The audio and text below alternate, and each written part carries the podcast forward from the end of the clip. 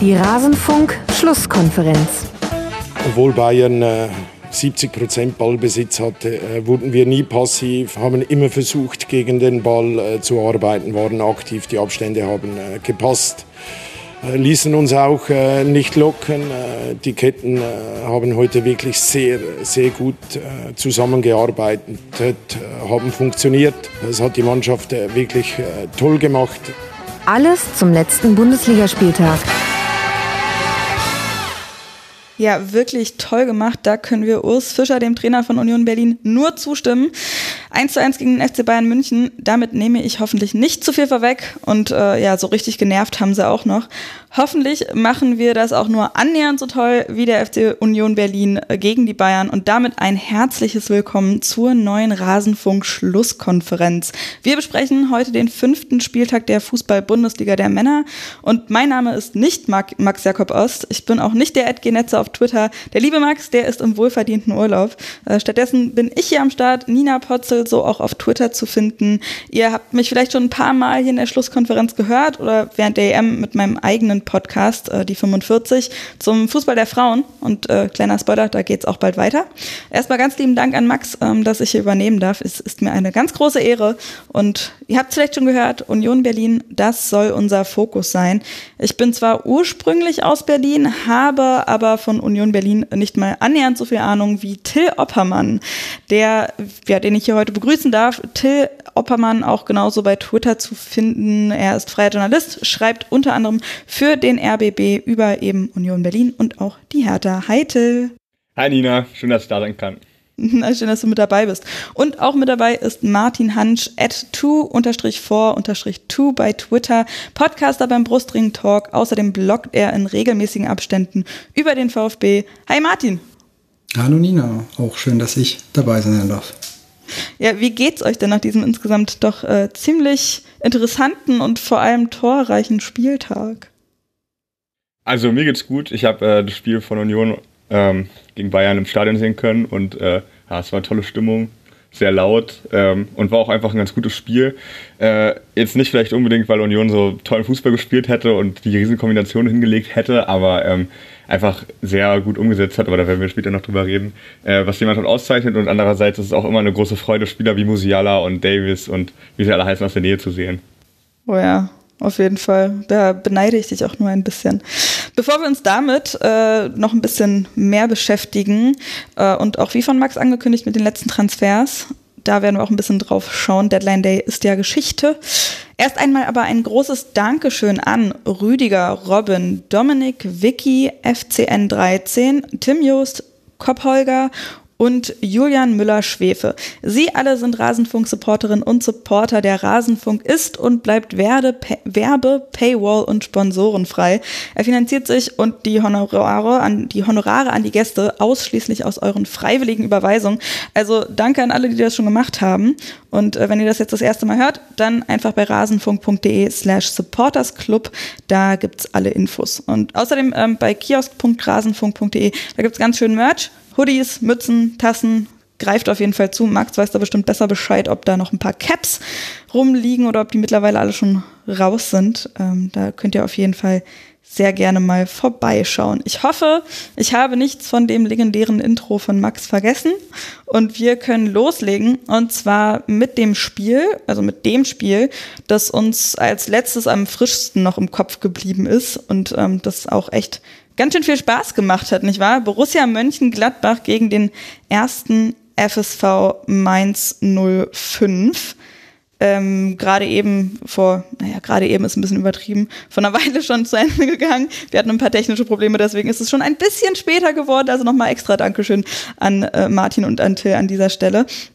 Ähm, kleiner Disclaimer noch, vor jedem Spiel hat es einen Moment des Gedenkens gegeben an die Opfer des Anschlags bei Olympia 1972 in München, bei dem zwölf Mitglieder des israelischen Teams und ein Polizist ums Leben gekommen sind. Kein, an, kein Platz für Antisemitismus, äh, das sollte das Zeichen in den Stadien sein. Ich glaube, das versteht sich von selbst, dass wir das gut finden. Also, ähm, ja, die Überleitung fand ich dann auch mal sehr schön in den, ähm, in den Spielen selber, dann, wenn man es live gesehen hat Die Brücke zu schlagen ist nicht einfach. Wir versuchen es jetzt trotzdem und konzentrieren uns auf den Fußball. Ja, es war ein ziemlich munteres Spielchen, nicht wahr, Martin? Es war ein sehr schönes Spiel. Also es hat auch als VfB-Fan sehr viel Spaß gemacht, dazu zu gucken. Ähm, es war interessant, wie Mainz in das Spiel eingestiegen ist. Also nach ihrer Niederlage letzte Woche gegen Leverkusen sind super intensiv reingestartet. Die erste Viertelstunde fand ich, hat komplett Mainz gehört. Ähm, vier, glaube vier, fünf Chancen und wirklich auch gute Chancen gehabt. Gladbach hat wirklich, fand ich, lang gebraucht, um, oder was lang gebraucht, eine Viertelstunde gebraucht, um, um ins Spiel zu kommen. Und dann war das einfach ähm, auf der anderen Seite, also Chancen von Tyram, also am Stück leider alle vergeben, also wirklich große Chancen. Es hat Spaß gemacht zuzugucken. Und äh, die zweite Halbzeit dann unglücklich für Gladbach. Also sie mussten einerseits sie mussten wechseln, äh, zweimal wechseln, dann diese rote Karte, ich glaube, über die brauchen wir nicht sprechen, die war absolut berechtigt. Ein Traumfreistoßtor. Also es war wirklich ähm, wunderschönes Tor. Kannst du auch selbst ein Sommer kann da leider mal nichts mehr machen. Der wieder super gehalten hat, auch in der ersten Halbzeit ist mir auch wieder aufgefallen. Der hat quasi genau da weitergemacht, wo er in München aufgehört hat. Und ähm, dann am Ende war es einfach, fand ich nochmal interessant, dass Gladbach dann mit, mit dem einen Mann weniger eigentlich nochmal ein bisschen stärker geworden hatte, auch nochmal Chancen. Also wie gesagt, es war eigentlich alles dabei. Schnell, also es ging schnell, es war, war direkt, wurde direkt gespielt. Es hat, wie, wie du gesagt hast, fußballerisch sehr viel Spaß gemacht, dazu zu schauen. Auf jeden Fall in der ersten Halbzeit hätte es auf jeden Fall schon 3 zu 3 stehen können, fand genau. ich. Also, absolut, von den Chancen her, es war Wahnsinn. Also ich glaube, ich würde mal sagen, vier, fünf Chancen auf, auf, auf beiden Seiten. Das war, glaube ich, am Ende ausgeglichen, weil äh, Gladbach ja wirklich dann noch besser ins Spiel gekommen ist. Und auch, auch so von der Wertigkeit von den Chancen hat sich nicht viel geschenkt. Und echt ein Wunder, dass es da nur 0 zu 0 stand zur ähm, Halbzeit, absolut. Ja, ich habe mir hier aufgeschrieben, ähm, ich glaube in den ersten zwölf Minuten schon 6 zu 0 Torschüsse für Mainz. Also die hatten richtig Bock, die sind auch unglaublich intensiv angelaufen, haben die Räume enorm dicht gehalten und ähm, ja, da war Gladbach erstmal ziemlich überrumpelt von, oder Till? Ja, also ich habe leider nicht so viel sehen können vom Spiel, weil ich mich da gerade im ICE befand und das WLAN eine Katastrophe war. Aber ja. ähm, ich fand auch, dass sie, äh, also die Anfangsphase konnte ich zum Glück sehen und ich mhm. fand auch, dass Gladbach da großes Glück gehabt hat. Äh, ja, und äh, man das Spiel von Mainz unter Bo Svensson, also sehr intensiv, ähm, ja, und auch sehr, ja, äh, ja, eigentlich nur sehr intensiv.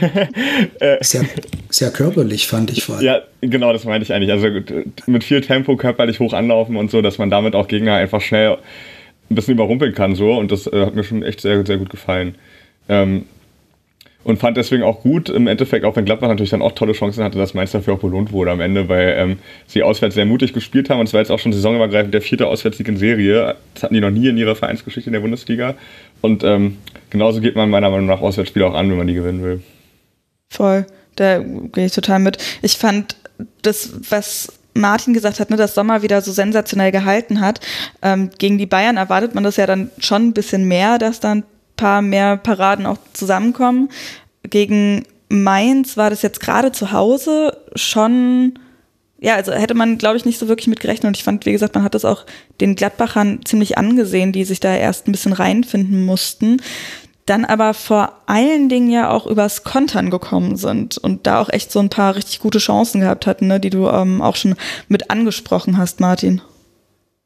Genau, also was ich ähm, nochmal zur, zur ähm, mhm. ersten Viertelstunde einfach so interessant war, das, quasi, das Körperliche und das waren, das waren auch ein paar Fouls dabei und die waren so ein bisschen am Limit dran, aber ich glaube, das hat Gladbach wirklich auch zugesetzt. Das haben sie, diese Intensität haben sie, glaube ich, so nicht erwartet. Und jetzt genau zu den, zu den Kontern, das war eher dem Konterfußball im eigenen Stadion, also vor allem in der ersten Halbzeit, das waren wirklich Konter und leider dann teilweise halt nicht perfekt ausgespielt, also für, für Gladbach, weil sie hatten wirklich die Chance, da in Führung zu gehen und ähm, eher halt ja, was heißt unglücklich? Also da hatte so der, der, der letzte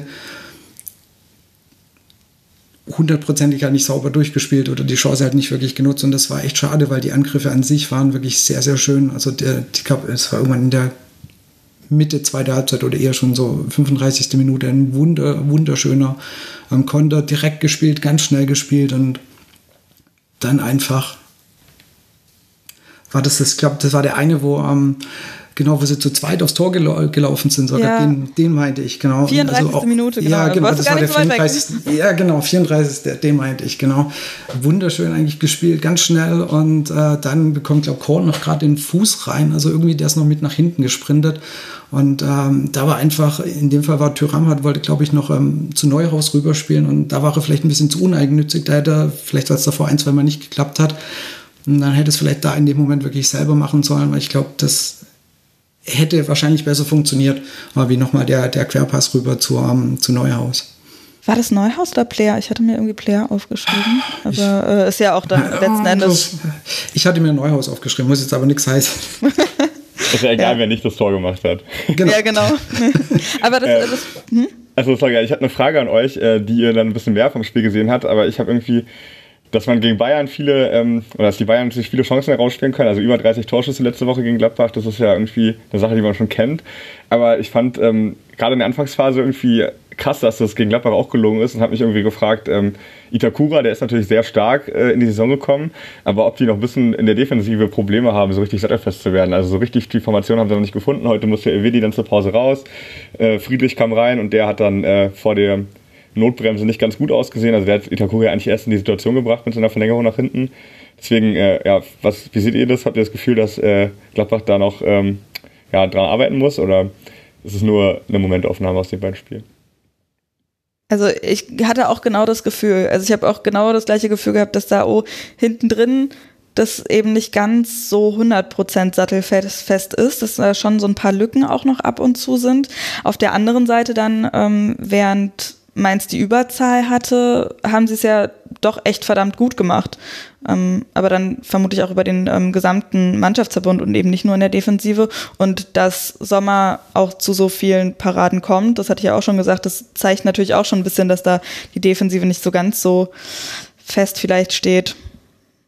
Ja, von Mainz schon einfach gesehen, dass sie sie sehr ähm, stark unter Druck setzen konnten und einfach die sehr, also die wussten nicht ganz genau, genau, äh, entweder sie waren noch nicht komplett aufeinander abgestimmt. Es war einfach, ähm, Mainz hat es sehr gut, geschafft, diese vielleicht noch nicht eingespielt hat, eben auszunutzen. Also da immer sehr, sehr schnell und äh, viel Unruhe reinzubringen. Das hat wirklich prima von Mainz funktioniert.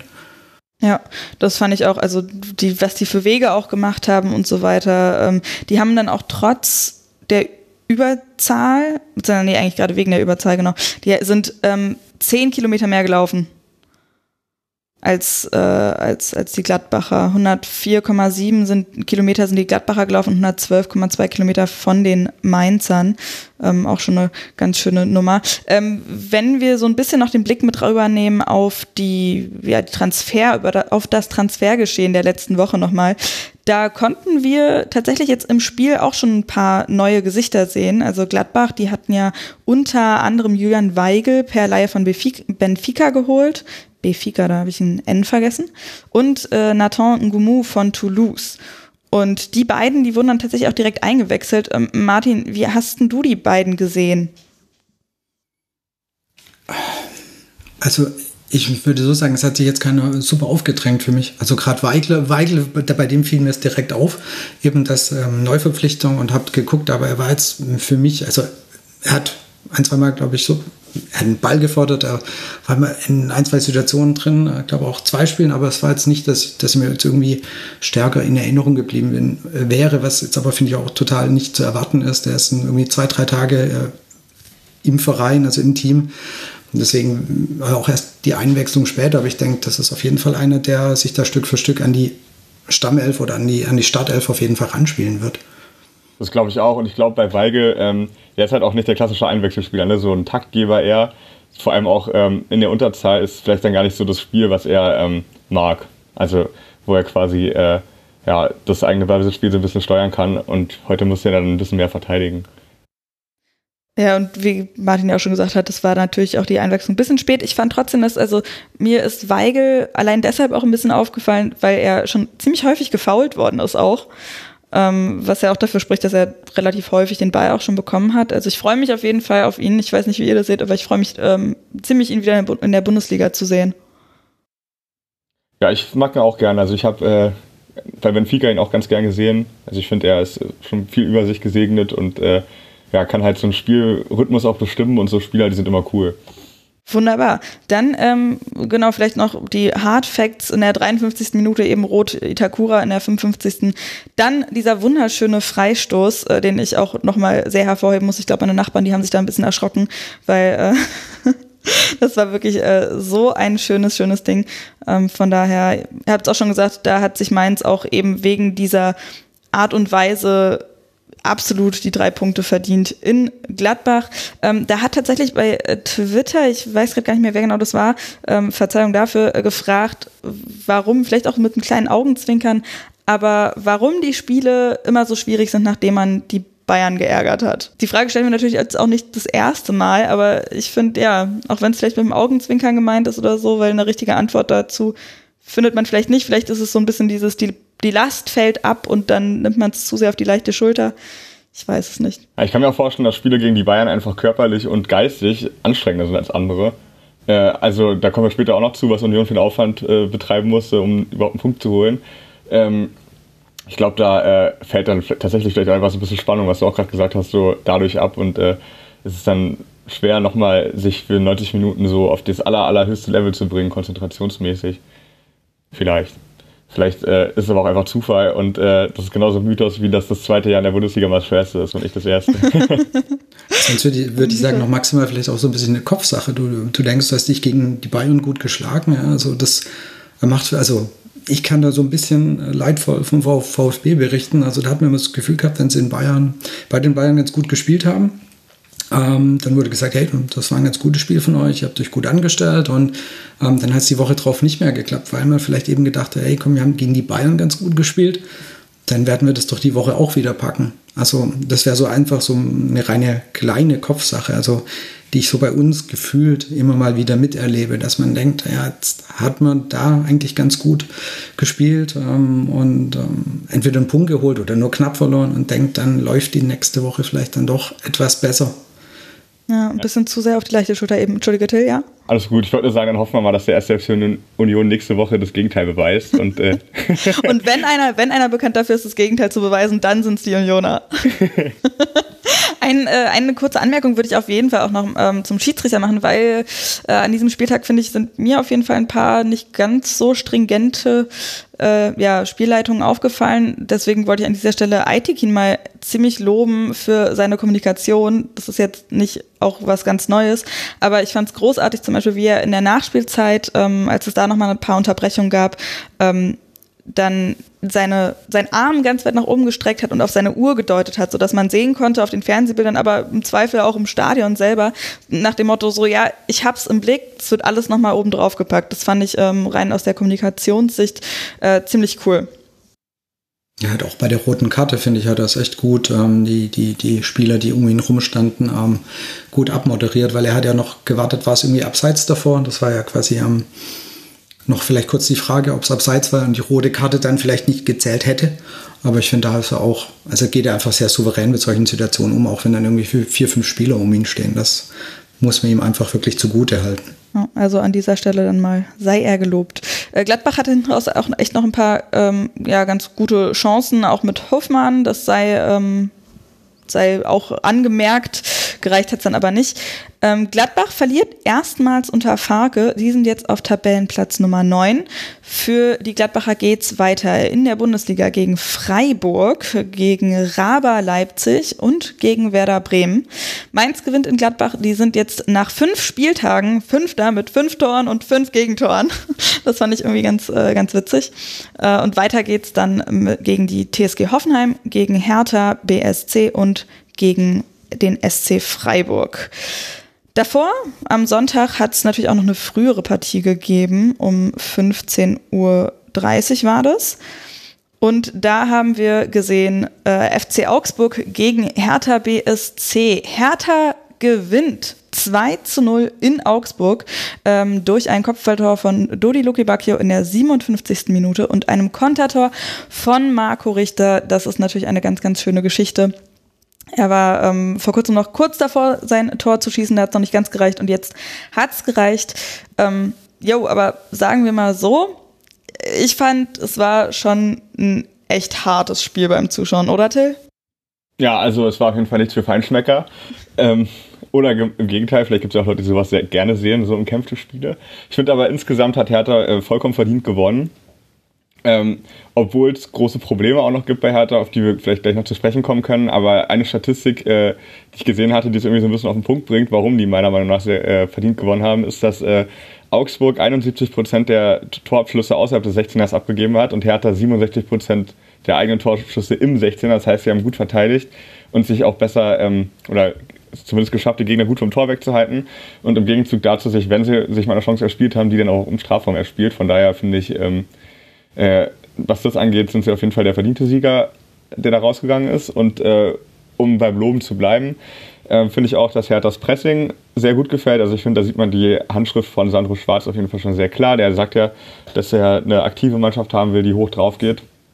Und ähm, Hertha aber die letzten Jahre auf jeden Fall auch immer mit äh, Passivität auch gestraft und äh, hat auch ganz oft das Problem, dass äh, Riesenlücken zwischen den Linien geklafft haben oder dass die Spieler sich einfach nicht 90 Minuten konzentrieren konnten.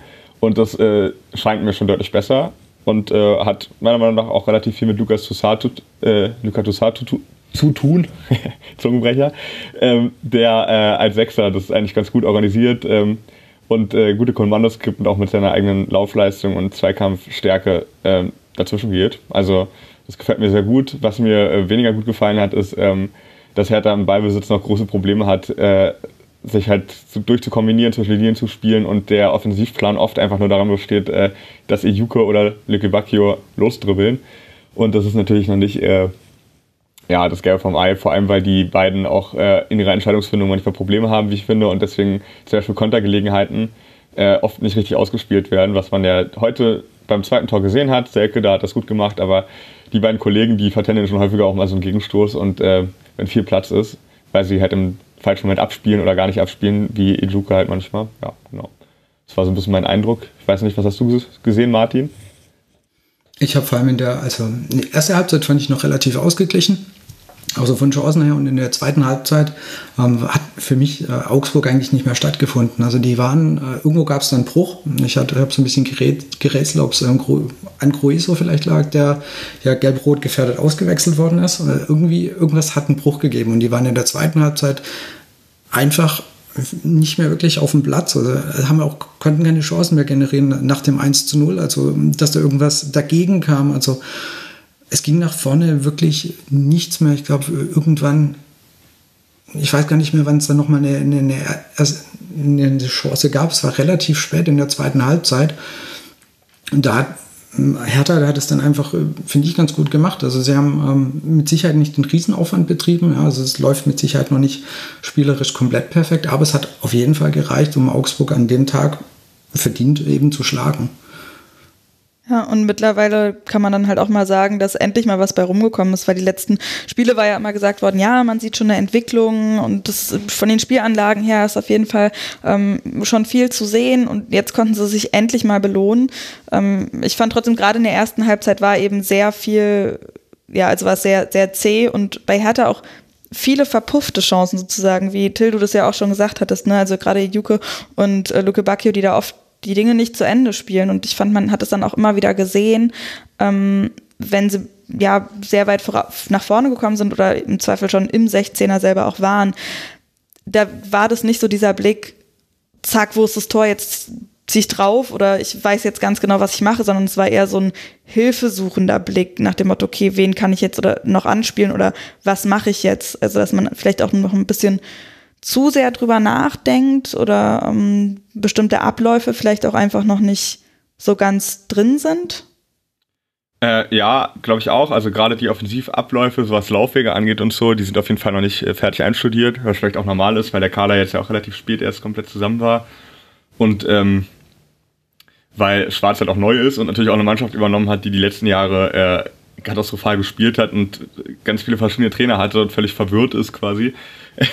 also erstmal wieder das Fußballspielen neu so ein bisschen lernen muss. Ähm, äh, deswegen kann das auch gar nicht so richtig funktionieren, aber ich glaube, das hängt auch ein bisschen mit äh, äh, Ejuke vor allem auch zusammen. Also er ist einfach ein Spieler, der einerseits extrem Riesenpotenzial hat, weil er einfach für eine besondere Aktion gut ist und im Zweifel auch mal ein Spiel allein entscheiden kann mit seinen Dribblings. Andererseits aber auch sehr frustrierend ist, weil ich glaube nicht, dass man ihm noch aberzogen kriegt, dass er ähm, immer noch einen Haken macht und noch einen Haken, bevor er den dann spielt. Also ich glaube, das ist er einfach und äh, ja, das ist natürlich, wenn man stringent äh, und, und direkt spielen will, nicht das äh, Beste immer. Ja. Aber ich würde noch, weil du gerade äh, richtig meintest, dass die zweite Hälfte besser war als die erste, ähm, was aufgreifen, was mein Kollege Marc Schwitzky geschrieben hatte bei Twitter, äh, sehe ich nämlich genauso, dass äh, Serda äh, zurzeit das Team irgendwie so ein bisschen belastet und sein großes Potenzial zweifelsohne nicht richtig ausschöpft. Weil bei ihm sehe ich das auch ein bisschen wie bei Ijuke, dass er auch einer ist, der gerne nochmal dribbelt und gerne nochmal das Spiel ein bisschen verschleppt, anstatt äh, was auf seiner Achterposition ja eigentlich wichtiger wäre, äh, den Ball einfach in die nächste Linie zu spielen und äh, zielstrebiger zu sein. Und ich finde, da hat die Einwechslung von Boetius ähm, das Ganze ein bisschen besser gemacht. Äh, vielleicht gibt es dann ja die Chance, dass sich da Hertha auch noch weiterentwickelt, was das angeht. Ja, den Tweet, den hatte ich auch gesehen und auch gedacht, ah, da werde ich vielleicht mal nochmal dann den Till direkt auch nachfragen. Aber sehr gut, dass du es auch schon direkt selber angesprochen hast. Habe ich nämlich auch so gesehen, also gerade äh, Boetius, der hatte dann auch selber nochmal, ähm, ja, noch eine Chance, stand dann aber im Abseits in der zweiten Hälfte. Ähm, und Toussaint fand ich wirklich, der, der hat mir sehr, sehr gut gefallen. Ich fand auch vom Einsatz her, ähm, merkt man ihm so mit am meisten an, ähm, um was es da geht bei der Hertha.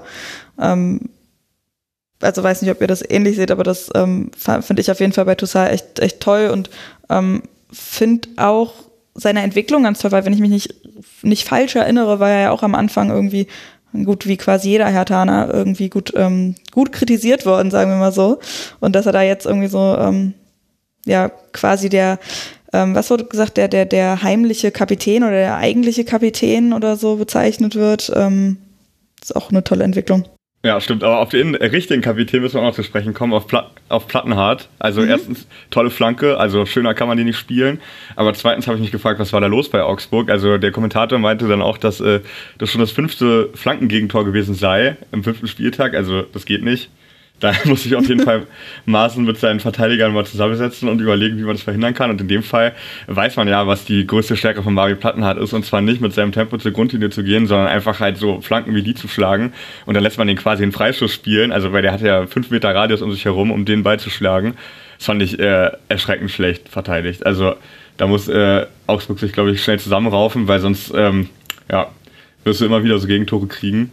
Weil das sieht ja jeder Gegner, dass das äh, zu leicht ist. Wobei ich denke gerade mit, mit Augsburg, also jetzt mit von der Abwehr weg, mit, mit Berisha haben sie auf jeden Fall, fand ich, jemanden gehabt, der das Spiel vorne auf jeden Fall versucht hat zu beleben und auch gemacht hat. Ich meine, hat er auch die eine oder andere Chance. Also ich glaube, nach vorne ist da noch mehr Luft drinnen. Fand ich. Also ich fand, äh, der war sehr belebend oder war die ersten Minuten, ich glaube, äh, der ist in der zweiten Halbzeit ist ja ausgewechselt worden. Ich glaube, dann war so ein bisschen auch die Power dann weg, aber ähm, so in der ersten Halbzeit war der schon äh, auf jeden Fall ein Thema auch noch Verpflichtungen die Woche. Ein sehr positiver Einkauf noch von äh, Augsburg.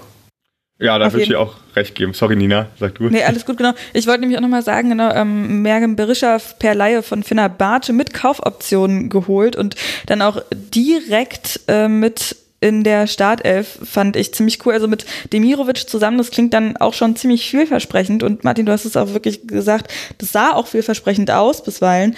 Ähm, wo ich aber das Problem gesehen habe, war, dass sie sich eben viel zu sehr auf diese beiden ähm, konzentriert und verlassen haben.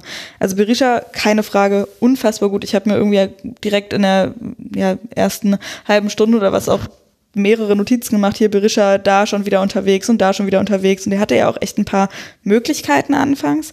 Aber ähm, ja, war dann irgendwie so ein bisschen die Verbindung zwischen den einzelnen Mannschaftsteilen nicht so richtig da. Und dann war es so ein bisschen, hatte ich das Gefühl, wirklich ein Abwarten, ja, die machen das schon, die beiden da vorne.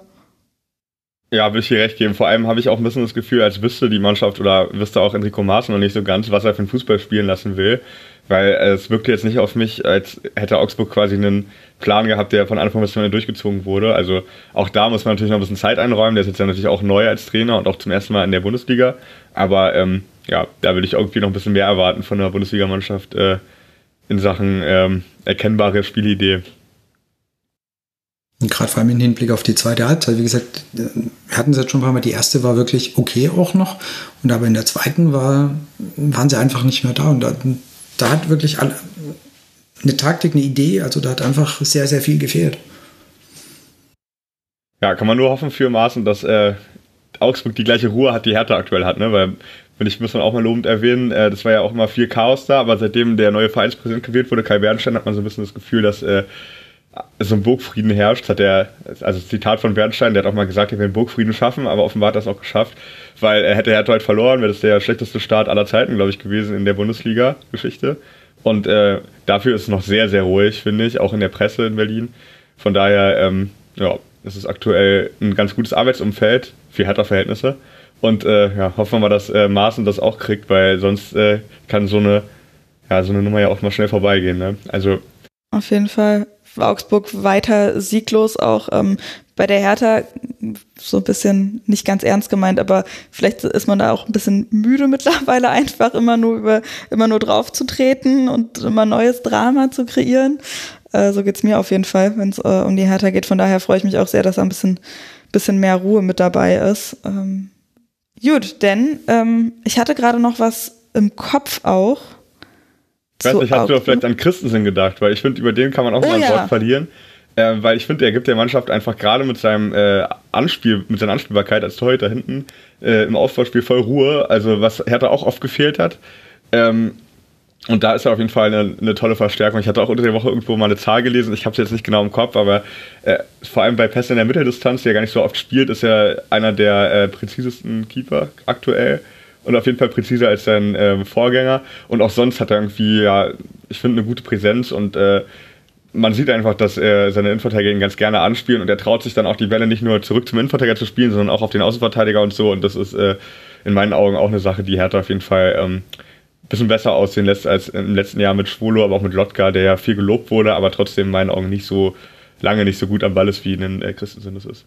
Nee, und der ist ja auch noch wirklich gar nicht so alt, ne? Christensen Anfang 20 oder was? Ja, ich glaube 23 oder so. Vielleicht ah. mache ich ihn jetzt gerade sogar älter als er ist, aber er ist noch relativ jung, ja. Nee, 23 hätte ich auch irgendwie im Kopf. Ähm, aber ja, da bin ich auch total gespannt, irgendwie, wie der sich noch dann auch noch weiter festigen wird und äh, noch weiter mit da am Start sein wird. Also fand ich auch sehr, sehr toll. In einigen Situationen Genau, war er teilweise, fand ich sogar noch souveräner auch als seine Vordermänner. Mhm, ja. Ja, aber auch da muss man ja noch ein bisschen gucken, was jetzt passiert, wenn, äh, weil wir bei Neuzugängen waren, äh, Agustin Rogel, der ähm, Uruguayer, den Hertha aus Argentinien verpflichtet hat. Äh, und da zumindest, also ich kann es nicht einschätzen, denn ich habe keine Spiele von ihm in Argentinien gesehen, aber ich las bei Leuten, die viele Spiele in Argentinien gucken, dass er einer der besten Verteidiger, wenn nicht der beste der Liga gewesen ist. Und ähm, vielleicht ist er ja der ersehnte Abwehrchef, der da mal ein bisschen Ruhe reinbringt, nachdem er jetzt auch mit Stark und äh, Boyata zwei ehemalige Kapitäne abgegeben hat, die nie so richtig äh, die Stabilität gefunden und verliehen haben, die man sich gewünscht hat von erstens hochbezahlten und zweitens auch äh, ja, hochdekorierten. Ich meine, immerhin stark Nationalspieler, deutscher ehemaliger und Boyata, belgischer Nationalspieler, sind ja auch eigentlich Spieler, die nicht im Abstiegskampf zu erwarten sind. Nicht wirklich, nee. Äh, Agustin Rochel, wenn ich das äh, mit meinen Spanischkenntnissen richtig okay. ausspreche. Merke ich mir äh, gleich mal. Ich glaube, ich glaube, das G vor E wird wie das J ausgesprochen, also so ein bisschen mäßig. Äh, verzeiht. Jedenfalls Rochel 1,91 groß, eine ziemliche Innenverteidigerkante, also da äh, bin ich sehr gespannt, wenn er dann auch mal mit auf dem Platz steht. Äh, auch, ja, ganz interessanter Transfer auch nochmal Christoph Piontek, per Leihe zu Salernitana noch gegangen. Der hat sich also auch verabschiedet. Luca Wollschläger Bundesliga per Laie zu Rot-Weiß Essen und äh, Björkmann per Laie zu Feyenoord auf Seiten der Hertaner und wie gesagt bei ähm, Augsburg auf jeden Fall ziemlich wichtig. Mergin Berisha von Fenerbahce mit Kaufoption eben äh, geholt per Laie erstmal, aber eben auch Ricardo Pepi per Laie zu Groningen. Ähm, ist natürlich auch eine ganz bittere Geschichte bei ihm da. Aber äh, genau, dann wollen wir das Spiel mal zumachen oder fällt euch dazu noch etwas ein, außer Augsburg braucht oder gibt hoffentlich Maßen die nötige Ruhe, braucht mehr Kreativität, mehr Planung irgendwie und Hertha, Glückwunsch zum ersten Sieg. Ja, also ich will vielleicht noch einen Satz zu Hertha äh, als Abschluss sagen wollen. Und zwar, ähm, die haben jetzt verdientermaßen heute Lob bekommen und es äh, ist auch wichtig gewesen, dass sie jetzt Punkte geholt haben, aber es muss dringend ähm, was passieren im Spiel nach vorne. Also es muss dringend äh, ja, bessere Abläufe und äh, auch ähm, Ideen entstehen, wie man den Ball äh, auch mit Passspiel quasi durch die Linien kriegt und nicht nur äh, sich auf Dribblings quasi zu verlassen. Das wäre mir ganz wichtig. Aber ähm, mal sehen. Also erstmal die Mannschaft zu stabilisieren ist, glaube ich, schon äh, Leistung genug und dann warten wir mal ab. Die werden sich schon noch weiterentwickeln im Verlauf der Saison. Sehr gut. Dann eben Augsburg weiter ohne Sieg auf Platz 16, äh, Relegationsrang. Nicht, dass das jetzt schon irgendwie entscheidend wäre, aber so ein bisschen als Orientierung. Als nächstes geht's für sie gegen Aufsteiger Werder Bremen, gegen die Bayern und dann gegen den nächsten Aufsteiger gegen Schalke. Also das ist auch äh, alles andere als ein leichtes Programm. Hertha dagegen endlich mit dem ersten, ähm, ja, doch ersehnten Saisonsieg, damit auf Platz 13 in der Tabelle und für sie geht's weiter in den nächsten Spieltagen gegen Leverkusen, Mainz und die TSG aus Hoffenheim. Und ja, da würde ich dann mal direkt anknüpfen bei Hoffenheim, die gespielt haben in Dortmund. Gott, Entschuldigung, das war mein Hals gerade ein bisschen komisch. In Dortmund haben sie gespielt äh, am Freitagabend schon. Und das war ein 1 zu 0 für Dortmund. Ich fand das Ergebnis, das klang irgendwie ein bisschen, oder das klingt knapper, als es tatsächlich war. Oder? Martin, was meinst du? Es war erstaunlich knapp, also nur vom Ergebnis her, aber wenn, ähm, ich habe selten 1 zu 0 gesehen, was eigentlich so knapp war, aber trotzdem so ungefährdet war weil Hoffenheim eigentlich für mich nie den Eindruck gemacht hat, dass sie ähm, Dortmund irgendwas hätten entgegensetzen können. Also hochverdient, absolut hochverdienter Sieg. Ähm, Dortmund hat es vor allem einfach nicht geschafft, ähm, noch ein, zwei Chancen zu nutzen, hat den einen Elfer nicht bekommen, also den ich als Elfer gesehen hätte. Und ähm, dadurch haben sie es einfach nur nicht geschafft, zwei oder drei zu null zu gewinnen. Aber wenn du einfach überlegst, wie sie ähm, ihr letztes Heimspiel am Ende vergeigt haben gegen ähm, Bremen, dann waren sie mit Sicherheit sehr, sehr dankbar, dass es diesmal 1 äh, zu 0 eben ausgegangen ist und auch so geblieben ist. Wie gesagt, mal, bei BVB muss man definitiv über die ähm, Chancenverwertung sprechen, aber so von der Spielweise, von ähm, dem, was ich gesehen habe, das war einfach, das hat Spaß gemacht, das, da wurde schnell Fußball gespielt, ähm, direkt gespielt, das, wie gesagt, vom Fußballerischen war es sehr schön, ja, also hat absolut Spaß gemacht zuzugucken. Zweiten Halbzeit, finde ich, haben sie dann auch das Tempo so ein bisschen runtergenommen. Es waren nicht mehr so viele Chancen da und ähm, Hoffenheim musste sich dann auch ein, zwei Mal einfach bei Hoffmann äh, bei Baumann bedanken, äh, dass es am Ende einfach nur wirklich bei dem 1 zu 0 geblieben ist. Aber wie gesagt, selten so ein ungefährdetes 1 zu 0 gesehen. Ja, und das, obwohl ich fand, hinten raus wurde es dann schon so ein bisschen brenzlig nochmal, wo, nochmal, wo man so ein bisschen Angst bekommen hat, äh, also aus Dortmunder Sicht sozusagen Angst bekommen hat, dass sie das ähm, doch noch verhauen, weil da gab es so ein paar Chancen noch für Hoffenheim, aber sie haben es dann doch mal über die Zeit gebracht. Ähm, in der 16. Minute schon in Führung gegangen durch äh, Marco Reus. Brandt hat da den Ball wirklich richtig, richtig schön abgelegt an der 16er Kante. Und ähm, wie du auch schon gesagt hast, danach gab es ja auch schon diverseste Möglichkeiten. Es hätte schon zur Halbzeit 3-0 stehen können oder so. Und ähm, wie gesagt, ich fand auch Julian Brandt echt, also besonders in der ersten Halbzeit, aber ähm, auch über das ganze Spiel wahnsinnig gut. Wolf, Reus, Bellingham, die haben da wirklich, wirklich gut geackert und Brandt einige Male auch sehr schön gezaubert, fand ich. Ähm, aber wie gesagt, Stichwort Chancenverwertung, eher so ein bisschen schwierig, ne? Ja, also ich würde bei Brand vielleicht gerne mal kurz einhaken.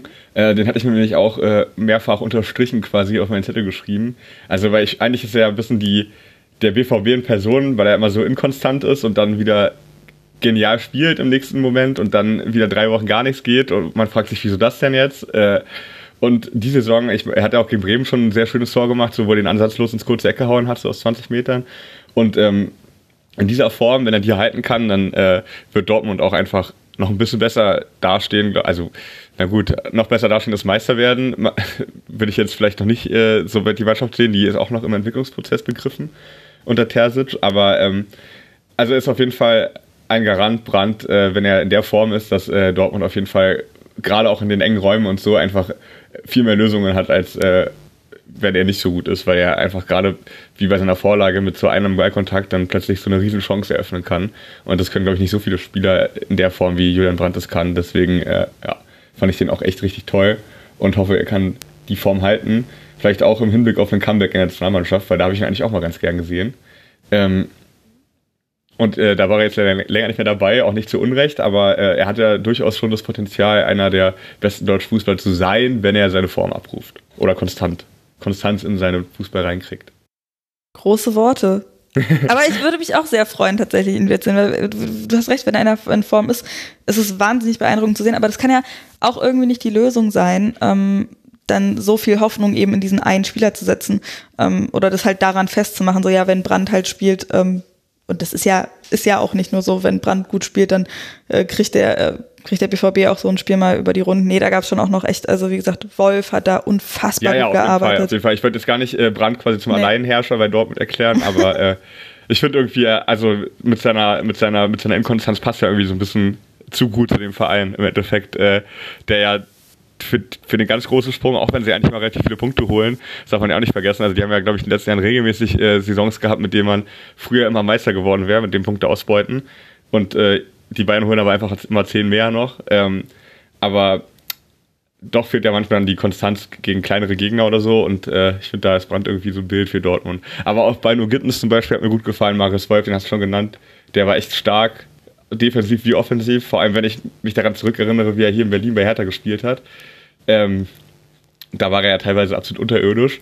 Und äh, bei Dortmund spielt er jetzt so eine gute Rolle. Und auch die Abwehr, finde ich, hat sich echt verbessert. Auch durch äh, Nico Schlotterbeck und Hummels war auch am Freitag in Topform. Von daher ähm, gibt es natürlich noch andere Spieler, die zu nennen sind. Ja, Ja. klar. Und das natürlich, obwohl die so viele Verletzte haben, auch der Hut, der fehlt bis zur WM mit Schulterproblemen nach einer Operation jetzt. Äh, Özcan, der ja, ersetzt ihn, oder ersetzt ihn nicht, aber vertritt ihn erstmal schon ziemlich gut. Außerdem noch Adeyemi, Malen, Guerrero, Aller, Morey, der sich schon wieder einer OP unter, unterziehen musste. Ähm, das sind echt eine Menge Spiele. Ähm, und bei No Gittens, wenn du ihn gerade erwähnt hast, der ist ja auch schon wieder verletzt vom Spiel und auch schon wieder mit der Schulter. Also, ähm, weiß nicht, was da in der Physioabteilung beim BVB passiert, aber die haben sehr viel mit Schultern gerade zu tun. Wenn wir uns dann ja nochmal angucken, ähm, was die Neuzugänge oder was, was ja das Transferfenster nochmal angeht, da ist nicht wirklich viel mehr noch passiert. Akanji ist zu City gegangen. Oder habe ich da jetzt gerade irgendwas noch vergessen?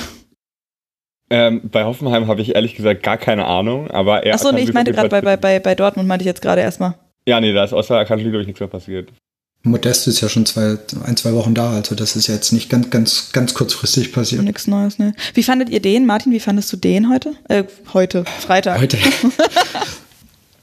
ähm, also er hatte, glaube ich, er hatte, er hatte irgendwann mal eine Kopfballchance, aber ich finde sonst irgendwie gefühlt ist er in dieses Dortmunder Spiel nicht so wirklich komplett eingebunden. Also ähm, ich habe das Gefühl, der ist in Dortmund noch nicht angekommen, der ist nicht wirklich.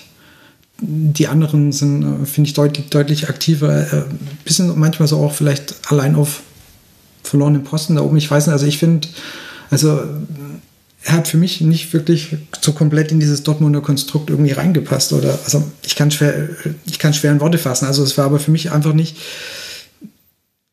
Er ist noch nicht von Köln wirklich in Dortmund angekommen für mich. Naja, Ja. die müssen dann. Hm? Entschuldigung, Till. Wir reden immer gleichzeitig, tut mir leid, sag du es erstmal bitte.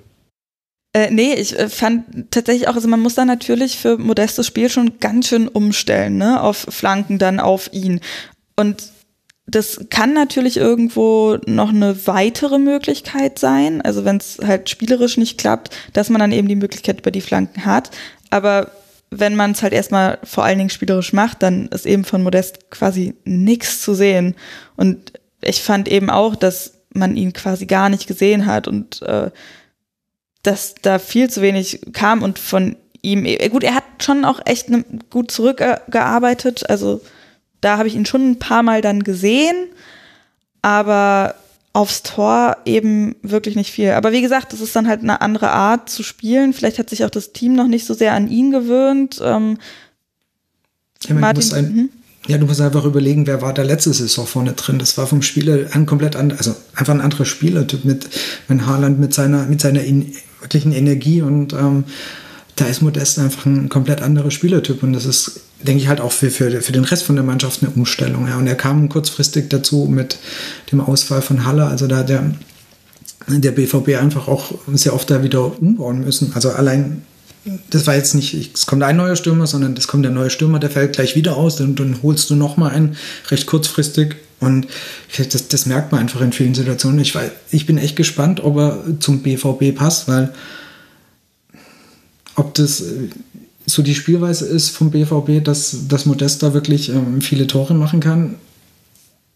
Köln hat definitiv anders gespielt. Deswegen, da bin ich echt gespannt, wie der sich so die, die nächsten Wochen macht. Ja, das stimmt, aber ich würde sagen, Modest ähm, hat äh, zumindest eine Sache, die er dem Dortmunder Spiel anbieten kann. Ähm, und zwar, dass er mit seinem Körper einfach definitiv immer mindestens einen Verteidiger einfach bindet, den er beschäftigt damit. Und äh, das kann ja dann für die Spieler um ihn herum, die so kombinationsstark sind, auch gar nicht so schlecht sein, wenn da äh, die Konstellation auf so einen lauernden Stürmer liegt. Und ähm, wenn man sich die Position anguckt, äh, aus der Reus das Tor gemacht hat, dann sieht man vielleicht auch, warum Modest äh, noch so ein bisschen fremdet, denn das war ja eigentlich Mittelstürmerposition. Also bei Dortmund gibt es ja auch mal zwei, drei Spieler, die auch sehr gerne in den Strafraum stoßen. Und ähm, bei Köln hatte Modest ja eigentlich relativ die alleinige Verfügungsgewalt, wenn ich das jetzt nicht falsch sage, aber ich hatte schon den Eindruck, als wäre halt einfach der Fixpunkt gewesen da. Ähm, und vielleicht muss sich da auch noch dran, ein bisschen dran gewöhnen. Ja, genau. Deswegen glaube ich aber, dass er trotzdem auch, äh, wenn man ihn irgendwann mal einwechselt oder so oder bringt, dass er mit seiner Kopfballstärke und mit seinem, ja, auch einfach mit seiner Präsenz schon auch äh, für Dortmund eine, eine kleine ja, Hilfe sein kann oder Waffe, zumindest das Spiel nochmal zu verändern, wenn es irgendwie nicht gerade läuft. Du hast jetzt gerade Kopfball angesprochen und Dortmund spielt eigentlich eher, also ich sehr viel flach war, habe ich am Freitag in Erinnerung und das ist dann eben genau, da, da ist die Kopfballstärke eben nicht wirklich ähm, von ihm auszuspielen. Ja, das stimmt, da hast du recht, aber ähm, ich meine, das kann ja nicht immer klappen oder manchmal klappt es halt nicht, wenn du so spielst und äh, dann finde ich immer, wenn so ein Kader die Möglichkeit hat, auch nochmal ähm, ja, ein bisschen was zu verändern, dann äh, ähm, ja, ist es einfach unberechenbarer. Ne? Und solange jetzt Adeyemi und ähm, äh, Malen noch fehlen, ist er halt auch einfach irgendwie der einzige Stürmer, den du gerade hast. Deswegen spielt er jetzt wahrscheinlich, aber ich kann mir auch vorstellen, dass, wenn die anderen beiden wieder da sind, dass er dann auch nicht mehr gesetzt ist, Modest. Das glaube ich auch, dass er dann irgendwie so eine Option sein wird, die eben eine Möglichkeit reinbringt, wenn die andere Möglichkeit nicht funktioniert. Im äh, Rasenfunk-Forum, da hat äh, auch äh, Gegengrade äh, einen ganz interessanten Vorschlag gemacht, und zwar Mukoko und Modest zusammen. Hm, ich äh, kann ich mir vorstellen, aber ich weiß nicht, ich äh, weiß halt nicht, wie man dann auch rausnehmen sollte für ähm, äh, Mukoko, weil ich würde ungern Brand opfern, Reus auch nicht, weil nur Gittens ist jetzt verletzt, also vielleicht ist es dann natürlich eine Option. Aber die anderen Spieler, die da vorne gewirbelt haben, die haben es ja echt toll gemacht. Von daher, ähm, ja, weiß ich nicht, ob es äh, sich lohnt, einen von diesen Spielern dafür zu opfern, dass du da mit zwei Stürmern spielst. Weiß ich nicht genau, aber kann man sich sicherlich auch mal überlegen. Wäre auf jeden Fall interessant zu sehen. Dann wollen wir mal noch ein bisschen auf die TSG Hoffenheim schauen, die ja ziemlich blass waren. Also gerade in der ersten Halbzeit wirklich ähm, viel zu wenig gemacht, fand ich. Ähm, sehr wenig zu sehen. Angelino auch eine große Schwachstelle irgendwie auf der linken Seite. Ähm, in dem Spiel jetzt, aber insgesamt ähm, ist doch alles soweit in Ordnung, oder Martin? Also 0 zu 1 gegen so starke Dortmunder, ähm, das ist eigentlich schon okay.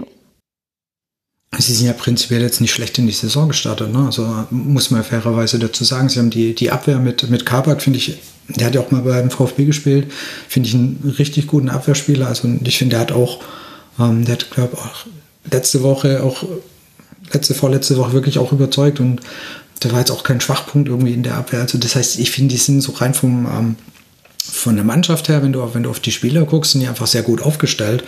Und äh, warum sie jetzt so schwach in Dortmund waren, ob einfach Dortmund so gut war an dem Tag und bei Hoffenheim nichts zusammenging, weil die Wochen davor hatte ich die jetzt nicht so schwach in Erinnerung, wie sie sich dann in Dortmund gezeigt haben. Ja, ich glaube, André Breitenreiter hat es ja relativ sachlich äh, analysiert mit seiner, also er hat ja grundsätzlich eigentlich relativ sachliche Art. Der hat gesagt, dass, äh, hat eigentlich alles aufgezählt, was man irgendwie braucht beim Fußball. Er hat gesagt, wir sind zu schlampig, zu passiv, zu nervös, zu unpräzise gewesen und äh, hat es ein bisschen darauf zurückgeführt, dass er in der Mannschaft anscheinend einfach einen schlechten Tag hatte. Ähm, vielleicht war es ja einfach so, dass irgendwie nicht viel ging und dann ist man gleichzeitig noch auf gute Dortmunder getroffen und dann äh, hat man es nicht geschafft, sich davon äh, frei zu machen, dass man irgendwie nicht den, als Mannschaft den besten Tag erwischt hat. Ja, das hatte ich auch genauso gesehen. Also ein schlechter Tag, ja, ähm, ist dann aber ein bisschen schwierig bei der TSG, fand ich. Die hatten drei sehr unterschiedliche Siege zuletzt und nur dieses ziemlich schwache Spiel äh, finde ich sehr schwer, dann irgendwie genau das Hoffenheim-Gesicht zu finden, sozusagen, oder jetzt rauszustellen, okay, wie, wie spielen sie denn nun tatsächlich? Das gab es die letzten, die letzte Saison ja auch nicht. Also ich finde, da war es ja auch sehr schwanken und dann, dann, ist, dann sind wir jetzt halt am fünften Spieltag und dann hat auch ein André Breitenreitner mit Sicherheit ist er noch nicht da, wo er hin möchte. Das heißt, ich glaube, da da kriegst du diese Schwankungen und so, das kriegst du alles nicht, nicht so schnell mal kurz in ein paar Spielen raus. Also wir sind noch recht am Anfang von der Saison. Hm, das heißt, wie gesagt, diese Schwankungen fand ich hatten sie letzte Saison auch. war es ja auch immer mal sehr wechselnd und deswegen denke ich prinzipiell, der, was am Anfang, den, den ersten vier Spieltagen, das war prinzipiell okay und jetzt haben sie halt eine Auswahl gehabt. Ja, passiert, habe ich in Stuttgart äh, haben, sprechen wir nachher drüber auch gesehen, ja, das ist einfach ein Spiel, wo es halt überhaupt nicht läuft. Und ähm, wenn die nächsten Spiele aber wieder, wenn sie da wieder in die Spur kommen und die Richtung dann wieder von Breitenreitner, die er vorgibt, wieder mehr eingehalten wird und die Präzision und alles wieder besser passt, werden die mit Sicherheit im, im Mittelfeld auf jeden Fall wieder landen. Ja, denke ich auch. Und ich glaube auch, dass ähm, gerade aktuell auch noch ihr Spiel ein bisschen von Einzelaktionen abhängig ist. Also wenn ich mir zum Beispiel Leverkusen, ich habe gerade nochmal die Statistik mir angeguckt, da hatten sie weniger Torschüsse und weniger Ballbesitz, aber haben 3-0 gewonnen, was dann ja auch damit zusammenhängt, dass zum Beispiel Rütter einfach so ein Traumtor schießt und auch sonst einfach einen Sahnetag hatte. Und äh, wenn man quasi noch ein bisschen davon abhängt, dass die Einzelspieler, die man zweifelsohne ja hat, in dem Kader ist ja ein tolles Team, äh, das auf den Platz bringen und es dann gerade nicht können, dann hat man vielleicht manchmal auch Probleme. Also der Breitenreiter hat auch kritisiert, dass wir im letzten Drittel zu viele Bälle verloren haben. Und das führt ja, also kann man ja meiner Meinung nach auch ein bisschen darauf zurückführen, dass dann äh, so individuelle Aktionen wie ein Dribbling oder so bisschen in die Hose gegangen sind und man dann halt nicht so reingefunden hat. Ja, genau, die verstranden ja meistens im letzten Drittel eben. Aber also ich finde nach wie vor, auch wenn es so alles sehr unterschiedliche Spiele waren und dieses Spiel eben sehr geprägt war von Unsauberheiten, Unkonzentriertheit, auch teilweise ähm, ein ziemlich guter Saisonstart der Hoffenheimer. Neun Punkte nach fünf Spielen, jetzt die Serie von drei Siegen in Folge gerade gestockt, stehen auf einem ganz ordentlichen siebten Platz und äh, spielen demnächst gegen Mainz, Freiburg und danach treffen sie auf die Hertha. Dortmund finden wir mit zwölf Punkten auf Platz zwei. Die starten am Dienstag dann in die Champions League und zwar gegen Kopenhagen. Danach geht's in der Bundesliga weiter gegen äh, ähm, Raba Leipzig. Äh, danach wieder Champions League gegen Manchester City und dann wieder Bundesliga gegen Schalke. Also es werden äh, ziemlich aufregende Wochen ähm, und vor allen Dingen eben ja ein sehr, sehr eng getaktetes Programm. Ich freue mich wirklich sehr auf das Spiel gegen City und danach direkt äh, das Derby gegen Schalke. Das wird schon äh, gut krachen. Definitiv. Und endlich wieder Derby nach dem Jahr Pause jetzt. Das stimmt, das stimmt. Oh, da bin ich auch gespannt, was da dann abgehen wird. Aber kommen wir mal zum nächsten Spiel und damit zu unserem Schwerpunktspiel. Der erste FC Union empfängt den FC Bayern München. Eins zu eins, wir haben es schon gesagt, oder ich habe es schon gesagt äh, in der Anmoderation und damit äh, vermutlich wirklich nicht zu viel vorweggenommen, weil dieses Spiel, ich glaube, da gingen so ziemlich alle Augen drauf an diesem Wochenende. Ähm, das Top-Spiel schlechthin hätte man vor, vor zwei Jahren oder vor, gut vor einem Jahr hätte man es vielleicht schon gesagt, dass es Top-Spiel ist, aber vor zwei Jahren auch noch nicht unbedingt.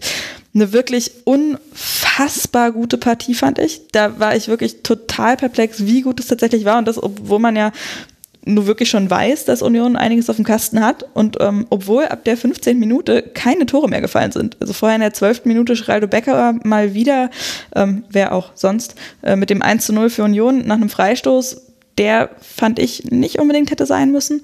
Ähm, weiß nicht, was ihr dazu sagt. Äh, Schäfer, der fällt da eher so ein bisschen in Upamecano rein, aber sieht für den dann natürlich wieder ein bisschen blöd aus und äh, wieder für ein Gegentor verantwortlich. Hat aber nicht lange gedauert, drei Minuten. Dann gab es dann den Ausgleich durch Kimmich, der schon ganz schön genervt war und den Ball mit ordentlichem Wumms ins lange Eck gezimmert hat, ähm, der noch ganz schön abgefälscht war. Aber so richtig rund ging's, fand ich danach erst so richtig mit enorm hochstehenden Bayern ähm, wahnsinnig viel äh, gelaufen und kombiniert aber auch und Union aber einfach so mutig und cool. Das war, also fand ich wirklich großartig. Äh, Till, du hast das Spiel ja vor Ort verfolgt. Wie, wie war's? Ja, also toll. Ich habe es ja vorhin schon gesagt, war echt eine einfach ein super Stimmung, auch sehr laut im Stadion. Also die alte Fürsterei ist ja generell eigentlich nicht für schlechte Stimmung bekannt, aber gestern war es auf jeden Fall echt nochmal ein Tick lauter, vor allem in den letzten 20 Minuten. Also man hat richtig auch gemerkt, dass das äh, kämpferisch starke, was die Mannschaft geboten hat, auch auf die Ränge so übergesprungen ist. Also äh, die letzten 20 Minuten war es irgendwie lauter als beim Torjubel, wahrscheinlich weil keiner so richtig glauben konnte, dass die eine 1 gegen Bayern geführt haben äh, nach so einem Freistoß. Und später dann man quasi die Mannschaft nur noch so zum Punktgewinn zumindest tragen wollte. Aber auch sportlich war es echt toll. Also es war sehr hohes Tempo drin. Beide Mannschaften haben enormen Aufwand betrieben. Also Union ist wieder über 120 Kilometer gelaufen.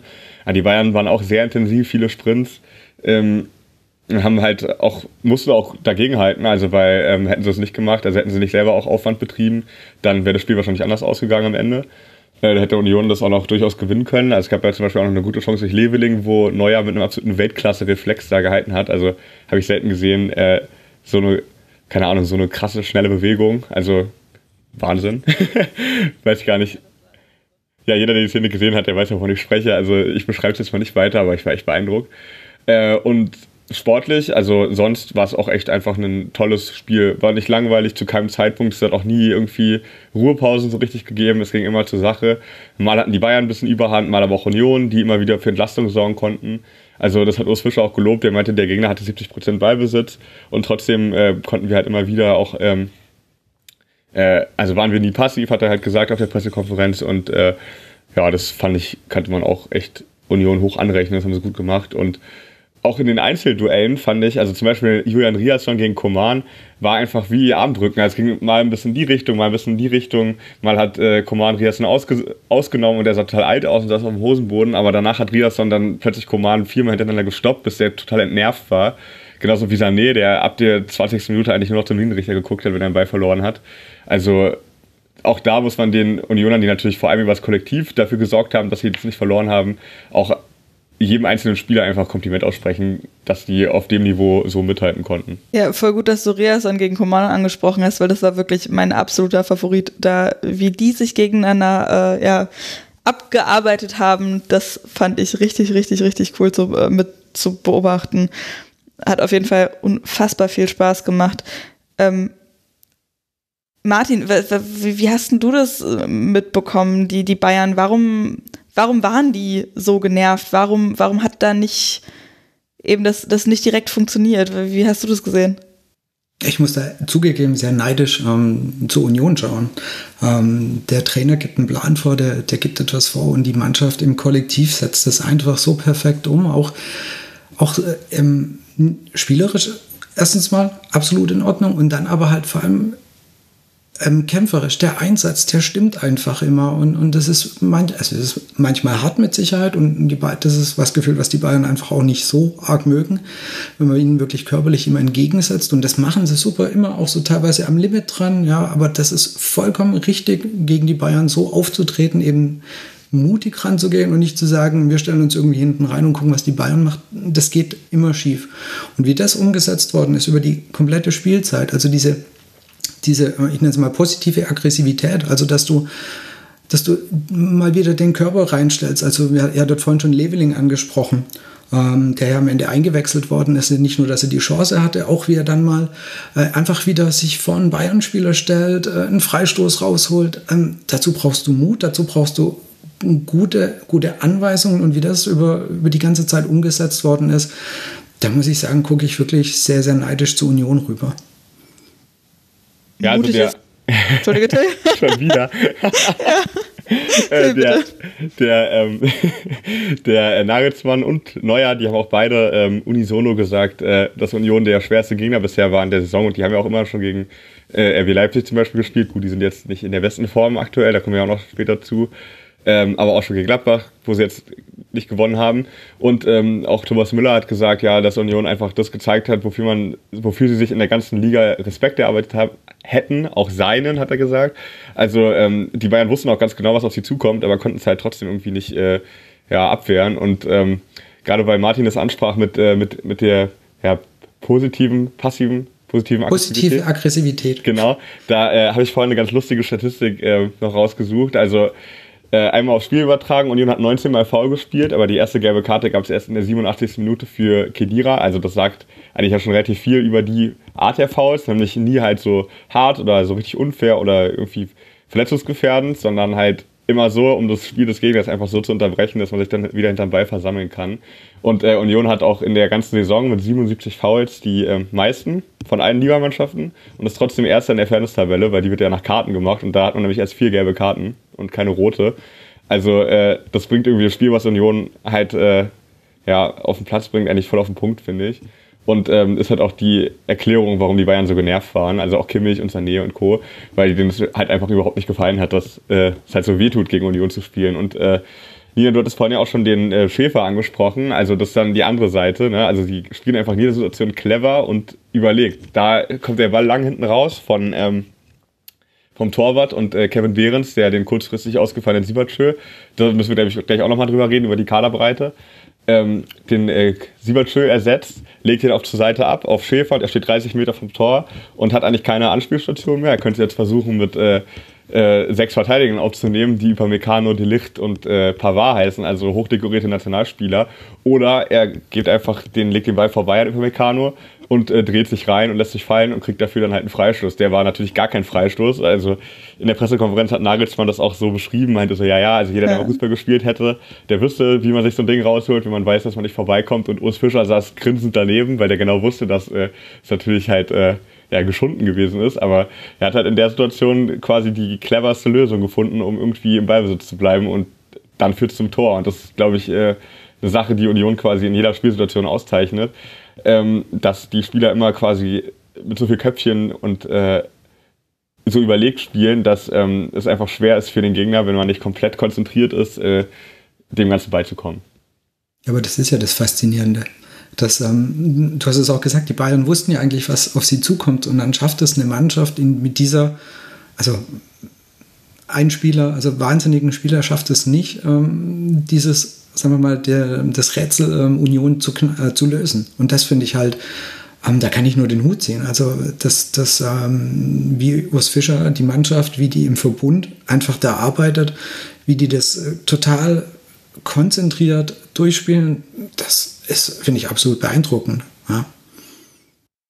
Total beeindruckend. Das finde ich auch Wahnsinn. Und eben deswegen hatten natürlich auch gesagt, als wir kurz darüber gesprochen hatten, ne, äh, wie es dann weitergeht nach Bayern-Spielen. Ich hoffe, dass die Unioner und ich glaube auch, dass wenn einer das schafft, dass die dann das Level so hochhalten können. Und ähm, ja, Till, dann lass uns mal über die Kaderbreite und auch die Tiefe sprechen. Ähm, ganz kurz vorneweg, äh, Haberer äh, und Sibachö eben nicht im Kader. Ähm, Sibachö, der Jordan nur noch genannt werden möchte, wenn ich das richtig mitbekommen habe? Ja, sorry, wir können natürlich Jordan nennen. Ich schaue da, ich sehe da nicht mehr durch, weil bei Twitter heißt er Call Me P-Fog, wie er auch beim amerikanischen Nationalteam heißt. Das mhm. darf aber in Deutschland nicht aufs Trikot schreiben, weil ähm, die DFL nur Namen erlaubt, die quasi im Ausweis stehen. Weswegen ja Zecke Neundorf damals äh, Bilder malen musste, um sich den Künstlernamen Zecke einzutragen. ähm, aber zu dem Mittel hat Siebertö noch nicht gegriffen. Der hat sich jetzt einfach dafür entschieden, dass sein Vorname Jordan quasi draufsteht, weil er sagt, dass seine Mutter ist seine beste Freundin und, äh, und äh, der Name kommt von ihr und deswegen möchte er halt, dass er einen Namen trägt, der quasi von ihr kommt. Ach süß. Ja, genau. Aber der war jedenfalls nicht im Kader, weil er Vater geworden ist, wenn ich das richtig mitbekomme. Äh, nee, Haberer ist Vater geworden. Ach, Haberer war das. Ah, da habe ich genau. mir das falsch rum aufgeschrieben, genau. Genau, Siebertschö ja. hatte muskuläre Probleme kurzfristig und wer auch noch gefehlt hat, war Diego Late, also drei Stammspieler. Der hat auch äh, alle vier Spiele bis dato gemacht und war auch schon sehr gut im Team als Neuzugang. Innenverteidiger aus Portugal, junger Mann noch, 23. Ähm, also es gab sogar noch einen dritten Ausfall.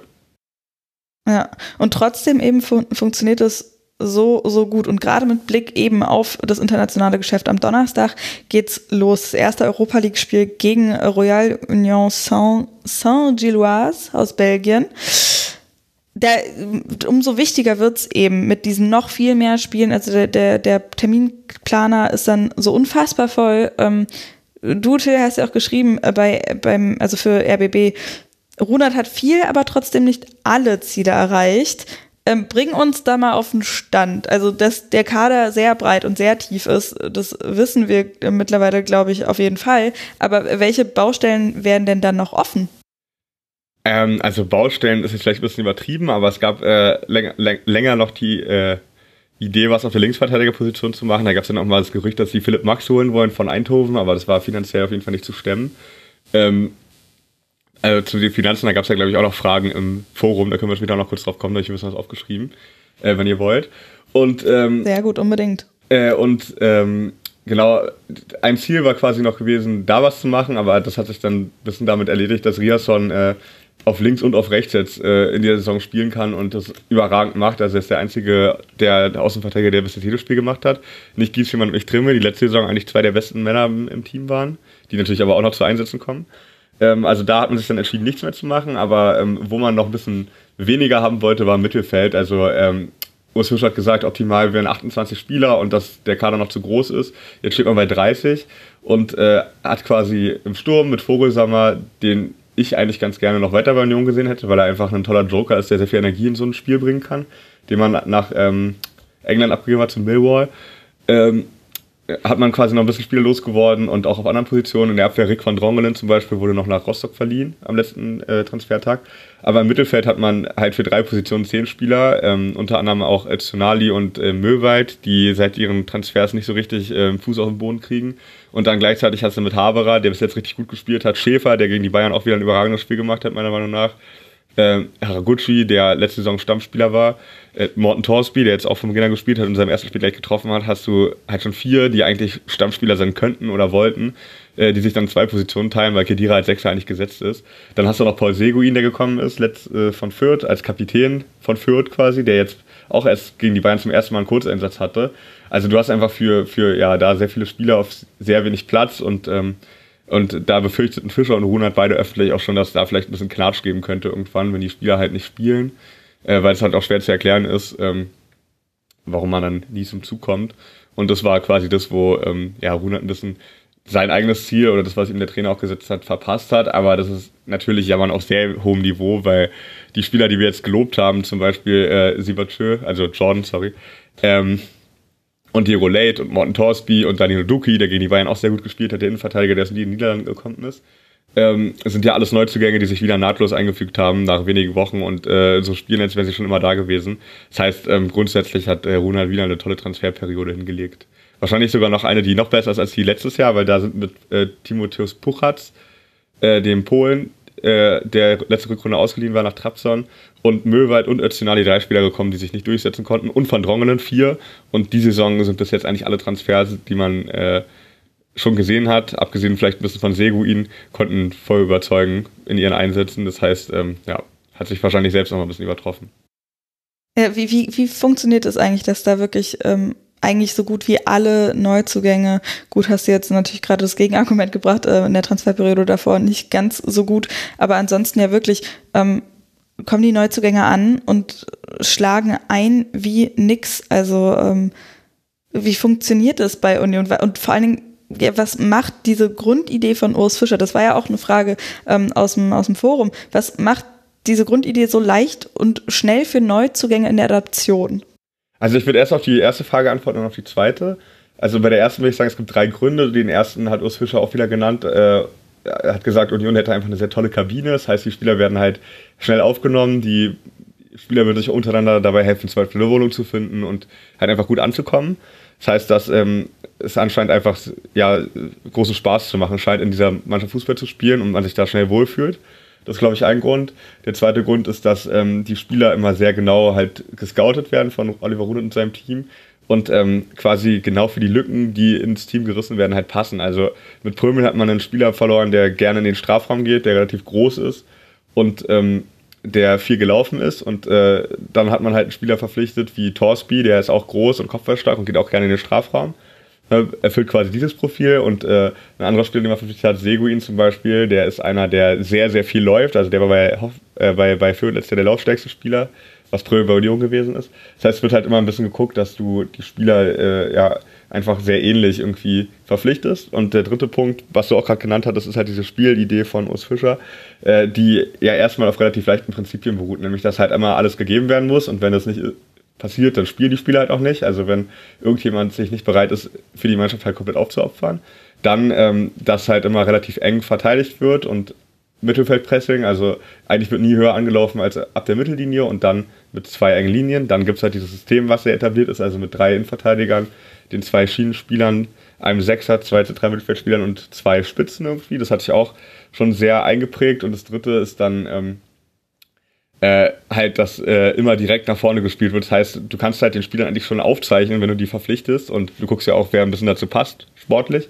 Wenn du die verpflichtest, kannst du denen halt schon genauer aufzeigen, was ihre Rolle wäre in dem System. Also Leveling jetzt äh, ist ja ein ähnlicher Spieler wie Becker, so vom Tempo her und ähm, vom Einsatz natürlich hat er ein paar andere Fähigkeiten und kann ein paar Sachen dafür nicht, die Becker kann, aber man kann ihn halt ähnlich einsetzen. Und ich glaube, du kannst halt den Spielern sehr genau erklären, wo sie bei Union spielen würden, wenn sie kommen. Und deswegen fällt es umgekehrt natürlich auch wieder relativ leicht, sich dann anzupassen. Ja, und wenn jetzt eben die internationale ähm, Fuhre ansprich, ansteht, da habe ich mich jetzt gerade ein bisschen verrannt von der Formulierung her, äh, wenn, die, wenn das internationale Geschäft jetzt äh, ansteht und da so viele Spiele kommen, dann ist es natürlich auch enorm wichtig, dass eben so viele Spieler da sind, die wissen, was sie zu tun haben. Und das hatte auch ähm, Urs Fischer gesagt ähm, auf der Pressekonferenz danach, ähm, dass eben jeder dann weiß, wenn er gebraucht wird, weiß jeder im Team, was er zu tun hat. Auf wen können wir uns denn da noch so freuen, den man jetzt vielleicht noch gar nicht so doll auf der Karte hat? Ja, also äh, vielleicht auch erst ein Satz zu dem Europapokal. Ähm, das hatten wir vorhin am Anfang auch schon angesprochen. Da ist halt auch Verbesserungspotenzial zur letzten Saison, denn erstens ist man relativ kläglich ausgeschieden aus der Gruppenphase, hat viel Lehrgeld auch gezahlt in den Spielen, vor allem gegen Rotterdam, die natürlich dann auch später ins Finale gekommen sind. Aber auch gegen Sparta Prag im ersten Spiel hat man einfach total, da war man nicht schlechter, sondern man hat einfach, ja, einfache Fehler gemacht und äh, offensichtlich war man einfach nicht so bereit für die Bühne, die europäische. Also ich glaube, da wurden mit den Spielern, die jetzt gekommen sind, auch einfach international erfahrene Leute geholt, wie Torsby, der lange in Italien gespielt hat und vorher in den Niederlanden. Duki, der war mit Vitesse Arnheim letzte Saison, äh, ich glaube, im Viertelfinale und ist da gegen Rom rausgeflogen, die später gewonnen haben. Äh, und war auch schon Kapitän mit 23 von Arnheim. Das heißt, es sind dann auch ein bisschen erfahrene Spieler gekommen. Siebertschö hat gegen Manchester United äh, in der Champions League Gruppenphase das Siegtor geschossen in der Nachspielzeit. Also man hat auch, glaube ich, ein bisschen darauf geachtet, dass man sehr ja, Spieler holt, die die Erfahrung haben. Late, der war mit Praga und Porto schon in Champions League und Europa League aktiv. Das heißt, da hat man ein bisschen nachgelegt. Und gleichzeitig hat man letzte Saison auch das Problem gehabt, ähm, Martin wird sich daran erinnern, zum Beispiel gegen Stuttgart. Da hat Union lange geführt und hat dann in den letzten zehn Minuten das Spiel vertändelt. Und das war halt gerade nach so einer Europapokalreise. Das heißt, wir haben, glaube ich, keins der Spiele gewonnen oder nur eins der Spiele gewonnen nach den Gruppenspielen jeden Sonntag. Also es war dann immer irgendwie ein Unentschieden und ganz oft hat man in den letzten zehn Minuten das irgendwie vertändelt, wenn man nicht mehr die Konzentration hatte oder ähm, nicht mehr die Kraft, je nachdem. Und ich glaube, auch darauf hat man ein bisschen geachtet, dass man äh, da halt nicht wertvolle Punkte liegen lässt. Weil ich meine, ein Punkt mehr hätte ja gereicht und Union würde dieses Jahr Champions League spielen und nicht Europa League. Muss man sich auch erstmal vorstellen. Und ähm, ich glaube, da wollte man einfach ein bisschen anknüpfen und diese äh, Fehler oder Schwächen, die man letzte Saison hatte, ein bisschen ausbügeln und anders angehen. Ja, wie, wie können Sie sich das aber dann überhaupt leisten? Also du hast ja schon gesagt, ne, finanzielle Situation, da gab es auch ein paar Fragen dazu. Und so ganz so easy ist es dann halt doch nicht. Ich meine, klar, immer schön gucken, ne, ob da auch äh, ablösefreie Spieler mit dabei sind am Start. Aber ähm, erklär uns doch mal diese ganze Situation bei Union nochmal mit dem Investor ja auch. Ja, also erstmal, dieses Jahr hat man ja zum Beispiel Transferplus gemacht, also 10 Millionen durch den Abonnie-Verkauf, weil viele ablösefrei gekommen sind. Allerdings sind es natürlich dann auch Spieler, die vielleicht ein bisschen mehr verdienen. Aber ähm, da muss man auch sehen, äh, Siebertschö ist, glaube ich, jetzt mit, oder Jordan, ist jetzt mit anderthalb Millionen ungefähr der Topverdiener im Kader. Das ist ja auch für Bundesliga-Verhältnisse nicht viel. Ähm, an anderen Standorten wird deutlich besser bezahlt für deutlich schwächere Leistungen, wie in Wolfsburg zum Beispiel oder so. ähm, oder auch beim Stadtrivalen Hertha. Also die haben ja auch Mondgehälter gezahlt und zahlen die halt zum Teil immer noch, weil die Verträge halt noch laufen.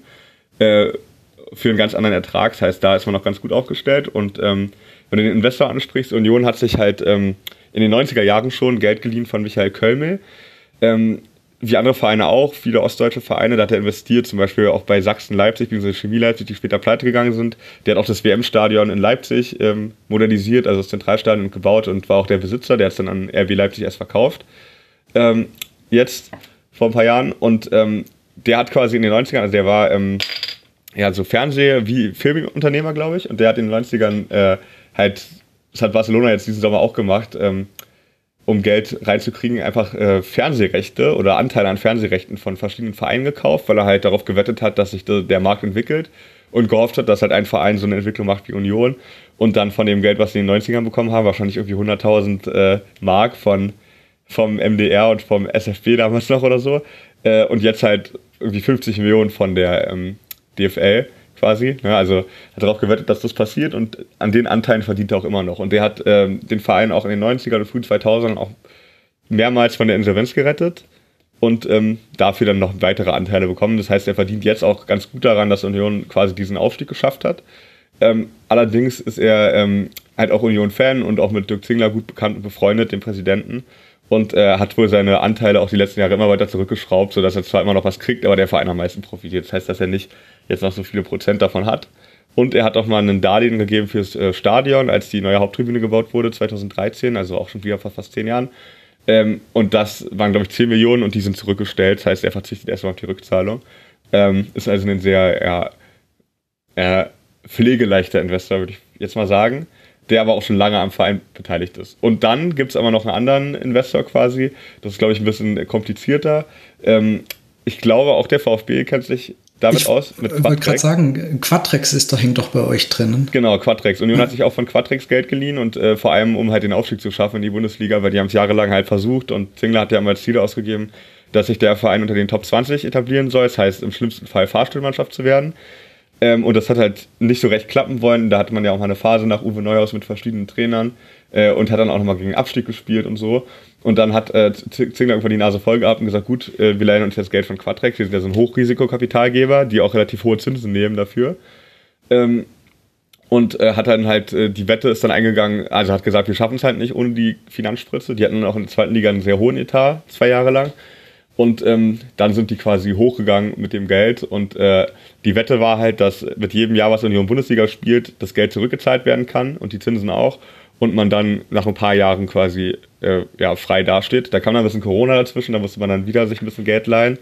Äh, weshalb es jetzt ja auch eine Ermahnung gab von der ähm, UEFA, dass quasi Union mehr ausgegeben hat, als es eingenommen hat. Ähm, aber sieht sich wohl auf einem ganz guten Weg, vor allem jetzt durch die Etablierung und auch durch den Aufstieg in der Fernsehgeldtabelle, wo man jetzt, glaube ich, in den Top Ten mittlerweile ist. Ähm, ja, ist man, glaube ich, auf dem Weg, sich finanziell wieder ein bisschen zu konsol kon ja, also zu erholen. Konsolidieren. genau, danke. ja, äh, zu stabilisieren vielleicht genau. auch. Sich ein bisschen und, zu erholen und das Geld auch wieder loszuwerden, aber ähm, es war auf jeden Fall eine Wette. Also wäre Union schnell wieder abgestiegen, dann hätten die relativ große finanzielle Probleme gehabt. Ja, dann ist ja umso besser, dass es genauso funktioniert hat. Und ähm, Europa League TV-Einnahmen, da wird auf jeden Fall äh, auch das wird helfen, sagen wir mal so. Ja, auch das hat äh, Zingler jetzt gerade gestern erst gesagt oder vorgestern gab es ein Interview von ihm in der äh, Berliner Zeitung.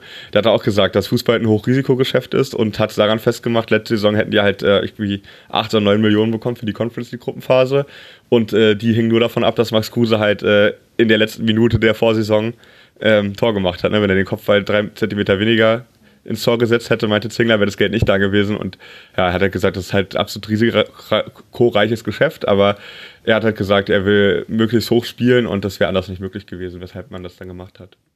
Auf jeden Fall gut, wenn man dann eben auch ähm, so einen Kumpel noch hat, äh, der auch noch in, mit investieren kann und eben diesen Fonds da, ähm, der mit am Start ist. W wusste ich gar nicht, dass der auch bei Stuttgart mit dabei ist, Martin?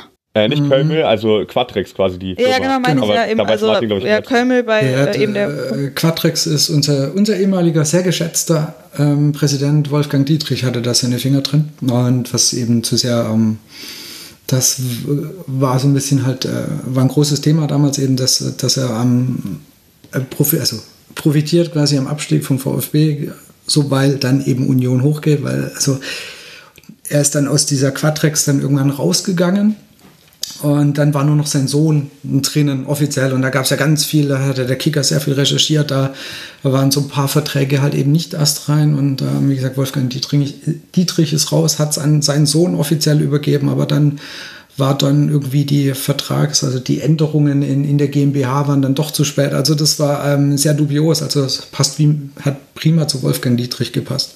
So, so das ganze ähm, Geschäftsmodell von Quatrex und wie er da eben drin hing, das war alles etwas, ähm, so wie der, unser ganzer Präsident, äh, sehr dubios. Ja, äh, die Geschäfte an den Sohn abtreten ist natürlich auch immer, da ist man natürlich ganz frei dann. Äh, genau, das, äh, das war so, ich habe es ja abgegeben, ich habe damit nichts mehr zu tun und du denkst, ja, das ist dein Sohn. Also ich weiß ja nicht, aber ich, ich habe mit meinem Sohn was zu tun. Erinnert mich so ganz vage an einen amerikanischen Präsidenten, ehemaligen Präsidenten. ähm, ja, äh, und da muss man vielleicht auch dazu sagen, warum sich Union überhaupt eingelassen hat auf so einen etwas dubiosen Geldgeber wie Quatrex, der halt auch wirklich sehr hohe Zinsen nimmt als Risikokapitalgeber, ist, dass Signal gesagt hat, dass für ihn halt nie in Frage gekommen ist, Anteile des Vereins in irgendeiner Form zu verkaufen. Also Union ist auch noch ein eingetragener Verein, kann nicht ausgegliedert. Das steht auch gar nicht zur Debatte. Ähm, was aber heißt, dass er gesagt hat, ja, wenn wir irgendwo Geld herkriegen wollen, dann können wir es nur von so einer ähm, Firma irgendwie nehmen, weil sonst können wir halt äh, den äh, ja, niemandem was anbieten. Also es könnte halt sich kein Investor in den Verein einkaufen oder so, der dann irgendwie Stimmrecht hätte. Das will man halt auf gar keinen Fall. Und deswegen ähm, hat man diesen Weg gewählt, äh, sich zusätzlich ein bisschen zu finanzieren. Also trotzdem immer noch der, der Kultverein, was die Unioner ja so sehr lieben. Wenn man mal dann, Entschuldigung. Wenn wir äh, dann nochmal so ein bisschen auf die sportliche Ebene gucken, wenn wir das jetzt geklärt haben.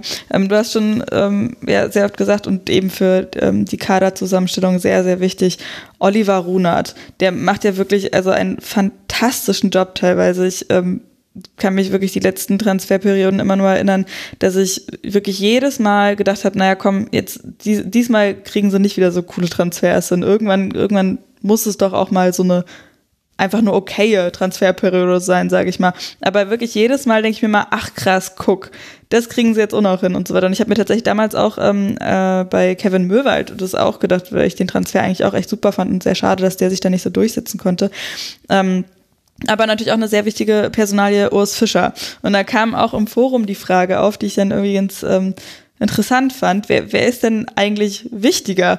Und auch zusammenhängend mit der Frage, ähm, was kann Union stoppen? Weil wir ja auch jetzt schon gesagt haben, die spielen so unglaublich gut, die überraschen immer, immer wieder auch ähm, einfach irre, dass niemand so wirklich einen Zugriff auf die zu finden scheint. Also obwohl du, Till, ja auch gesagt hast, der Plan, der ist eigentlich so einfach, den kannst du aufzeichnen und dann wissen die Spieler, die neu geholt werden, direkt, okay, das ist meine Rolle. Ähm, trotzdem kommt da selten Zugriff, sage ich mal, von den Gegnern. Ähm, was wäre dann noch die Möglichkeit, dass da was schief geht? Ja, also erstmal zur Rolle von Runert und Fischer, das ist, glaube ich, auch interessant. Ähm, äh, Runert hat letztens wieder gesagt, Urs Fischer hat ihm noch nie einen Spieler vorgeschlagen, den er haben wollte. Das heißt, äh, das ist komplette Arbeitsteilung. Runert ist vollkommen allein dafür verantwortlich, also mit seinem Team natürlich, ähm, Spieler zu verpflichten und neue ranzuholen und Urs Fischer ist dafür allein verantwortlich, damit zu entscheiden, was mit den Spielern dann passiert und wie die aufgestellt werden und wie die ähm, ja, reingehen. Also ich glaube, das ist auf jeden Fall auch ein Erfolgsgeheimnis, weil so kommen die beiden sich halt auch nicht ins Gehege und nicht ins Streiten. Was ja bei anderen Vereinen auch oft mal so zu Problem werden kann, wenn irgendwie gegenseitig die Kompetenzen überschritten werden. Ich denke an äh, Jörg Schmatke zum Beispiel, der sich irgendwie mit jedem Trainer überwirft, egal wo der arbeitet, äh, früher oder später. Und äh, das droht bei Union eher nicht, das Problem. Ähm, also das glaube ich, schon mal eine Sache, die äh, die Arbeitsweise der beiden auszeichnet. Dann ähm, auf die Frage zu kommen, was die ganze stoppen kann, äh, was, oder was das Ganze stoppen kann, ist natürlich äh, der Abgang von einem der beiden. Der wird natürlich erstmal äh, für Fragezeichen sorgen. Die arbeiten jetzt seit 2018 schon zusammen, also auch schon eine relativ lange Zeit äh, für Profisportverhältnisse. Ähm, also ähnlich wie Freiburg zum Beispiel, die jetzt ja auch einfach sehr erfolgreich sind. Ähm, ich glaube, das ist unser Spiel danach dann, ne? Da können wir dann darüber ja auch reden, die auch schon lange in der gleichen Situation äh, oder in der ähnlichen Konstellation, also mit äh, den beiden Managern und Streich, die alles zusammen entscheiden, was sich eingespielt hat, einfach arbeiten. Das heißt, diese eingespielte Arbeit, wenn da einer von beiden mal gehen könnte, wäre natürlich erstmal ein großes Fragezeichen, wie es weitergehen soll. Allerdings versucht Union darauf vorzusorgen. Also erstens Oliver Runert, der ist ja auch jetzt nicht so der normalste Manager aus der Liga, der ist ja auch politisch aktiv und sitzt auch in Iserlohn im Stadtrat und pfeift noch Oberligaspieler als Schiedsrichter und so und hat sich halt äh, diese Freiheiten auch, also dass er dann auch immer dahin fahren kann in seiner Heimat, ähm, mit Union quasi ausgemacht. Das heißt, er weiß halt auch, was er am Arbeitgeber hat ähm, und ich denke mal, er hätte nicht überall erstens die Ruhe zu arbeiten, die er bei Union kriegt, und zweitens auch nicht überall diese Freiheiten, die er haben möchte. Und er hat auch schon gesagt, vielleicht hört er einfach nach der Aufgabe bei Union auf als Manager. Das heißt, er ist jetzt auch keiner, der jetzt unbedingt noch irgendwie ähm, danach strebt, dass er, keine Ahnung, nochmal eine ganz neue Herausforderung irgendwie übernimmt bei dem Topverein, sondern er ist, glaube ich, gerne so ein Entwickler, der dann auch ähm, ja, nach seinem eigenen Kopf arbeiten kann, den er auf jeden Fall auch hat. Äh, also gilt auch als sehr harter Verhandler und so. Und äh, das geht, glaube ich, in so einem Umfeld wie bei Union, wo er dann auch das Vertrauen hat und nicht so äh, ja, schnell bewertet wird auch und alles ein bisschen familiärer auch im Umfeld zugeht, äh, schätzt er wahrscheinlich einfach die Arbeitsatmosphäre. Und auf der anderen Seite Urs Fischer, der kommt ja aus äh, Basel, also beziehungsweise kommt eigentlich aus Zürich, wo er auch gespielt hat und auch Trainer war, aber war dann vorher in Basel gewesen, bevor er zu Union gekommen ist. Und da hatte er eigentlich eine erfolgreiche Zeit, war Pokalsieger, war Schweizer Meister und wurde trotzdem entlassen, weil ähm, den Baselern und äh, den Medien da, der Fußball, den er spielen lässt, nicht offensiv genug gewesen ist für die Ansprüche von einem Verein wie Basel, die ja seitdem er weg ist auch übrigens äh, nicht mehr so erfolgreich sind. Ne? Also die ähm, letzten Meisterschaften gingen alle nach Bern, äh, die davor ewig darauf gewartet haben. Ähm, und ich glaube, er hat daraus auch so ein bisschen die Erfahrung gezogen, dass er einfach das Arbeitsumfeld, was er bei Union hat, nämlich dass er nicht in Frage steht und in Ruhe halt sein Ding machen kann, einfach schätzt. Und ich glaube auch, das führt dazu, dass nie große Gerüchte irgendwie auftreten, weil er nicht aktuell nicht so das Interesse hat zu wechseln. Andererseits glaube ich aber auch, hat er schon mehrfach gesagt, dass ihn das auch ärgert, dass immer wieder Spieler weggehen und so und ähm, die Arbeit dadurch halt so ein bisschen unterbrochen wird und er konnte jetzt ja auch nicht drei Jahre hintereinander vielleicht noch mit der gleichen Mannschaft arbeiten, was ja auch dazu führt, dass äh, sich so ein Team nochmal vielleicht verbessern kann und auf eine neue Ebene kommen kann. Äh, was man ja auch an Spielern jetzt aktuell sieht, wie Riasson oder so, der ja schon seit fünf Jahren im Verein ist und jetzt erst auf seinem besten Niveau spielt. Das heißt, die Entwicklung mit der Zeit mit Fischer hat ihm halt gut getan. Ähm, da könnte ich mir vorstellen, dass ähm, er vielleicht irgendwann die Nase voll hat von den Gegebenheiten, dass Union einfach nicht in der Lage ist, äh, Spieler zu halten.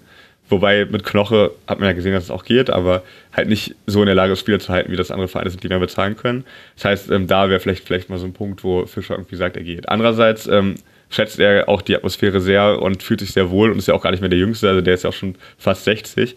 Ähm, das heißt, äh, ja, wie weit jetzt der Weg noch irgendwie hochgehen würde zu irgendwelchen anderen Vereinen, ist ja dann auch die Frage, die ja auch ganz gerne auf junge Trainer setzen. Das heißt, so ein bisschen die Basis, glaube ich, von den beiden. Und was Fischer auch auszeichnet, was man jetzt in der Saison zum Beispiel gesehen hat, vergleicht man das Spiel gegen Leipzig, ähm, wo Union ja auch gewann, äh, aber Leipzig gute Chancen hatte und das Spiel mit Bayern sieht er, dass er halt auch einfach in kurzer Zeit, also mit den grundlegenden Prinzipien einfach darauf reagieren kann, wenn Probleme in der Mannschaft auftreten. Zum Beispiel gegen Leipzig, die haben das Spiel sehr breit gemacht und immer wieder versucht halt die schnellen Spieler Timo Werner zum Beispiel in die Lücke zu schicken und ich äh, gebe euch Brief und Siegel drauf, dass äh, die Chance von Werner, ich weiß nicht, ob ihr die vor Augen habt, aber da hat, ähm, wurde Werner quasi reingeschickt in die Lücke und hat den Ball so an den Pfosten gelupft äh, dass die in der Videoanalyse vor dem Spiel zehnmal rauf und runter lief, weil Union hat dieses Mal es geschafft, äh, das so eng zu halten, obwohl auch Bayern versucht hat, die Seiten zu wechseln, dass keiner von den schnellen Spielern, und die haben ja nur noch mehr als Leipzig, also ich rede von Mané, Koman und Co., die gerne mal in so eine Lücke gehen, da reinstoßen konnten. Also sowas ist zum Beispiel nicht mehr passiert. Das heißt, da ist äh, auch eine Qualität von Fischer, dass er einfach schnell reagieren kann und sowas dann abstellt. Ja, und eben auch von den, von den Spielern dann, dass sie da halt so schnell drauf reagieren. Na, also das äh, ist auch äh, wirklich sehr, sehr beeindruckend. Also überhaupt dieser ganze Verein. Und äh, Martin, du hast es ja auch gesagt, du als Stuttgarter schielst da auch ein bisschen, bisschen drauf, ne? Ja, so, wir haben äh, in Stuttgart ein vielleicht nicht ganz einfaches Verhältnis mit Union. Also bei mir hat sich so ein bisschen gelegt, aber es war natürlich, ähm, da Union uns in die zweite Liga geschickt hat. Ähm, am Anfang eher dachte ich mir so, hoffentlich steigen sie gleich wieder ab, aber mittlerweile guckst du einfach mit äh, einem gewissen, wo du sagst, Respekt, was, was die da aus den Mitteln machen, die sie haben, wie sie spielen. Und da wird man sich einige Sachen schon auch in Stuttgart so wünschen. Äh, was, was mich vorhin noch interessiert hat, oder Till, weil du meintest, ähm, er ist immer ein bisschen unglücklich, weil die Spieler wechseln, aber ich kenne eigentlich fast in Deutschland keinen Verein, der seine Spieler eigentlich halten kann. Also ich glaube, das Problem wird er überall haben. Das war, da bin ich vorhin noch so ein bisschen drüber gestolpert, weil ähm, es gibt eigentlich keinen Verein, mein selbst Dortmund, da verlierst du deine Spieler immer wieder. Ja, stimmt, da hast du recht. Also wahrscheinlich ist das auch ein Grund, der dann bei seinen Überlegungen eine Rolle spielt, dann doch nicht zu wechseln. Ne? Aber ähm, auf jeden Fall hat er das schon mehrfach öffentlich geäußert, dass er ähm, da und der ist ja auch einer, der eigentlich nicht nach außen trägt, wenn ihm was stört. Äh, da hat er aber schon ein paar Mal gesagt, ähm, ja, schade halt, wenn die gehen und äh, er noch nicht seinen Weg mit ihm beendet sieht. Also ich glaube, ein Prömel zum Beispiel hätte er liebend gern behalten. Die haben sich auch super verstanden, die beiden. Auch Marvin Friedrich hätte er gern behalten.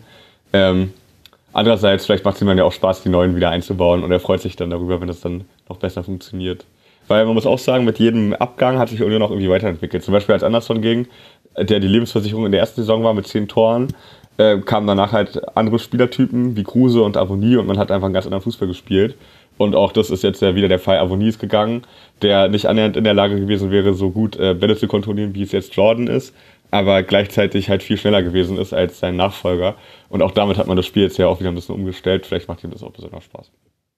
Das ist ja das, was ich von, also aus der Ferne so wahnsinnig ähm, gut finde. Also es gehen ähm, eben Kruse, äh, Kruse noch zu, zum Halbjahr, also zum in der Winterpause und es gehen die besten Stürmer und das wird eigentlich nahtlos wieder ersetzt und, und die, die sind auch wieder nahtlos in dem Spiel drinnen. Und ähm,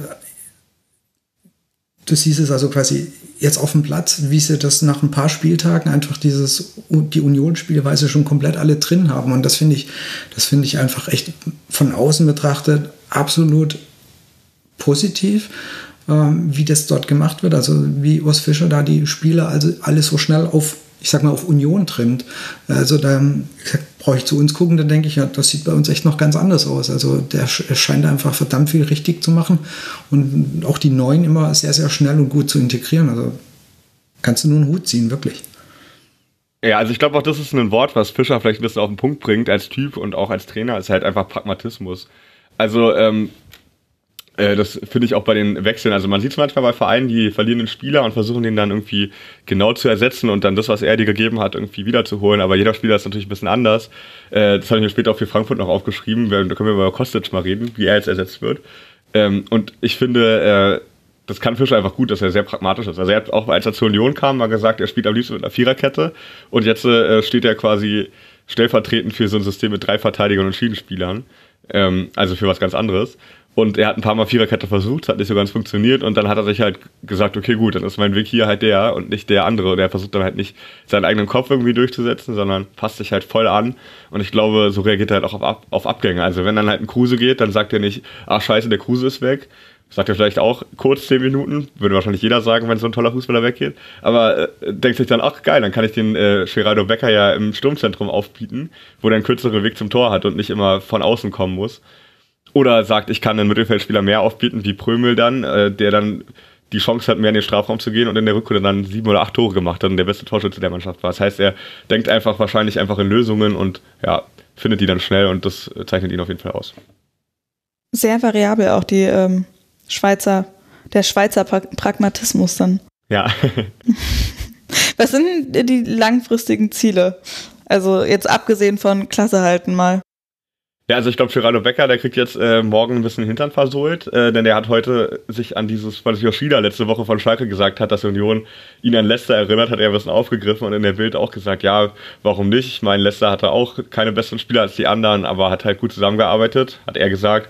Und das passt natürlich nicht so zu der Linie, die man im Verein fährt, nämlich dass äh, die 40 Punkte das Saisonziel sind, was Kapitän Trimmel und äh, Trainer Fischer ja mantraartig wiederholen, aber ähm, also intern gibt es natürlich andere Ziele, das ist allen klar.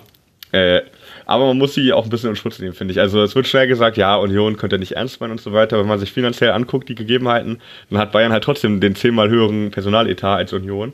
Äh, und Union ist auch im Vergleich zu anderen Vereinen immer noch einer der ärmeren in der Bundesliga. Gerade jetzt auch, wo Bremen und Schalke wieder aufgestiegen sind. Äh, die natürlich jetzt auch nicht auf Rosen gebettet sind, aber einfach durch ihr größeres Stadion und durch die größere Marke, die sie sind, einfach andere Möglichkeiten haben als Union. Noch zumindest. Ähm, und von daher ist es schon von den Möglichkeiten, die eigentlich grundsätzlich da sind, verständlich, dass man erstmal darauf schielt, in der Liga zu bleiben, aber intern hat man natürlich schon auch nicht vor, schlechter als vergangene Saison abzuschneiden. Und man würde sich, glaube ich, schon durchaus ärgern, wenn man jetzt gegen die Bayern unentschieden holt und äh, gegen Leipzig gewinnt und Co. und dann ähm, irgendwann einbricht. Also das ist natürlich nicht das Ziel. Die wollen immer das Beste rausholen und sonst könnte man ja auch gar nicht so spielen, wenn man nicht ähm, immer im Kopf hätte, das bestmögliche Ergebnis zu holen. Da frage ich mich dann auch echt immer, weil also ich äh, muss dazu sagen, dass in meinem Familienumkreis eben auch sehr viele Unionerinnen und Unioner mit dabei sind. Und natürlich fiebern wir da auch so ein bisschen noch mit, aber da frage ich mich dann auch immer, ne, es geht immer besser bisher bei Union. Immer noch mal, noch mal eins drauf und noch mal eins drauf und noch mal eins drauf. Und die Unionerinnen und Unioner sind ja dann sehr oft so eher verhalten. Gerade anfangs der Saison immer, ach naja, jetzt, nee, das, diese Saison geht's irgendwo schief oder so. Ähm, hat sich meinem Gefühl nach mittlerweile auch ein bisschen geändert, aber jetzt ist es doch wirklich so. Also irgendwann geht's doch einfach nicht besser.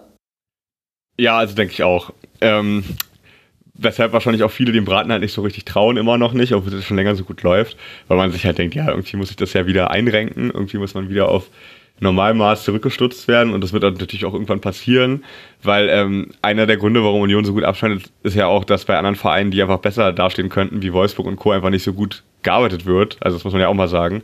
Die Plätze, die da oben jetzt gerade für Freiburg und Union auch frei sind und die sie sich auch verdient haben durch ihre Arbeit und auch durch den Fußball, den sie spielen, die wären ja so nicht da, wenn die Vereine, die finanziell einfach mehr Möglichkeiten haben, ähnlich äh, gut aufgestellt wären.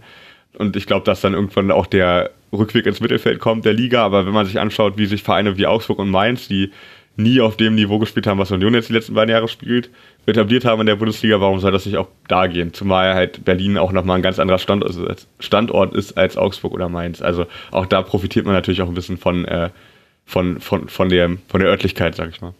Örtlichkeit Berlin auf jeden Fall immer, äh, immer sehr gut, auch wenn man Spieler davon überzeugen möchte, zu kommen, ne? Genau, ja, das sagen auch viele Spieler, dass sie einfach auch gerne in Berlin wohnen und äh, ja, dass das auch ein Grund ist, dahin zu wechseln, ja. Also das wird Runert wahrscheinlich relativ offensiv einbringen äh, in Vertragsverhandlungen. Ja, na, und dann das ganze Vereinsumfeld auch noch mit dazu, worüber wir ja auch schon gesprochen hatten.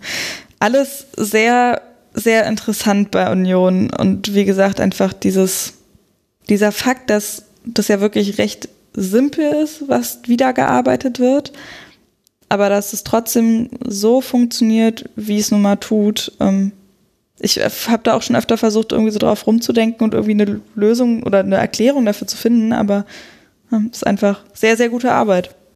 Ja, also ich denke auch, dass man es so, ähm, so runterbrechen kann. Gut, Martin, hast du denn noch Fragen an Till zu diesem Schwerpunktthema? Ja, also äh, mich würde gerade, ähm, was mich wirklich interessieren würde, ähm, wie ist deine Einschätzung um Thema, wie wird Union in der in den Medien in ähm, Berlin behandelt und wie wird Hertha behandelt. Das heißt, guckt man bei der Hertha auch viel mehr hin. Also das heißt, sind die auch viel mehr in der Presse und kann Union halt eben vielleicht auch mehr in Ruhe arbeiten, weil sie von Presse, von den Medien nicht vielleicht so die Augen vielleicht nicht ganz so arg drauf sind, weil man Hertha hat ja einfach die letzten Jahre natürlich auch immer bestes Material abgeliefert, muss man ja sagen. Aber ähm, wie, ist da, wie ist da so das Verhältnis? Ja, also wie beim RW kriegen immer so ein bisschen vorgeworfen äh, von den Hertha-Fans, ja, das, das ist ja der Union-Sender und umgekehrt sagt Union, ja, Hertha kommt hier viel mehr vor als wir, interessiert keinen so richtig. Hat sich jetzt natürlich auch ein bisschen geändert mit dem sportlichen Erfolg. Aber ähm, natürlich ist Hertha in der Wahrnehmung und auch wenn jetzt die Mitgliedszahlen gerade ein bisschen anders aussehen, ist Hertha einfach noch der größere Verein. Das ist, sollte klar sein. Also ähm, viele, Union hat jetzt einen absoluten Mitgliederboom erlebt auch, jetzt ich glaube 45.000, was ja auch wirklich eine sehr stolze Zahl ist, aber was natürlich auch damit zusammenhängt, dass du halt einfach gar keine Chance hast, eine Karte für Stadion zu bekommen, wenn du nicht Vereinsmitglied bist. Äh, und das ist ja bei Hertha naturgemäß ein bisschen anders, bei 75.000 Plätzen im Olympiastadion. Und die haben ja trotzdem, ich glaube auch so 45.000 Mitglieder ungefähr. Das heißt, ähm, es ist einfach auch ein größerer und etablierterer Verein, logischerweise. Also äh, das ist ja auch das Selbstverständnis von Hertha, der Hauptstadtclub zu sein. Also ich äh, denke nur an das Lied, was die mal singen, Uniona kommt aus Köpenick, Hertha aus Berlin. Ist ja auch immer so ein bisschen so ein Anspruch. Und ähm, gleichzeitig glaube ich auch, dass sich äh, vor allem äh, die großen Medien wie Tagesspiegel und Morgenpost sind ja traditionell aus dem Westen, aus Westberlin. Äh, und auch Bild, also BZ und äh, Springer. Und die sind natürlich da einfach ein bisschen näher dran bei Hertha. Ähm, äh, einfach schon rein traditionell gesehen. Aber ähm, ich denke auch, dass die Aufmerksamkeit so auf Union immer mehr wächst, immer mehr wächst und äh, dass sich jetzt nicht auch alle nur freuen darüber, dass es so gut läuft. Also ich glaube, man würde schon auch gerne mal was finden, um da so ein bisschen die Suppe zu spucken teilweise. Ähm, was ja auch ganz normal ist, gehört ja auch ein bisschen dazu, dass da dann genauer hingeschaut wird. Also ich glaube, ähm, sollte da mal die erste Krise kommen, dann wird dann auch bei Union da berichtet. Aber äh, zum Beispiel auch die Aussagen von Dirk Zingler, die gehen ja auch immer durch die Medien, ähm, die manchmal ein bisschen befremdlich sind in manchen Ohren. Äh, die werden ja dann auch immer sehr breit rezipiert. Das heißt, äh, da guckt man schon ein bisschen drauf und achtet schon ein bisschen drauf und sucht es auch. Aber bis jetzt läuft es halt so gut, dass man jetzt auch nicht annähernd so Bericht erstatten könnte wie bei Hertha. Ne? Also, ich meine, das Präsidium ist seit 2004 relativ ähnlich aufgestellt, seit 2005, 2004 so. Da, seitdem wird eigentlich kontinuierlich an dem gearbeitet, was jetzt halt äh, äh, Realität geworden ist. Ähm, es gibt eigentlich keine großen Diven, so Spieler, die irgendwie Zirkus machen. Also als Max Kruse da war, war es anders. Da gab es jeden Tag einen Artikel über Max Kruse in der Bild und es gab auch online viel über Max Kruse und so. Also der wurde dann quasi schon auch ein bisschen anders betrachtet. Aber so ein Julian Riasson vielleicht oder ein Frederik Renault, die geben natürlich auch nicht so viel Aufmerksamkeit her, wie das äh, dann andere Spieler tun, die bei Hertha gespielt haben, wie zum Beispiel Matthäus Kunja oder so in der Zeit. Das heißt, ähm, dass einfach die Themenlage und äh, die, die aber auch die Bedeutung äh, historisch gesehen und auch aktuell noch ähm, ja, einfach dazu führen, dass Hertha ein bisschen äh, ja, sich besser vermarkten lässt, vielleicht auch und einfach interessanter ist. Also, ja klar, es ist interessanter, wenn irgendwie ein Investor kommt und der dann 300 Millionen dahin legt äh, und dann geht's komplett schief. Das ist ja gefundenes Fressen und äh, dann passiert zwischendurch noch ähm, also ich hatte ja vorhin schon den Marc Schwitzky genannt, der das auch über Bildschirms geschrieben hatte. Der aktualisiert immer irgendwie alle paar Wochen, was jetzt wieder bei Hertha passiert ist. ist eigentlich ganz witzig und das ist so ein fortlaufender Twitter-Thread schon über drei Jahre oder so. Und äh, das kann man sich gar nicht vorstellen, was da teilweise in drei Wochen manchmal passiert ist, passiert bei anderen Vereinen in fünf Jahren nicht. Äh, das heißt, ähm, ist einfach, glaube ich, also ist gar nicht zu verhindern, dass, viel, dass mehr über Hertha geschrieben wird.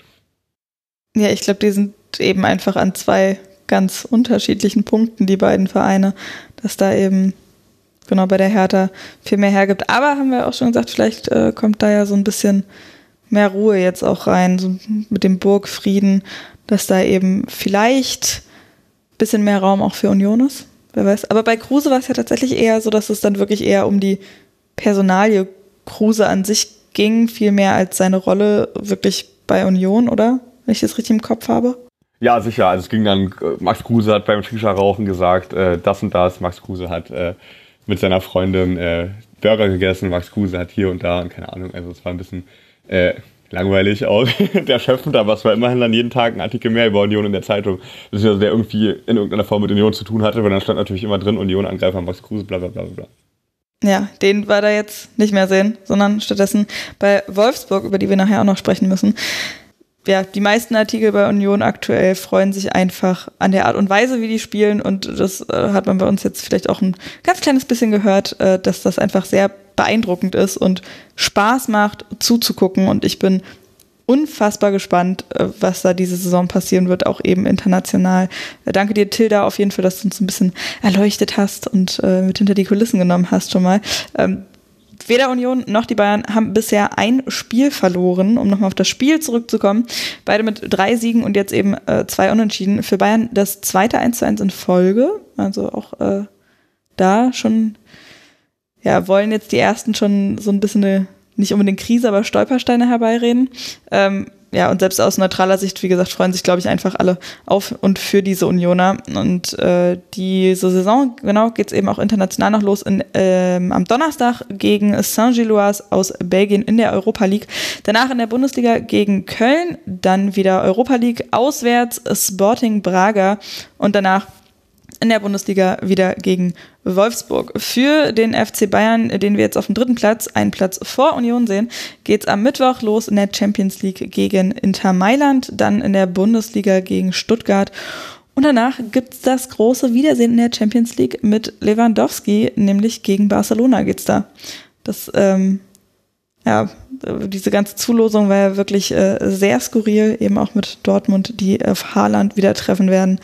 Äh, sehr interessant auch alles. Und ähm, genau, wer vom äh, Münchner und Unioner Punktverlust, der es ja dann irgendwie für beide doch auch war, wenn man zumindest noch ein Stückchen weiter nach oben guckt, und den wenigen Toren auch für den BVB profitiert und jetzt auf der Eins steht, das ist der SC Freiburg. Und das war ja irgendwie schon ähm, ziemlich skurril. Ich weiß nicht, wie es euch da ging, ähm, Till, Martin, ähm, als ihr die Tabelle gesehen habt. Ich war äh, ein bisschen überrascht tatsächlich. Ähm, Freiburg spielt in Leverkusen und gewinnt 3 zu 2. Martin, nimm uns doch mal ein bisschen mit. Wie fandest du dieses Ergebnis? Ziemlich viele Tore auf jeden Fall. Schöne viele Tore und am Ende fairerweise muss man sagen, verdienten Sieger mit dem SC Freiburg. Also wir sprechen hier, ich, hab, ich muss Union loben, ich muss SC Freiburg loben, das ist so als VfB-Fan alles relativ schwierig, aber man, man, man, muss das ja wirklich neutral und fair sehen. Also ich habe ähm, ein Spiel in der ersten Halbzeit gesehen, wo Leverkusen wirklich die, die Überhand hatte, viele Chancen hatte, verdient auch in, mit 1 zu 0 in Führung gegangen ist. Fairerweise muss man sagen, dass ähm, Freiburg musste ja sehr, sehr früh wechseln das hat ihrem Spiel, glaube ich, auch ziemlich einen Bruch getan. Und dann, jetzt kommt eben das Lob, äh, Christian Streich stellt dann einfach in der Halbzeit eben auf ähm, Viererkette um und dann läuft das Ding auf einmal mit Sicherheit durch super eintrainierte Standards. Ja, also das ähm, Treffen zwei, zweimal in einem Spiel nach Eckball, das ist, kann kein Zufall sein. Also das heißt, es ist auf jeden Fall eintrainiert, ist gut eintrainiert, waren wahnsinnig effizient. effizient. Also man muss eigentlich sagen, ähm, ja, ist ein würdiger Tabellenführer, weil also eigentlich das immer, was man sagt, macht eine Spitzenmannschaft aus. Ja? Also spielen effizient, nutzen ihre wenigen Chancen eiskalt. Also das war wirklich schon eines Spitzenreiters zugegeben würdig. Ja, eben, dass sie dann auch äh, so, so gut reagieren und das Spiel dann auch wieder drehen konnten innerhalb von kürzester Zeit. In der 16. Minute gab es ja schon das 1 zu 0 durch Demir bei und dann hat es ein bisschen gedauert. Du hattest es ja auch schon gesagt, ne? Ähm, die Auswechslung hat sie schon äh, ganz schön mitgenommen. Äh, Salai da mit einem, ähm, was war das, Augenhöhlen, Augenbodenbruch oder eh, so ähnlich? Aber Augenprellung hat die Sportschau gesagt, aber ich weiß nicht genau. Ja, jedenfalls ähm, im Gesicht und nicht besonders easy, sagen wir mal so. Äh, in der 49. haben sie dann trotzdem, also nach der Halbzeit eben nach dieser Umstellung, die sehr schnell gewirkt hat, eben, dann das, äh, der Ausgleich durch Ginter und nur zwei Minuten später das 2 zu 1 durch Gregoritsch. Das ging wahnsinnig flott und die Umstellungen, äh, Martin, die du auch schon angesprochen hast, die hat man super, super schnell gemerkt. Also direkt ne, in, nach der Halbzeit sind, sind sie rausgekommen, die Freiburger wieder. Ähm, ein komplett anderes Gesicht gezeigt, ziemlich zügig in der 49. der Ausgleich durch Ginter. Und zwei Minuten später dann ähm, eben auch durch Gregoritsch das 2 zu 1. Danach noch in der 66. wieder der Ausgleich. Da ist Leverkusen ein bisschen weiter rangekommen. Da hat dann auch äh, Callum Hudson-Odoi, der ähm, ja, per Laie verpflichtet worden, also ausgeliehen worden ist. Ähm, fand ich auch ein ganz skurriles Ding, dass er jetzt eben bei Leverkusen aufläuft und eine wunderschöne Vorlage aber gegeben auf Schick mit dem 2 zu 2 und der 72. Dann das 3 zu 2 aber für Freiburg durch Doan. Und da müssen wir natürlich auch bei allem Lob für Freiburg, die das wirklich fantastisch gemacht haben, Martin, du hast das sehr gut ausgeführt, ähm, über Leverkusen auch sprechen, was bei denen los ist. Max hatte das ja auch schon letzte Woche gesagt, Thema Selbstbewusstsein. Aber die Frage da ist ja auch immer, wie geht man das an? Ja, also ich finde, äh, man kann aus dem Spiel eigentlich schon so ein paar Sachen fürs eigene Selbstbewusstsein rausziehen. Also natürlich nicht, wie man die Standards verteidigt hat. Äh, das sollte einem kein Selbstbewusstsein verleihen, vor allem weil man ja auch Freiburg kennt und weiß, dass sie das gut können. Also ich meine, diese Höfler-Variante auf dem ersten Pfosten, die ist ja wirklich, also die stand ja schon in der Bibel wahrscheinlich. Ähm, und die klappt jedes Mal. Das heißt, äh, ähm, da muss man irgendwie auch besser verteidigen, aber es zeigt natürlich auch die Qualität von Freiburg, dass das dann immer wieder klappt. Ähm, aber da vorne, finde ich, hat Leverkusen das ja eigentlich gar nicht schlecht gemacht. Ihr habt es ja schon gesagt, die erste Hälfte war echt gut. Und auch später hatten sie eigentlich noch ein paar ganz gute Chancen, fand ich. Ähm, insgesamt auch, was die Spielanteile anginge, haben sie ja viel, waren sie eigentlich total überlegen. Freiburg hat sechs Schüsse gehabt, dreimal getroffen, zweimal nach Standards und das Gregoritsch-Tor sah ja eigentlich auch aus wie ein typisches Freiburg-Tor, wie er da am zweiten Pfosten bei reingeht. Ähm, Gleichzeitig hat die Abwehr von denen auch gut gespielt. Flecken hat überragend gehalten. Das heißt, ähm, Leverkusen hat ja schon offensiv auch gezeigt, dass es eigentlich eine Mannschaft ist, die ganz woanders hingehört, als dann den Tabellenkeller, wo die jetzt gerade stehen, nach dem schlechten Start. Und äh, vielleicht kann man daraus versuchen, ein bisschen Selbstbewusstsein zu ziehen. Auf jeden Fall. Also ich finde, sie haben, sie haben in der ersten Halbzeit auch einen großen Aufwand betrieben. Ja? Das heißt einfach, ähm, Thema Chancenverwertung, da war mehr drin. Schick hatte klar ein, zwei Chancen, wo er mit Sicherheit eigentlich ein Tor hätte machen müssen. Das heißt, dann steht es eben eher 2 zu 0 zur Halbzeit. Also rein, rein vom Spielerischen fand ich wirklich, da könnt, das können sie definitiv positiv raus, rausziehen und rausgehen. Klar, das Ergebnis natürlich nicht. Am Ende verlierst du 2 zu 3, aber es ist jetzt nicht so, dass man sagt, es war total hoffnungslos, was äh, Leverkusen da gemacht hat.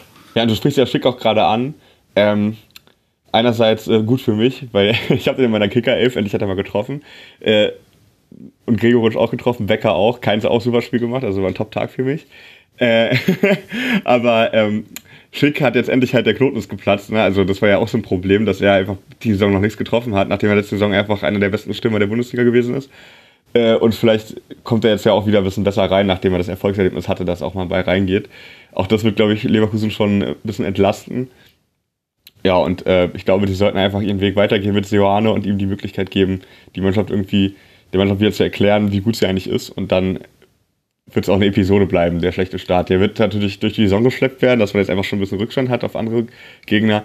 Aber ich denke mal, Union und auch Freiburg, die werden durch die Dreifachbelastung auch ein paar Punkte liegen lassen. Also ich kann mir nicht vorstellen, dass die beide so stabil jetzt durch die ganzen englischen Wochen gehen.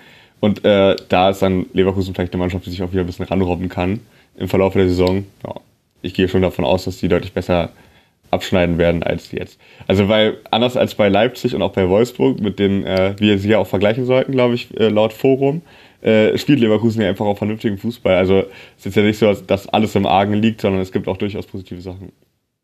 In der Abwehr müssen sie halt ein bisschen gucken. Du, du hattest die ähm, Ecke angesprochen.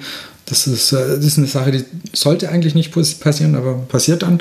Also ich denke, da müssen sie ein bisschen drauf äh, gucken. Und zwar ja auch das ähm, 2 zu 1 ist ja auch durch einen relativ eklatanten Fehler von Tapsoba gefallen.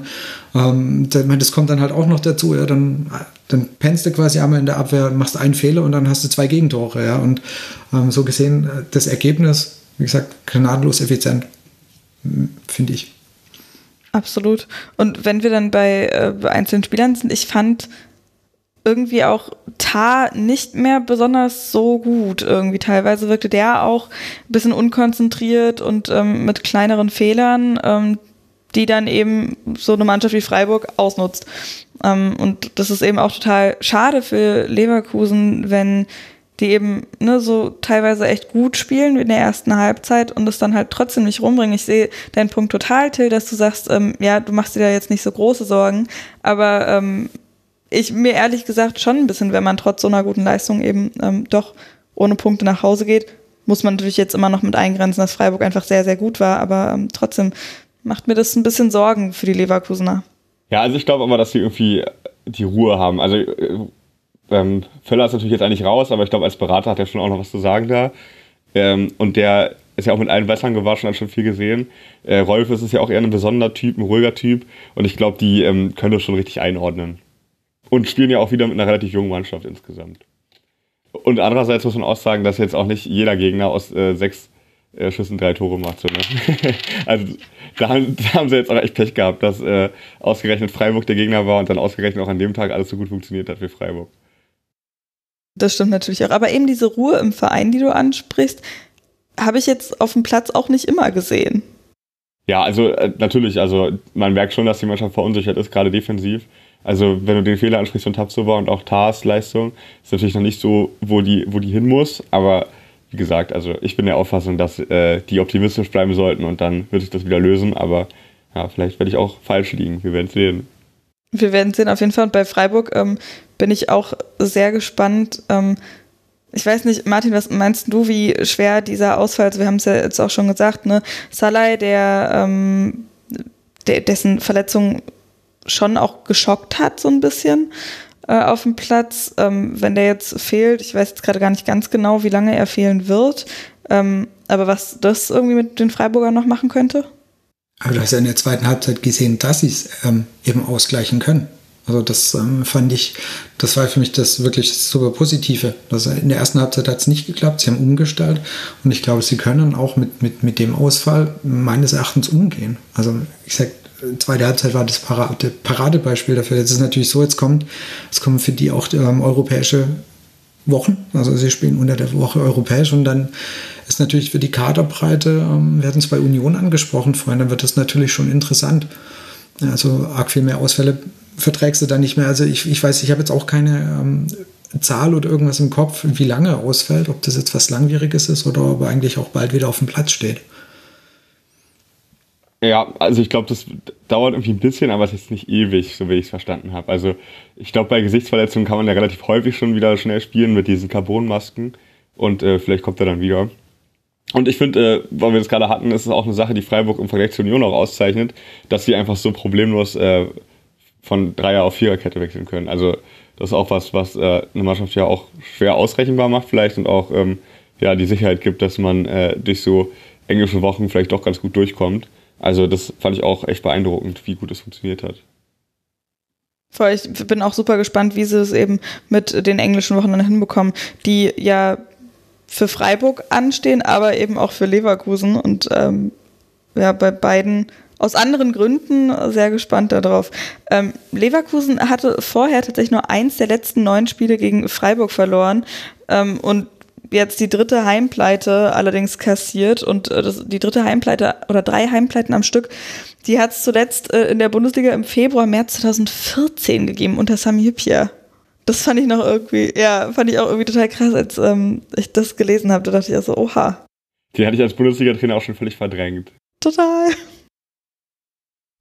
Ja, Freiburg auf der anderen Seite äh, zum ersten Mal vier der ersten fünf Partien in einer Bundesliga-Saison gewonnen. Damit auf Platz 1 der Tabelle. Wie gesagt, ich bin ähm, über diese Tabelle irgendwie sehr verwundert, aber ähm, irgendwie auch, äh, also positiv verwundert, sagen wir mal so. Ähm, die Mannschaften, die da oben stehen, unter anderem eben Union und auch Freiburg, ähm, absolut zu Recht tollen Fußball, den sie bis hierhin spielen. Äh, für Leverkusen, die stehen jetzt auf dem 14. Platz, das sieht nicht ganz so gut aus. Für die geht es weiter in der Champions League gegen Brügge, danach in der Bundesliga gegen Hertha. Das wird auch äh, ein sehr interessantes Duell dann ähm, ziemlich nah beieinander. In der Champions League danach gegen Atletico Madrid und danach in der Bundesliga wieder gegen Werder Bremen. Freiburg als Tabellenführer geht ähm, in der Europa League gegen Karabakh aus Aserbaidschan an den Start. Danach in der Bundesliga gegen Borussia Mönchengladbach. Auch eine sehr spannende Partie. Und in der Europa League danach gegen Olympiakos Piraeus, bevor es dann zur TSG Hoffenheim oder gegen die TSG Hoffenheim geht. Fällt euch noch was ein zu dem Spiel oder wollen wir weitermachen? Ja, also ich finde äh, Wolfsburg gegen Köln fast ein bisschen interessanter sogar noch. Äh, deswegen gerne weitermachen. Ja, dann machen wir es. Äh, du hast es schon gesagt, genau, Wolfsburg gegen Köln. Äh, und wir haben es ja auch schon angekündigt, ein torreiches Wochenende, zumindest der Samstag auf jeden Fall. Ähm, und genau, Köln gegen Wolfsburg 4 zu 2 gewonnen in Wolfsburg. Noch ein Tor mehr. Till, du bist so heiß drauf, dann leg doch mal direkt los. ja, gerne. Also ich muss natürlich nochmal mit, mit, mit Keins anfangen, weil ich dann natürlich jetzt auch durch die Kicker 11 persönlich äh, engaged bin. Aber was für ein tolles Spiel hat er gemacht, also überragend. Ähm, sowohl mit Ball auch gegen, als auch gegen den Ball. Also er hat als offensiver Mittelfeldspieler 17 Zweikämpfe gewonnen und es waren die meisten auf dem Platz. Das ist auch vielleicht eine Hausnummer auf der Position ähm, wo man ja auch gerne vielleicht mal hängen bleibt im Dribbling oder so und hat auch als, äh, als, als Passgeber einfach echt geglänzt. Ähm, und auf der anderen Seite eine, eine Wolfsburger Mannschaft, die äh, statistisch, ich habe mir jetzt mal angeguckt, eigentlich gar nicht so viel schlechter gewesen ist. Also sie ist nur etwas weniger gelaufen, hatte mehr Sprints, hat mehr Zweikämpfe gewonnen, aber die waren für mich, jetzt, sorry, dass ich so salopp sage, aber einfach in den entscheidenden Momenten zu blöd. Also als ob die einfach nicht sich konzentrieren. Also ich denke da zum Beispiel an Waldschmidt, der ähm, völlig unnötig einen Elfmeter verursacht. Der Ball geht aus dem Strafraum raus und er latscht da komplett durch und tritt den Gegner einfach um und verursacht Boah, ja. einen Elfmeter. Also, keine Ahnung, ich, da will ich als Trainer verrückt werden. Oder ich denke später an eine Situation, wo ähm, äh, vom vierten Tor quasi, wo du einen eigenen Abschluss hast, wo es 3 zu 2 steht und du versuchst zu Hause noch einen Ausgleich zu machen und dann äh, schlägst du den Abschluss in die gegnerische Hälfte. Der ist auch echt weit geflogen von Castells und plötzlich wird Castells 30 Sekunden später den Ball aus dem eigenen Tor, weil die Staffelung einfach katastrophal war. Keiner geht auf die zweiten Bälle. Das ist eine Sache, die zum Beispiel Union auch sehr, sehr gut macht, ähm, weil wir es vorhin hatten. Also die haben gestern auch ganz viele Abschlüsse in die gegnerische Hälfte geschlagen und wenn Behrens das Kopfball nicht gewonnen hat, dann war sofort klar, dass die zwei Mittelfeldspieler Schäfer und äh, ähm, Torsby auf den zweiten Ball schieben und den haben die ganz oft geholt. Wolfsburg überhaupt nicht. Also die Staffelung hat einfach gar nicht gestimmt. Obwohl die Spieler eigentlich äh, in den Räumen standen, wo sie hingehört haben, nur die haben sich einfach nicht zuständig gefühlt. Die sind einfach nicht dann hinterhergegangen, als der Ball abgeprallt ist. Und dann reicht ein Pass nach hinten über den, im hohen Bogen über die Abwehr, wo Gila Bogi irgendwie auch halbherzig herläuft und dann steht es 4-2 und du hast das Spiel verloren zu Hause, wo du eigentlich noch etwas ausgleichen können. Ähm, und ja, keine Ahnung, ich finde Kovac eigentlich als Trainer persönlich voll sympathisch und da hat er mir eigentlich nur, nur noch leid getan, weil ich finde, das ist keine Sache, die ähm, taktisch oder trainertechnisch bedingt ist, sondern da hat in meinen Augen den Spielern die Einstellung gefehlt, das umzusetzen, was ihnen vorgegeben wurde. Beziehungsweise in dem Moment dann, wo es dann wirklich darauf ankommt, das, was sie sonst gezeigt hätten, nämlich, dass sie auch Sprints anziehen können und auch Zweikämpfe gewinnen, äh, einfach nicht gebracht haben. Und ähm, ja, deswegen war ein Zitat, was ich sehr prägnant fand von Kovac. Jeder muss verstehen, dass Fußball ein Mannschaftssport ist. Das ist genau bei diesem vierten Tor halt schiefgegangen. Ne? Also da hat nämlich die Mannschaft einfach nicht zusammengearbeitet. Da wurde sich wahrscheinlich irgendwie geärgert, dass man das Kopfball nicht gewinnt und dann haben die Spieler dahinter aber nicht gesagt, okay, wir versuchen jetzt raufzugehen, holen den zweiten Ball und spielen dann weiter aufs Kölner Tor, sondern haben sich irgendwie ja, zugeguckt, wie Köln dann, dann nach vorne spielt und ähm, ja, deswegen kann ich auch voll gut verstehen, dass äh, Marcel Schäfer als Verantwortlicher die Trainerdiskussion erstmal abgebügelt hat nach dem schlechten Start und gesagt hat, ähm, nein, Kovac äh, ist unser Trainer, weil ich glaube, in der Mannschaft ist einfach ein Kulturwandel nötig. Wenn man sich auch anguckt, dass da letzte Saison auch zwei Trainer dran gescheitert sind. Und äh, das braucht einfach noch ein bisschen Zeit, glaube ich, dass Kovac den Spielern irgendwie erklärt, äh, dass mehr gehen muss. Deswegen fand ich das Spiel auch interessant, weil das hat mich so aufgeregt, als ich die Tore gesehen habe. Deswegen. Äh, ja, das kann ich ja. mal verstehen. Nee, ich habe mir das nämlich auch genauso aufgeschrieben, dass da irgendwie alle sich so unbeteiligt gefühlt haben auf dem Platz. Ich weiß nicht, Martin, hattest du das Gefühl auch oder sind wir da irgendwie so ein bisschen nee, zu sehr dem, reingesteigert? Äh, nee, bei dem 2-4 absolut. Also das, das Gefühl gehabt, die, da läuft keiner mit, da macht niemand wer was und lässt es quasi über sich ergehen. Aber was ich halt, äh, was man jetzt mal bei Wolfsburg eigentlich gesehen hat, ist die Qualität, die eigentlich ja da ist. wenn du das gesehen hast, wie das 2 zu 3 gefallen ist, ähm, dann haben sie dann mal wieder schnell gespielt, mit einem Pass die, die, die Kölner Abwehr ausgespielt. Und die Kölner Abwehr war ja eigentlich, ähm, die war ja wieder zusammengewürfelt, die haben ja wieder umstellen müssen durch die Verletzungen, die sie, Entschuldigung, aus dem VfB-Spiel geholt haben auch.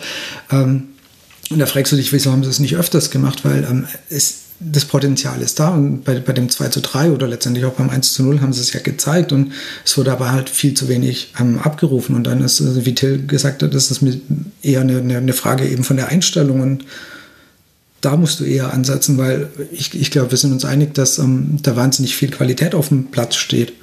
Ja, und ähm, die das auch können, aber sie rufen es halt nicht mal annähernd 90 Minuten ab. Ja, würde ich dir vollkommen zustimmen. Also vor allem auch, wenn man sich anguckt, was Köln da für eine Mannschaft aufgestellt hat. Also du hast ja die Verletzungsprobleme in der Abwehr angesprochen, aber auch offensiv, ich meine, mit Modest haben sie ihren, ihre Lebensversicherung im Sturm verloren. Mit Sali Özcan haben sie eigentlich den besten Spieler meiner Meinung nach der vergangenen Saison auch nach Dortmund verloren und konnten die wegen ihrer finanziellen Probleme auch nicht so wirklich ersetzen. Also ähm, das hat man ja immer wieder gehört, dass Köln eigentlich die Hände gebunden sind und die nicht so richtig äh, nachlegen können. Und ähm, trotzdem schafft es dann äh, Baumgart aus der Mannschaft ähm, dann auch so eine Leistung rauszuholen, die dann ganz gut funktioniert hat. Ähm, also ich meine, wenn ich die Namen aufzähle, Tigges, Thielmann, äh, sind alles jetzt eigentlich keine klassischen Bundesliga-Stammspieler, die da im Sturm gespielt haben. Kein Studal Jubicic stellt da schon, aber auch Jubicic war letzte Saison ja nicht immer gesetzt, trotz seiner Tore auch gegen Gladbach.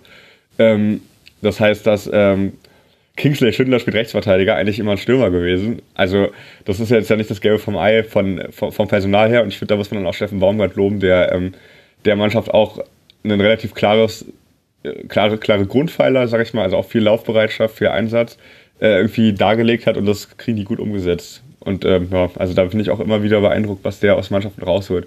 Vor allem, weil er auch seinem Plan ja auch immer treu ist. Also Paderborn, äh, obwohl die nicht die Qualität hatten in der Bundesliga, hat er sie auch immer gleich spielen lassen und immer für ein offenes Spiel gesorgt. Die haben dann oft am Ende verloren. Äh, aber ja, haben halt äh, irgendwie trotzdem äh, immer quasi stoisch ihren Plan verfolgt und das macht Köln auch und macht es nicht schlecht. Verdammt cool machen die das. Ich habe mir nämlich eben auch ähm, mit notiert, dass die Kölner das einfach so arschcool gespielt haben. Und das 1 zu 0 durch den Matcher ja schon in der zweiten Minute. Und da hätte man ja meinen können, dass sie dann erstmal perplex von der Rolle sind oder so, aber nee, gar nicht. Ich fand, die haben das trotzdem so cool, wie du gesagt hast, ne, immer den Plan verfolgen. Ähm, und dann kommt eben was bei rum und die haben ja teilweise auch so schön kombiniert und gerade Ljubicic, den du auch nochmal angesprochen hast, der hat da wirklich ein paar sehr, sehr gute Aktionen auch nach vorne gemacht, richtig to tolle Läufe, die er da gegangen ist und auch ähm, sich Zweikämpfe geliefert. Ähm, das war echt richtig, richtig gut und wie gesagt, auf der anderen Seite dann Wolfsburg mit viel zu großen Abständen auch in der Defensive und dieser Strafstoß, das, ja, du hast es blöd genannt, wie er entstanden ist. Ich fand es einfach sehr, sehr bitter irgendwie, weil ich muss auch ehrlich sagen, dass ich ähm, Waldschmidt irgendwie ganz, ganz cool fand immer und ähm, mich wirklich auch freue, den, oder gefreut habe, als er zurück wieder war in der Bundesliga dann, aber ähm, holt halt einfach auch nicht so richtig viel raus aus sich und ist da einfach echt super unglücklich. Also es war, ja, also auf jeden Fall an der Grenze zwischen blöd und unglücklich. Ja, also ich weiß nicht, das ist irgendwie für mich eine Aktion, also der lässt ja jede Vororientierung vermissen und wie er reingeht. Deswegen gibt es ja wahrscheinlich auch den Spruch, was hat der Stürmer im Strafraum zu suchen und so weiter, das kennt man ja. Aber ähm, also wie er da reingeht, das kann gar nicht funktionieren. Also selbst wenn er den Ball trifft, das ist einfach viel zu riskant in der Szene, wo der Kölner sowieso auf dem Weg aus dem Strafraum raus ist, also gar keine unmittelbare Torgefahr darstellt. Von daher, ähm, ja, also schon ein bisschen unglücklich, aber ich wäre als Trainer auf jeden Fall stinksauer gewesen. Not amused. Ja. Ah, das Kovac schon auch nicht. Ich finde eben auch, also auch wie Kovac dann reagiert hat, also ne, was du gerade gesagt hast, so, wir alle müssten verstehen, dass es ein Mannschaftssport ist. Ähm, so ganz am Anfang hat man es eben gesehen und Martin, du hast es ja auch schon gesagt, man sieht dann immer mal wieder, was für eine ähm, was für eine Qualität da ist. Ich fand eben dann auch in diesen Momenten, wenn es mal rausgeblitzt ist, äh, zum Beispiel Matcher und Kruse zusammen sehr schön. Ja, definitiv, vor allem, weil, ähm, also ich fand auch gut, dass du das gesagt hast mit der zwei Minuten Führung. Das ist ja eigentlich auch noch so ein Punkt, was dir nicht passieren darf, wenn du zu Hause 2-0 führst, als Wolfsburg gegen Köln, dass das Spiel dann so entgleitet. Aber in den Momenten, wo die Spieler es hinkriegen und drauf sind, da ist es sehr toll. Ich meine, wenn man sich anguckt, wie Max Kruse jetzt auch nochmal zugenommen hat, also der sieht ja wirklich immer weniger aus wie ein Profisportler äh, und trotzdem noch das Talent hat, quasi in den Momenten, wo er dann den Ball auch da kriegt, wo er ihn braucht. Äh, ja, überragend einfach die Pässe durchzustecken. Ähm, ja, sieht man, dass da auf jeden Fall richtig viel Talent im Kader ist. Aber ja, also wenn die weiter so machen, dann wird es schwer, das äh, umzusetzen und viele Spiele zu gewinnen. So viele, wie man müsste, auf jeden Fall mit den Investitionen, die da auch getätigt werden.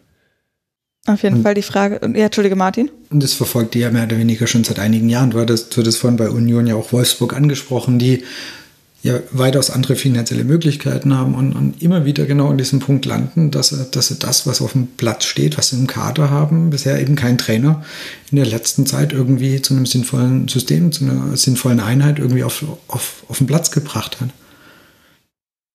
Ja, definitiv. Also, keine Ahnung, irgendwas muss da im Verein auch ein bisschen schief laufen. Ne? Also, dass man irgendwie mal das Gefühl dieser Gleichgültigkeit hat, auch der Mannschaft, äh, weil das lief ja auch schon mal ganz anders in Wolfsburg. Ne? Ich meine, sind Meister geworden, sind Pokalsieger geworden vor 13 und vor sieben Jahren oder so, glaube ich, ne? Äh, und hatten auch immer wieder mal Mannschaften, die auch Zweiter wurden in der Bundesliga. Also es ist ja schon möglich, an dem Standort auch ähm, was entstehen zu lassen. Aber es geschieht halt einfach gemessen an den Möglichkeiten viel zu selten. Es ist nicht so, dass mir das besonders wehtun würde, dass Wolfsburg nicht oben mitspielt, aber wenn man es jetzt neutral betrachtet, dann äh, müsste da eigentlich schon viel mehr gehen. Auf jeden Fall, vor allen Dingen eben mit Blick so, was, was da möglich ist. Aber die Frage ist halt, was, was, was muss man denn dann da ändern? Was kann man, was kann man da noch eher ändern? Weil ändern müssen auf jeden Fall das in die Köpfe der Spieler reinkriegen, aber wie man das angeht, ist halt irgendwie immer so eine Frage. Na, ich weiß nicht, zum Beispiel ist ja Jörg Schmatke so eine per, äh, ja, Personalie. Also ich meine, hatte immerhin damals, als er gekommen ist und mit Lavadia äh, dann ein gutes Gespann hatte, eine Zeit lang, äh, war es ja erfolgreich. Also Lavadia hat die vom Abstieg gerettet und dann in der Saison danach äh, in Europapokal geführt. Und dann hat der Schmatke den ent, aber entlassen, weil die sich nicht mehr vertragen haben oder es zerstritten haben. Dann kam Glasner danach, der dann auch wieder Köln in Europa, äh, Wolfsburg in den Europapokal geführt hat. Ich weiß nicht, sogar Champions League? Liege ich da falsch? Auf jeden Fall eine gute Saison gespielt hat. Ähm, und auch der wurde entlassen, beziehungsweise auch da gab es ein Zerwürfnis von Trainer und, ähm, äh, und Manager. Das heißt, ähm, dass da ja auch irgendwie in der Etage ein bisschen was faul ist und äh, ja, vielleicht kriegen Spieler ja sowas auch mit. Also es soll ja nicht der erste Verein sein, äh, also in Berlin gibt es ja auch so einen, wo sich so äh, Ärger in der Geschäftsstelle zum Beispiel auch ein bisschen auf die Mannschaft überträgt und in Hamburg gibt es so einen Verein und das, die gibt es ab und zu mal. Ne, das, ich glaube, in Stuttgart hat man da schon auch Erfahrungen mal mitgemacht oder dass so Ärger im mhm. Verein sich auch auf die Mannschaft mhm. übertragen kann. Ja, ich glaube, es ist immer, was du als Verein, als äh, was, was strahlen die Verantwortlichen aus? Also ähm, hast du eine, eine, eine unbedingte diese Mentalität, ich will gewinnen, also wie wird etwas im Verein gelebt? Und ich glaube, das, das spiegelt sich halt ganz oft in der Mannschaft wieder. Und ähm, also Bayern mal dahin, also da ist einfach dieses, wir wollen einfach jedes Spiel gewinnen, egal wie, das ist, das ist denen so, das geht dort allen so direkt in den Kopf und das, das wird dann auch gelebt. Und das ist vielleicht in anderen Vereinen eben nicht so und eben wahrscheinlich, also gefühlt in Wolfsburg auch.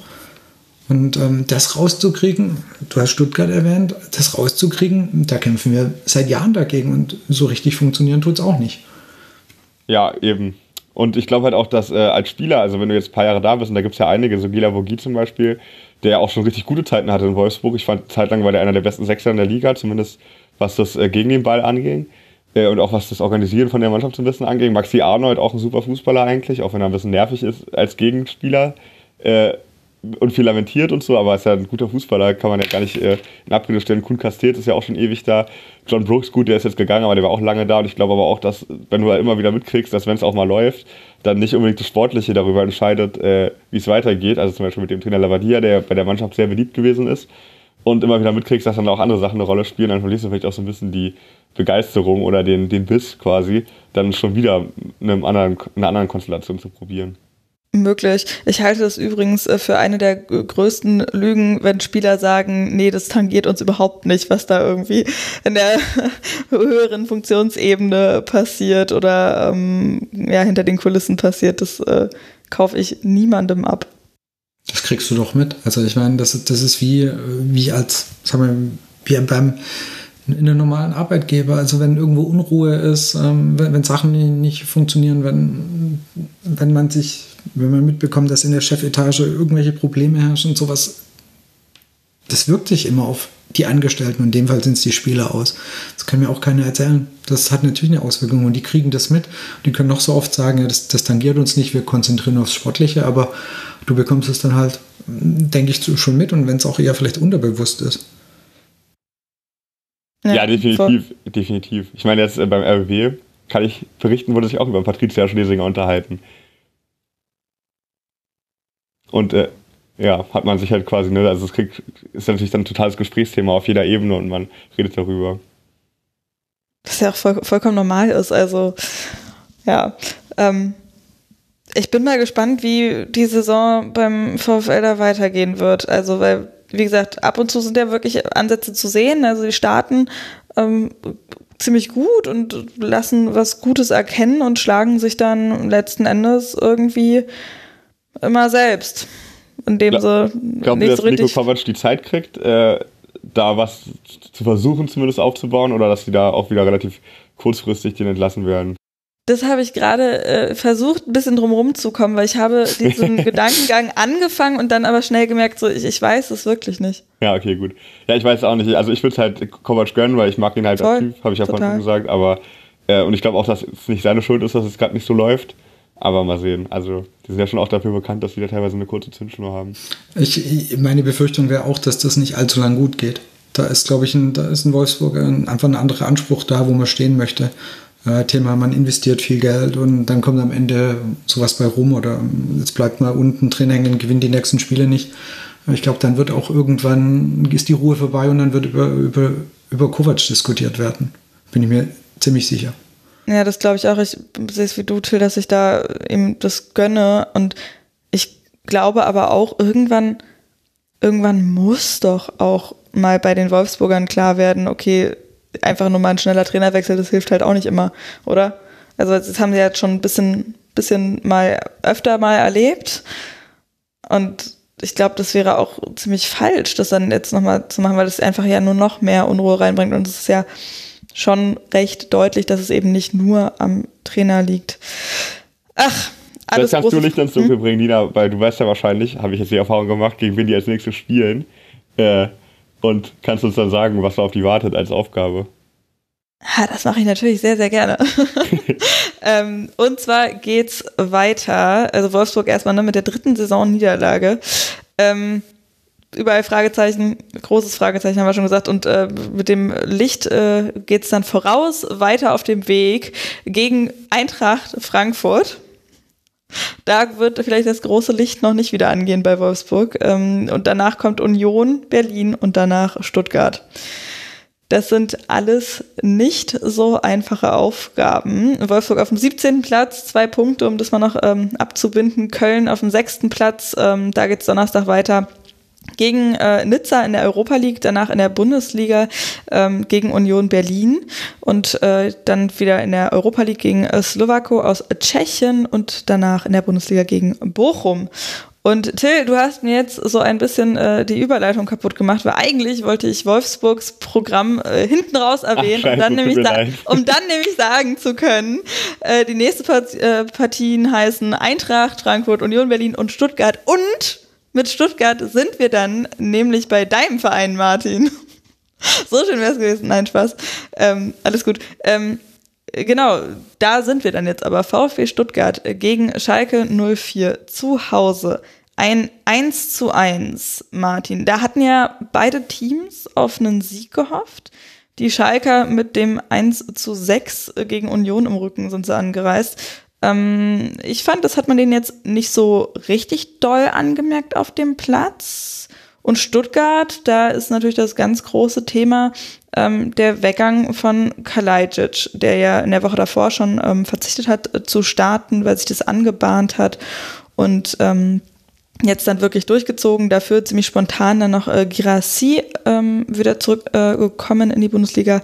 Ähm, ja, was, was machst du daraus jetzt aus diesem Unentschieden? Du hast es schon angedeutet, so ganz happy auf jeden Fall nicht. Nee, definitiv nicht. Also ähm, sehr ratlos. Und bevor wir da ähm, überhaupt mit dem Spiel anfangen, möchte ich sagen, ich habe diesen Spieltag eins vermisst und das war das, ähm, hoffentlich verliert ihr alle vom Hassan. Und es hat gerade, weil wir jetzt eben gegen Schalke gespielt haben und ihr merkt, meine Stimme wird kurz ein bisschen brüchig. Ähm, der ist auch die Woche beerdigt worden und ähm, ich wollte einfach nur noch mal dem Hassan quasi einen letzten Gruß nachsenden. Sehr richtig. Genau, das war mir jetzt noch ähm, einfach wichtig vor dem Spiel.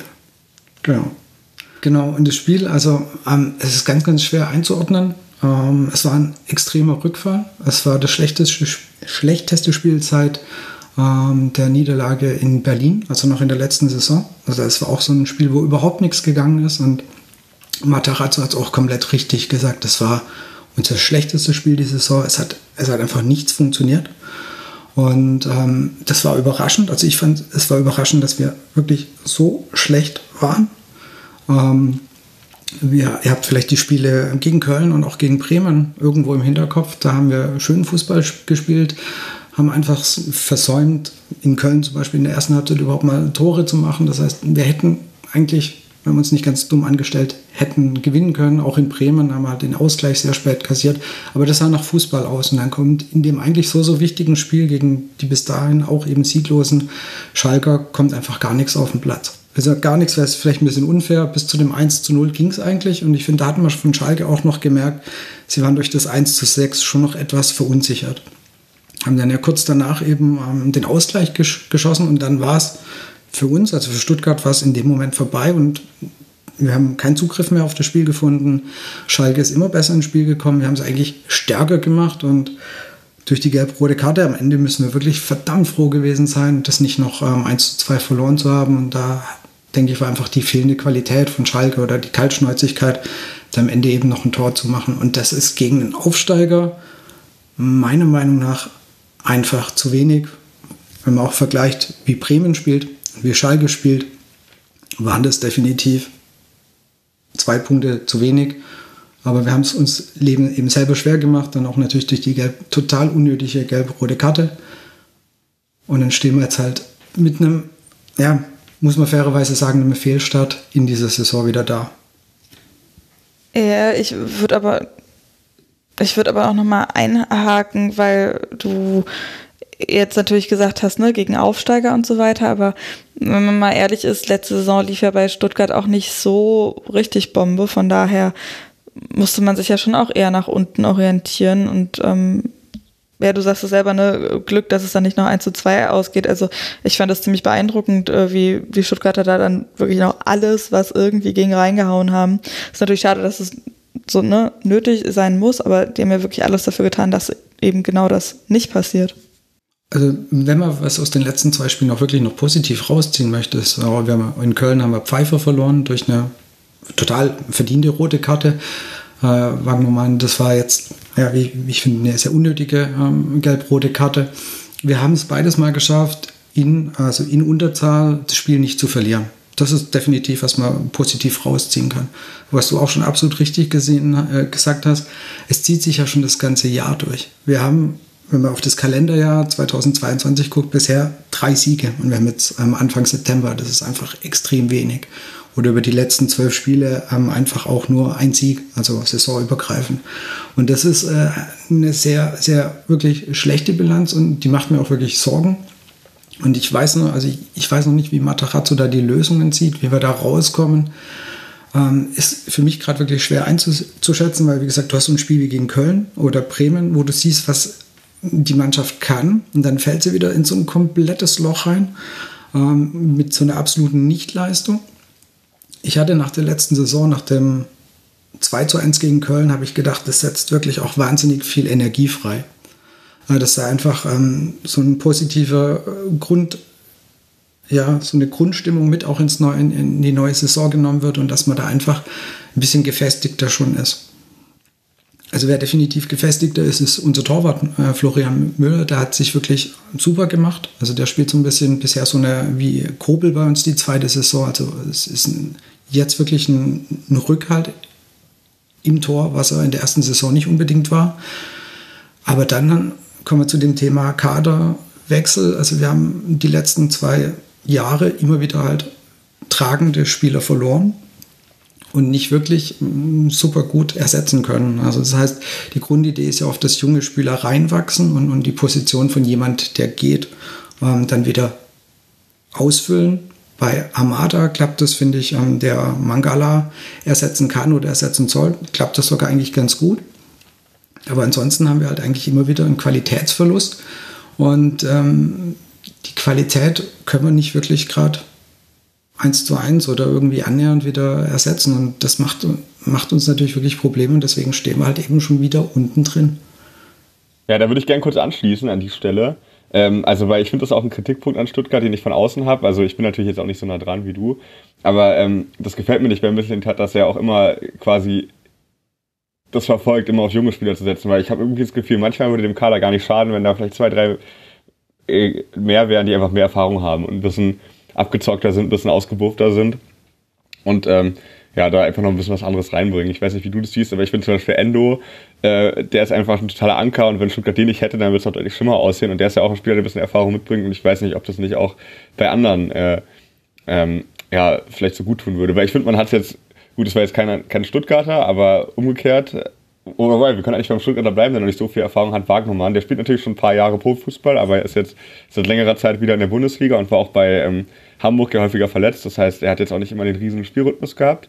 Ist ein hochveranlagter Außenverteidiger, aber ähm, holt sich die gelb-rote Karte halt eigentlich relativ billig ab. Also man kann natürlich auch über die Zweikampfbewertung vom Schiedsrichter reden. Ähm, weil es danach dann keine gelb-rote Karte für Stuttgart gibt. Also war da dann, glaube ich, auch so eine Szene, ne, da hat sich ein Mit Drexler, genau. Genau, sich aufgeregt ja. und auch vollkommen zu Recht. Also weil wir hatten es ja auch vorhin, ähm, dass wir Altekin gelobt hatten. Ich finde, hier muss man die, äh, die, die Linie einfach kritisieren, weil das, also das ist einfach nicht stringent. Also entweder du gibst beide nicht oder du gibst beide, aber ich finde, eine geben, eine nicht, das geht einfach nicht. Das ist Quatsch. Und äh, da hat man aber irgendwie gesehen, dass Wagnermann vielleicht ein bisschen die Erfahrung fehlt in der Situation, weil Tobi Mohr, äh, Grüße nach Aachen an der Stelle, der kommt ja daher, ähm, spielt jetzt zum ersten Mal in der Bundesliga und kann den dann einfach relativ billig tunneln, ist vorbei und dann muss er da irgendwie seinen Körper reinstellen, dann gibt es Geld rot, aber aus der Szene hätte eigentlich auch gar nicht so viel entstehen können. So, ne? Also wenn der ähm, den Moore vorbeilässt, dann stehen dahinter noch zwei weitere und ob er den überhaupt gekriegt hätte, weil er hätte sich auch relativ weit vorgelegt. Also ich glaube, der war gar nicht so unzufrieden damit, dass Wagnermann ihn fault in der Situation.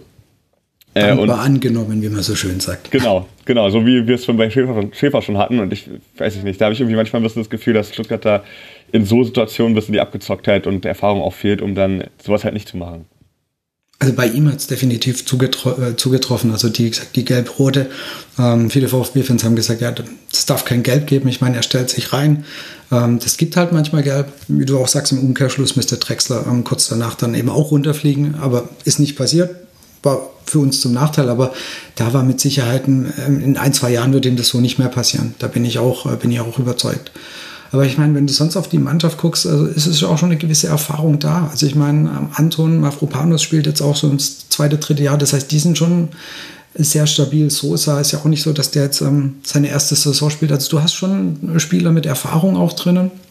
Oder die einfach auch schon ein bisschen höher oder länger höher spielen wie Wagnermann. Aber es ist einfach nicht ausgewogen oder es, es, es fehlt, ähm, was fehlt aktuell? Also wenn wir mal auf den Kader gucken und die, die Breite in der Abwehr ist, vor allem in der Innenverteidigung, ist besorgniserregend eng. Also da darf dir wirklich gar keiner ausfällen. Da hast du eigentlich gar, gar keinen Ersatz. Das ist mit Sicherheit ein Kritikpunkt, den man an der äh, Transferphase, den man bis Tat ähm, ankreiden muss. Wir haben, waren länger an Medic dran, hat dann irgendwie nicht geklappt, gab es aber keinen Plan B.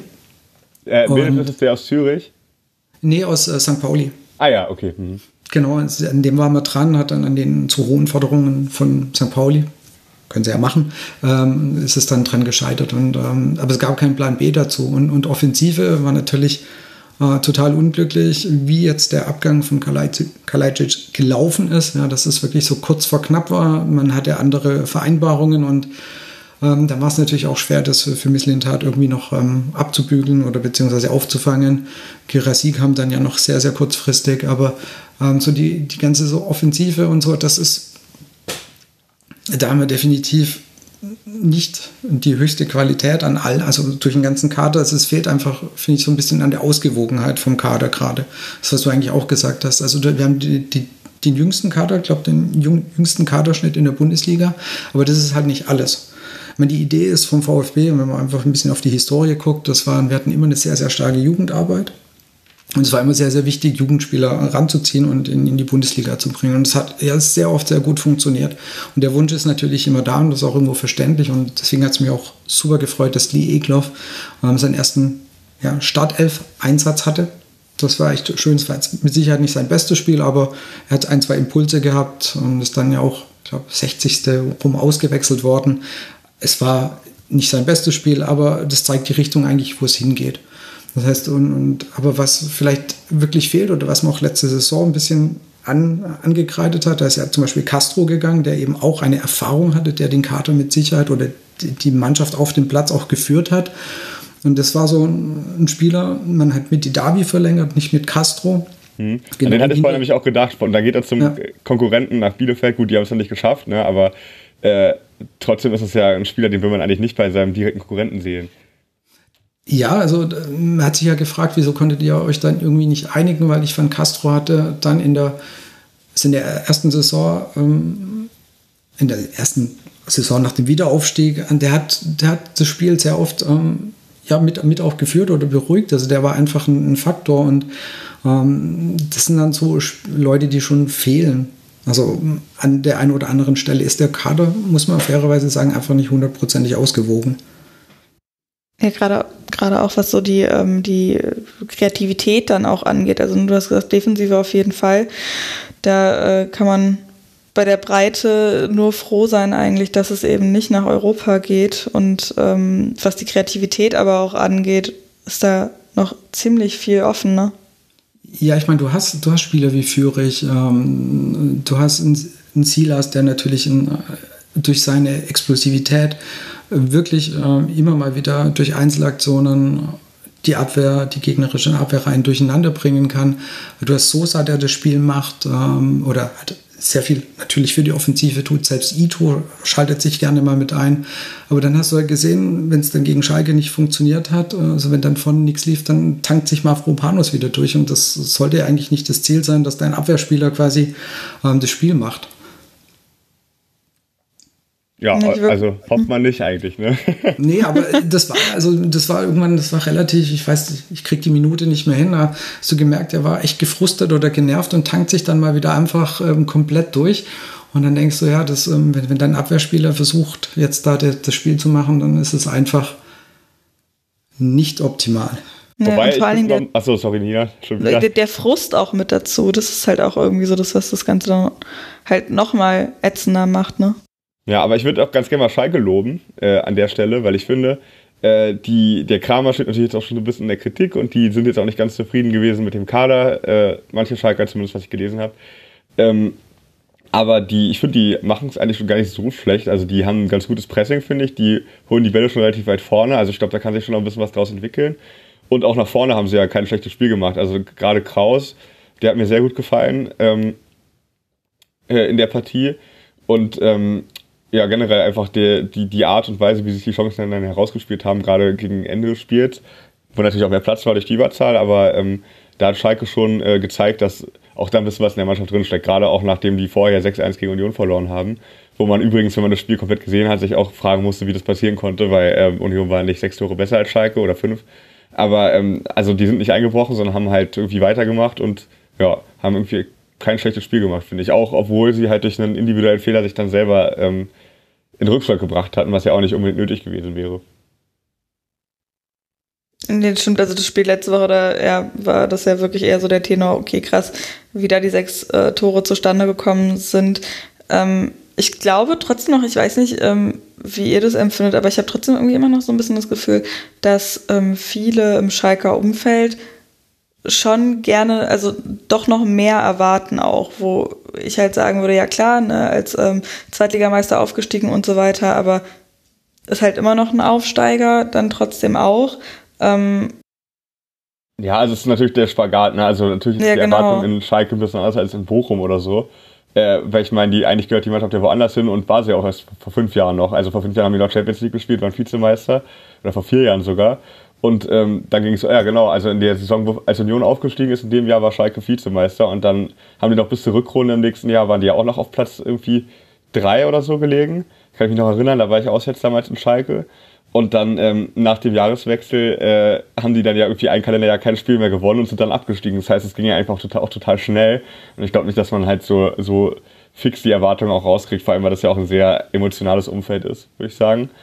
Und äh, andernfalls sieht man aber auch, dass die Spieler, die jetzt da sind, äh, dass sie sich halt auch teilweise einfach noch an die Bundesliga gewöhnen müssen. Also so ein Wandenberg, der den Fehler macht, der kam jetzt ja aus Liverpool, aber hat da nicht in der ersten Mannschaft gespielt, sondern war ausgeliehen äh, an Preston North End, die zweite Liga. Das heißt, er hat bis jetzt Zweitliga-Erfahrung gesammelt und hat in Holland 20 Spiele mal gemacht, ist erst 20 Jahre alt. Also das heißt, der kennt das Niveau einfach noch nicht so. Und ähm, da hat man ja gesehen, wie das in der Bundesliga auch einfach ist, was ja auch viele sagen, die neu hinkommen, dass es eine Liga ist, in der Fehler einfach eiskalt bestraft werden. Also Schalke, äh, also Stuttgart hat ja einfach direkt den Fehler, also in Person von Führig, glaube ich, war es ja, ne, direkt einfach bestraft. Und äh, Wandenberg wurde später auch gefragt, was es sollte, so, ne? Weil er gilt eigentlich auch vor allem als toller Fußballer, also besserer Fußballer als Verteidiger. Und dann hat er gerade mit der Aktion einen Fehler gemacht. Und er hat gesagt, ja, ich wollte es halt besonders schön machen. Und stimmt eigentlich auch, der nimmt ihn ja schön runter, anstatt ihn einfach wegzuprügeln. Aber hat halt einfach nicht die Zeit, mit der er gerechnet hätte, weil Führig halt direkt auf den Füßen steht. Und ich glaube, das ist halt einfach ein bisschen das Problem. Also, dass die einfach noch zu viele individuelle Fehler machen. Ähm, und äh, sich dann noch ein bisschen finden müssen, was aber auch gar kein Wunder ist, weil ich meine, mit Intercuba ist der Abwehrchef gegangen und äh, jetzt haben sie auch noch Tiao oder Tiao, ich weiß nicht genau, wie man ausspricht. Malik aber Ciao. Ma Malik Ciao, genau, der äh, zu Milan gegangen ist, verloren. Das heißt, ähm, da muss natürlich auch noch ein bisschen was äh, sich, sich, sich einfach ändern. Also das ist einfach ganz normal, dass du nicht in den ersten Spielen schon direkt auf äh, dem Niveau bist. Also, um den Schalker Mut zu machen, ich kann mich zum Beispiel an Christopher Trimmel erinnern, äh, in den ersten Spielen in der Bundesliga. Da gab es eine Partie gegen Frankfurt und der musste gegen Kostic spielen. Und ich dachte mir, oh mein Gott, also weil der wurde jedes Mal überlaufen, sah total alt aus. Ich dachte mir, so mit dem kannst du halt nicht Klasse halten. Und dann hat er sich angepasst ans Niveau und ist dann einer der besten Außenverteidiger der Liga gewesen, über längere Zeit zumindest, was äh, auch Vorlagen und so angeht und ja auch einfach die Stabilität, die er Union gegeben hat. Das heißt, ich glaube, da ist auch noch ein bisschen äh, ja, Lehrgeld, was man zahlt und was dann vielleicht auch noch auffällt im Laufe der Saison. Eben der Junge, der ist gerade 20 Jahre alt und ich fand, der hat auch trotzdem, nur trotz dieses ja, größeren Schnitzers, das dann doch recht gut versucht, auf jeden Fall wettzumachen und ein paar sehr gute Aktionen auch gehabt. Und wenn wir gerade mal dabei sind, du hast ja jetzt schon zwei genannt, die ähm, auf jeden Fall gekommen sind nochmal, ähm, beziehungsweise Wechsel, die passiert sind. Also Sepp Vandenberg von äh, Liverpool äh, ausgeliehen, Malik Chow eben zu Milan, ähm, Kenan Karaman da äh, von Besiktas auch äh, zu den Schalkern und da gab es ja echt ähm, ganz schön viel Kritik auch für, so dass die Schalker das selber noch ähm, verteidigen mussten, diesen Wechsel. Amin Arid per Leihe auch zu ähm, nach Frankreich und äh, Dong Jong Lee per Leihe zu Hansa Rostock. Und ähm, wenn wir jetzt schon einen Stuttgarter äh, ja, Experten hier haben, würde ich direkt mal weitermachen, eben mit den äh, Transfers, bei Stuttgart hatten wir das ja schon kurz mal angerissen. Ähm, ich würde aber gerne noch ein bisschen genauer mit draufgehen. Ne? Kalajdzic an dieser Stelle übrigens auch nochmal äh, gute Besserung. Für den ist der Wechsel ja ganz, ganz blöde gelaufen. Und Martin direkt äh, sich wieder äh, verletzt. Was genau hat er? Kreuzband. Stimmt wieder das Kreuzband. Ja, das ist ähm, echt ein super. Mal schon, ne? Ja, und das hat er ja quasi, er war bei uns auch ganz frisch im ersten, das war das erste Testspiel gegen Freiburg, hat sich das Kreuzband gerissen und das ist sein erstes Pflichtspiel und das tut mir wirklich ernsthaft sehr, sehr leid für ihn und ich hoffe, dass er da wieder gestärkt rauskommt. Also das, das ist echt eine ganz, ganz bittere Nummer für ihn, ja. Ja, total und irgendwie alle, die sich äh, darüber freuen, ähm, in den sozialen Netzwerken oder wie auch immer, ähm, ja, kriegen nur ein müdes Kopfschütteln von mir, weil das ist absolut nicht verständlich. Aber wie wird denn sein Abgang jetzt genau aufgefangen? Also natürlich, Girassi wurde auch gut, aber der muss ja auch erstmal reinfinden. Was wir jetzt dann auch gesehen haben, ne, Silas, der vermutlich dann die Rolle auch erstmal mit einnehmen wird und dann eben von Sosa auch mit bedient wird? Oder äh, auf was können wir uns da gefasst machen? Also ich glaube, man muss ähm, Kalajdzic, also so, du kannst ihn nicht eins zu eins ersetzen, Punkt. Das ist halt, glaube ich, einfach das Erste, das geht nicht. Und ähm, Tat hatte das auch mal ähm, durchklingen lassen, dass das überhaupt nicht das Ziel ist oder die Idee ist. Und dazu muss jetzt einfach vielleicht auch auf den VfB schauen. Äh, ich meine, natürlich war diese Kombination Sascha, äh, Sosa auf Kalajdzic war super erfolgreich. Ja, also das hat natürlich sehr oft sehr gut funktioniert. Aber in der letzten Saison ist es dann auch schon ein bisschen weniger geworden. Mein klar, Kalajdzic war auch verletzt wieder, kommt dazu, aber ich glaube auch so, es haben sich die Gegner auch darauf eingerichtet. Das heißt, das Ziel, und das hat man, finde ich, Anfang der Saison schon gesehen, Kalajdzic ist sehr ähm, stark eher zu einem Vorlagengeber. Er hat drei Assists in den ersten zwei Spielen gehabt. Also das war jetzt ähm, eher eine andere Rolle, wie er es eigentlich davor gehabt hat. Das heißt, ich glaube, die Idee von Matarazzo war auch schon ein bisschen das Spiel zu verändern, weil eben es zu durchschaubar war, diese Sosa Kalajdzic-Geschichte. Und ähm, von den Verpflichtungen her hat man dann gesagt, okay, man holt einen Typ, der ist ähm, körperlich eher die Richtung ähm, Kalajdzic. Das ist äh, Luca Pfeiffer, der leider gerade gesperrt ist. Also der ist eher so körperlich die Art von Kalajdzic, eher groß, ähm, Kopfball stark. Und dann hat man aber eher gesagt, man verteilt das so ein bisschen auf unterschiedliche Schultern, eben jetzt mit Gerasi noch am Ende und aber eben auch ähm, dem aus ähm, Griechenland gekommenen Parera. Das waren dann eher, also man hat gesagt, einfach, ich, wir haben unterschiedliche Spielertypen, damit man das Spiel vielleicht auch eben wieder mal flexibler wird oder eben nicht mehr so ausrechenbar wird.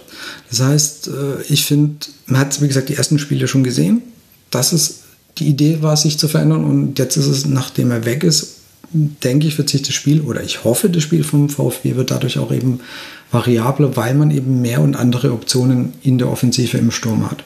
Das ist auf jeden Fall ein sehr, sehr guter Punkt, eben, dass es da eine Weiterentwicklung geben kann. Vielleicht, ne, wo wir jetzt auch gerade sehr viel so über Union gesprochen haben, so ein bisschen in dem Stile auch einfach zu reagieren. Ähm, ja, ich bin da sehr, sehr gespannt ein. Ich meine, Grassi jetzt, ne, der wurde erst in der 83. Minute eingewechselt. Ähm, weiß nicht, kann, kannst du da schon irgendwie was draus nehmen? Nee, aus dem Spiel nicht. Mir ist gerade, sorry, mir ist auch ein Fehler unterlaufen. Ich, ähm, Girassi ist der, der eher kopfballstark ist und nicht Pfeifer. Sorry, ich habe die zwei vorhin noch die Korrektur. Ähm, bei Girassi war ich wirklich auch also überrascht, dass die Wahl auf ihn gefallen ist, weil ich hatte, ich hatte ihn so von Köln in Erinnerung und da ist er mir jetzt nicht sonderlich positiv aufgefallen. Da, da gibt es so ein Ding, wo das Tor, das leere Tor komplett verfehlt. Ich glaube, das, ähm, das ging dann auch sofort wieder rum, aber der hat sich ja in Frankreich wirklich gemacht, wenn du es einfach ja, mal gesehen ja. hast. Also Wahnsinn, der hat äh, mit Rennen, glaube ich, ähm, zehn und dann nochmal neun Tore. Also das ist jetzt keine schlechte Bilanz. Und auch Vizemeister, glaube ich, oder so, oder Dritter oder so, die haben Champions League gespielt, auf jeden Fall mit ihm auch. Und ähm, auch bei Amiens, wo er gespielt hat zuvor noch nach Köln, was genau. er ein Abstiegskandidat war, war ja auch fast der Alleinunterhalter vorne. Also er ist schon echt ein Spieler, der auch das Bundesliga-Niveau definitiv hat und einer Mannschaft wie Stuttgart weiterhelfen kann. Und glaube einfach in Frankreich nochmal echt einen Sprung gemacht hat, also eine Weiterentwicklung hat. Und ich finde so von der Verpflichtung her finde ich es gut, weil er kommt erstmal auf Laie. Das heißt, wir können uns das erstmal angucken, ob es denn so für uns alles funktioniert. Und äh, wie gesagt, ich finde so prinzipiell die Idee, unsere Offensive, die war letzte Saison einfach mm, ja nicht sonderlich gut, sehr ausrechenbar manchmal und so. Da, dass da Matarazzo versucht hat, das umzustellen und zu verändern, finde ich eben wie gesagt prinzipiell gut. Und ich denke, dass Girassi da einer sein kann im Zusammenspiel auch mit Silas, der ja auch sehr schnell ist, ja. Und wenn du dann einen Stürmer hast, der wie Girassi, der vielleicht eben auch ähm, Abschlussstärke ist. Das ist sowas, was Silas ja noch so ein bisschen abgeht. Also man hat es gegen, gegen Köln, gegen Bremen gesehen, da waren mehr Tore drin, aber da ist er dann manchmal noch zu überhastet oder noch zu ungenau. Und aber wenn du da einen nebendran hast, der dann eben vielleicht äh, das bisschen mehr, die bisschen mehr Coolness hat, die bisschen mehr Abgezocktheit, um dann eben das ein oder andere Tor zu machen, dann kann das schon funktionieren. Dafür drücken wir den, Schal äh, den Schalkern, wollte ich jetzt gerade sagen, schon den, Entschuldigung, den Stuttgartern natürlich die Daumen. Ähm, wie schätzen du dann, also das haben wir jetzt natürlich am Anfang schon so ein bisschen gehört von dir, dass du das einen, ja, mal ein bisschen positiver ausgedrückt, nicht ganz so guten Saisonstart findest. Mm, wo glaubst du, kann es dann aber trotzdem hingehen, diese Saison? Also jetzt gerade, ne, so dieser, diese Standortbestimmung jetzt auch gerade eben, weil gegen schon beide Aussteiger gespielt worden ist, eben das 2-2 gegen Werder und das 1-1 gegen Schalke. Hm, ich muss ehrlich sagen, ich bin so fast ein bisschen überrascht davon, wie negativ du das siehst, weil ich hätte mir eben ne, auch wegen der vergangenen Saison gedacht, dass es so ein bisschen so ein Mix zwischen eben okay und ja doch schon auch ziemlich scheiße ist, der Saisonstart. Entschuldigung für den Ausdruck, aber ähm, ja, wo, wo geht's hin für Stuttgart? Es liegt, glaube ich, einfach in der schwäbischen Natur. Wir sehen ja immer erstmal das Schlechte. Also das, ich glaube, das muss, das muss man bei mir immer so ein bisschen entschuldigen. Also ähm, wie gesagt, ich, man hat viele gute Ansätze gesehen, eben in, in, den Spielen gegen Köln und Bremen. Oder was eben positiv ist, dass du in Unterzahl nicht verloren hast. Also du kannst natürlich positive Sachen rausziehen. Aber es gibt so ein paar Sachen, die verfolgen uns eben seit der letzten Saison. Eben Thema Chancenverwertung, die ist, die ist wirklich katastrophal. Da sind wir irgendwie drittletzter, also die ist sehr, sehr schlecht. Ähm, und eben diese, diese Ausfälle, diese kompletten Ausfälle, die wir immer wieder haben. Und ähm, da ist eben schon die Frage, also für mich einfach eben, wie Matarazzo damit umgehen kann. Und wir sind noch weit davon entfernt, also ich bin noch weit davon entfernt, ihn irgendwie in Frage zu stellen, weil ich glaube, ähm, er hat seit wir wieder aufgestiegen sind und auch in der zweiten Liga, er hat sehr oft geschafft, Antworten wieder zu finden. Ja, das heißt, wenn du gedacht hast, jetzt haben wir eine schlechte Phase, dann hat er irgendwo eine Antwort gefunden und ähm, wir sind aus dem Loch wieder rausgekommen. Letzte Saison war es sehr, sehr zäh. Da hat es wirklich erst am Ende geklappt. Da haben wir ähm, zwei ja, Kraftakte gegen Gladbach und Augsburg, wo wir jeweils 0 zu 2 gedreht haben und dann eben dieses 2 zu 1 gegen Köln. Das waren alles wirkliche Kraftakte. Das war jetzt nicht irgendwo, dass man gesagt hat, das war spielerisch ähm, top. Aber letztes Jahr muss man auch sagen, wir hatten super viel Verletzte, also wirklich sehr, sehr viel Verletzte. Viele Leute mit Corona-Infektionen. Also das, das war einfach eine Seuchensaison. Dass wir da am Ende drin geblieben sind, wirklich äh, positiv. Und ich hatte natürlich dann schon diese leise Hoffnung, dass ähm, jetzt mit äh, eine Vorbereitung mit dem Kader, der ist eigentlich fast komplett da, mit ein, zwei Ausnahmen, äh, dass es doch ein bisschen gefestigter in die neue Saison geht. Und wie gesagt, deswegen hat mich der, der Auftritt gegen Schalke wirklich sehr, sehr ratlos äh, zurückgelassen. Und äh, wenn man jetzt halt auf die nächsten Spiele guckt, wir spielen jetzt gegen Bayern, wir spielen gegen Frankfurt, und dann guckst du, wie wir gespielt haben und dann denke ich schon, huch, okay, dann wird kommen aus diesen vier Punkten, werden da vielleicht gar nicht so viel mehr in den nächsten Spielen.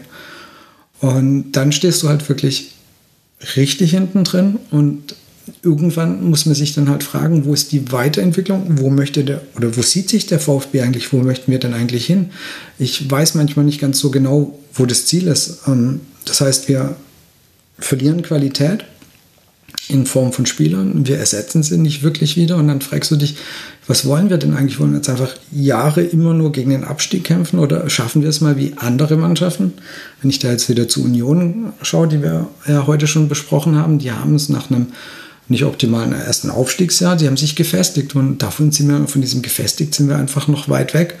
Und da ist halt schon die Frage, wo gehen wir hin? Und wenn's, wenn diese ähm, der Output von Matarazzo weiterhin, also wir so wenig Spiele gewinnen, wie ich jetzt vorhin gesagt, drei Spiele im Jahr 2022, ähm, dann musst du halt auch irgendwann, wirst du mal den Trainer hinterfragen müssen. Das muss man fairerweise sagen. Aber wie gesagt, das Fass möchte ich heute und auch in den nächsten Spielen noch gar nicht aufmachen. Aber ähm, wenn wir Richtung Dezember, also wenn dann ähm, die WM ist und wir stehen da wirklich komplett unten drin und haben nicht arg viel mehr Spiele gewonnen, dann musst du leider auch mal über den Trainer sprechen.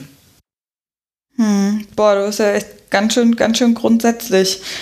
Echt, äh ja, also es ist ein, wie gesagt, du verfolgst es ja jetzt über, ähm, äh, wie gesagt, die erste Wiederaufstiegssaison haben wir tollen Fußball gespielt, es hat Spaß gemacht. Die zweite, wir hatten Verletzungspech, es war eine solchen Saison. Ähm, und jetzt äh, wird man sich doch irgendwann wünschen, und ich hoffe, das ist nicht zu viel verlangt, dass man sagt, jetzt sind wir das dritte Jahr da und das ähm, Abstiegskampf, dass das uns noch mit begleiten wird, denke ich, das ist, hoffe ich, den meisten VfB-Fans auch irgendwo klar gewesen, dass wir da nicht jetzt irgendwie auf Platz 7 oder 8 spielen, aber ähm, irgendwie nur Platz quasi 15, 16, aktuell stehen wir noch ein bisschen drüber. Das sollte meines Erachtens dann doch nicht irgendwann das Ziel sein. Und wie gesagt, deswegen, wir brauchen es heute noch nicht diskutieren, aber wie gesagt, wenn wir ähm, in, der, in der Winterpause ähm, keine auch vor, also punktetechnisch halt vor allem, also eigentlich ergebnistechnisch, wenn wir da keine Verbesserung sehen, dann musst du dich halt echt irgendwo fragen, wollen wir die ganze Zeit so weitermachen? Also was, wo ist die Richtung, wo es hingeht? Und das, das kann ich manchmal aktuell wirklich nicht sehen, was, was das Ziel vom VfB ist. Ich werd, da werde ich nicht hundertprozentig schlau draus. Äh, da hätte ich mal eine Frage. Ähm, ja. Also erstmal finde ich, dass äh, man definitiv dann auch mal irgendwann den Trainer diskutieren kann und ich mir überlege, dass Köln zum Beispiel als Relegationsteilnehmer Trainerwechsel macht mit fast dem gleichen Kader und dann ja danach um Europa spielt. Also man kann ja durchaus was verändern, wenn man da mal tauscht. Und zweite, also die Frage, um die zu stellen. Ich hatte immer in Erinnerung, zumindest vor Corona, dass Stuttgart auch finanziell gar nicht so schlecht dastand eigentlich.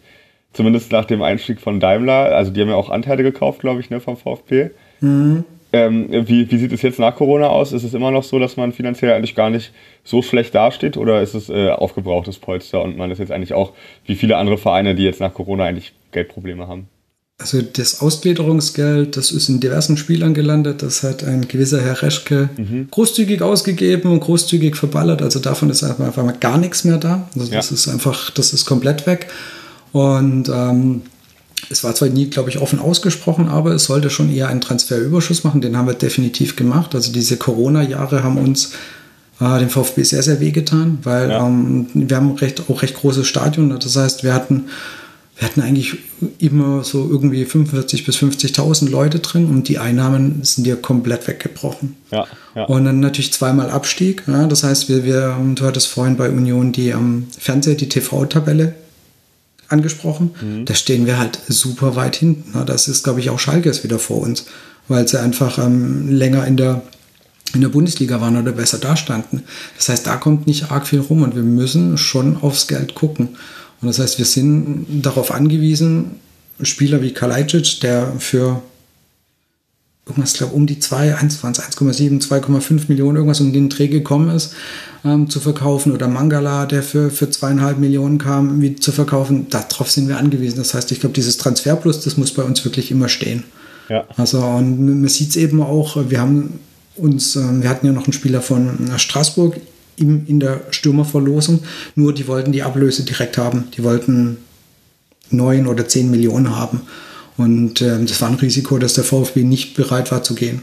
Ja, verstehe. Also die hätten lieber gesagt, wir zahlen es in zwei Chargen oder so oder wir leihen den aus mit Kaufoptionen genau. oder irgendwie sowas. Ja. Genau, so wie sie es jetzt mit Kirasi gemacht haben. Und das heißt, das Risiko ist da einfach recht gering. Das heißt, wir sind finanziell mit Sicherheit nicht auf Rosen gebettet. Definitiv nicht. Okay. Gut zu wissen. Finde ich interessant. Ich dachte mal nämlich, dass die eigentlich, oder hätte mal ein Gefühl gehabt, dass die eigentlich finanziell gar nicht so schlecht dastehen und das irgendwie deswegen äh, ja, zu wenig ist, aber gut, dann sieht es anscheinend anders aus. Ja, da, da, da muss Misslintat, also muss, oder also die aktuelle sportliche Führung muss da etwas ausbaden, was im, im Wahn, Entschuldigung, von Dietrich und Reschke, die sich innerhalb von ein, zwei Jahren auf Platz drei oder so gesehen haben, ja. ähm, halt ähm, aus, das, das, müssen die gerade noch ausbaden, weil ja, da ist ja. einfach äh, Verträge mit zu viel Geld, also da wurden äh, Spieler zurückgeholt und äh, Maffeo, der überhaupt nicht funktioniert hat. Also da ist einfach so viel Geld wirklich verbrannt worden und äh, ja, und das da hängen wir immer noch dran. Also dass das quasi da wieder um, auf die Null zu kommen oder halt wieder auf sinnvolle finanzielle, fin, sinnvoll finanzielle Fahrgewässer zu kommen. Sehr viel Geld verbrannt und natürlich eben auch ähm, Corona. Und äh, aber vielleicht ist es dann eben, du hast ja gesagt, so ist es mh, hm, irgendwo ein Problem, dass man halt so sehr auf junge Spieler äh, setzt, aber müssen sie halt auch. Ich finde den Weg ganz wichtig, also das möchte ich echt mal sagen, ich finde den Weg, den Misslintat, Matarazzo und auch noch als Hitzelsberger da waren, den, der Weg, der eingeschlagen worden ist mit den jungen Spielern, wir holen junge, entwicklungsfähige Spieler, versuchen die groß zu machen, verkaufen sie dann später wieder und versuchen da uns dadurch eben auch finanziell wieder ja, ähm, zu, zu setteln. Also den fand ich, finde ich immer noch absolut richtig. Also ähm, wir hatten es davor mit ähm, nicht so ganz jungen Spielern, die viel Geld kosten. Das hat überhaupt nicht funktioniert.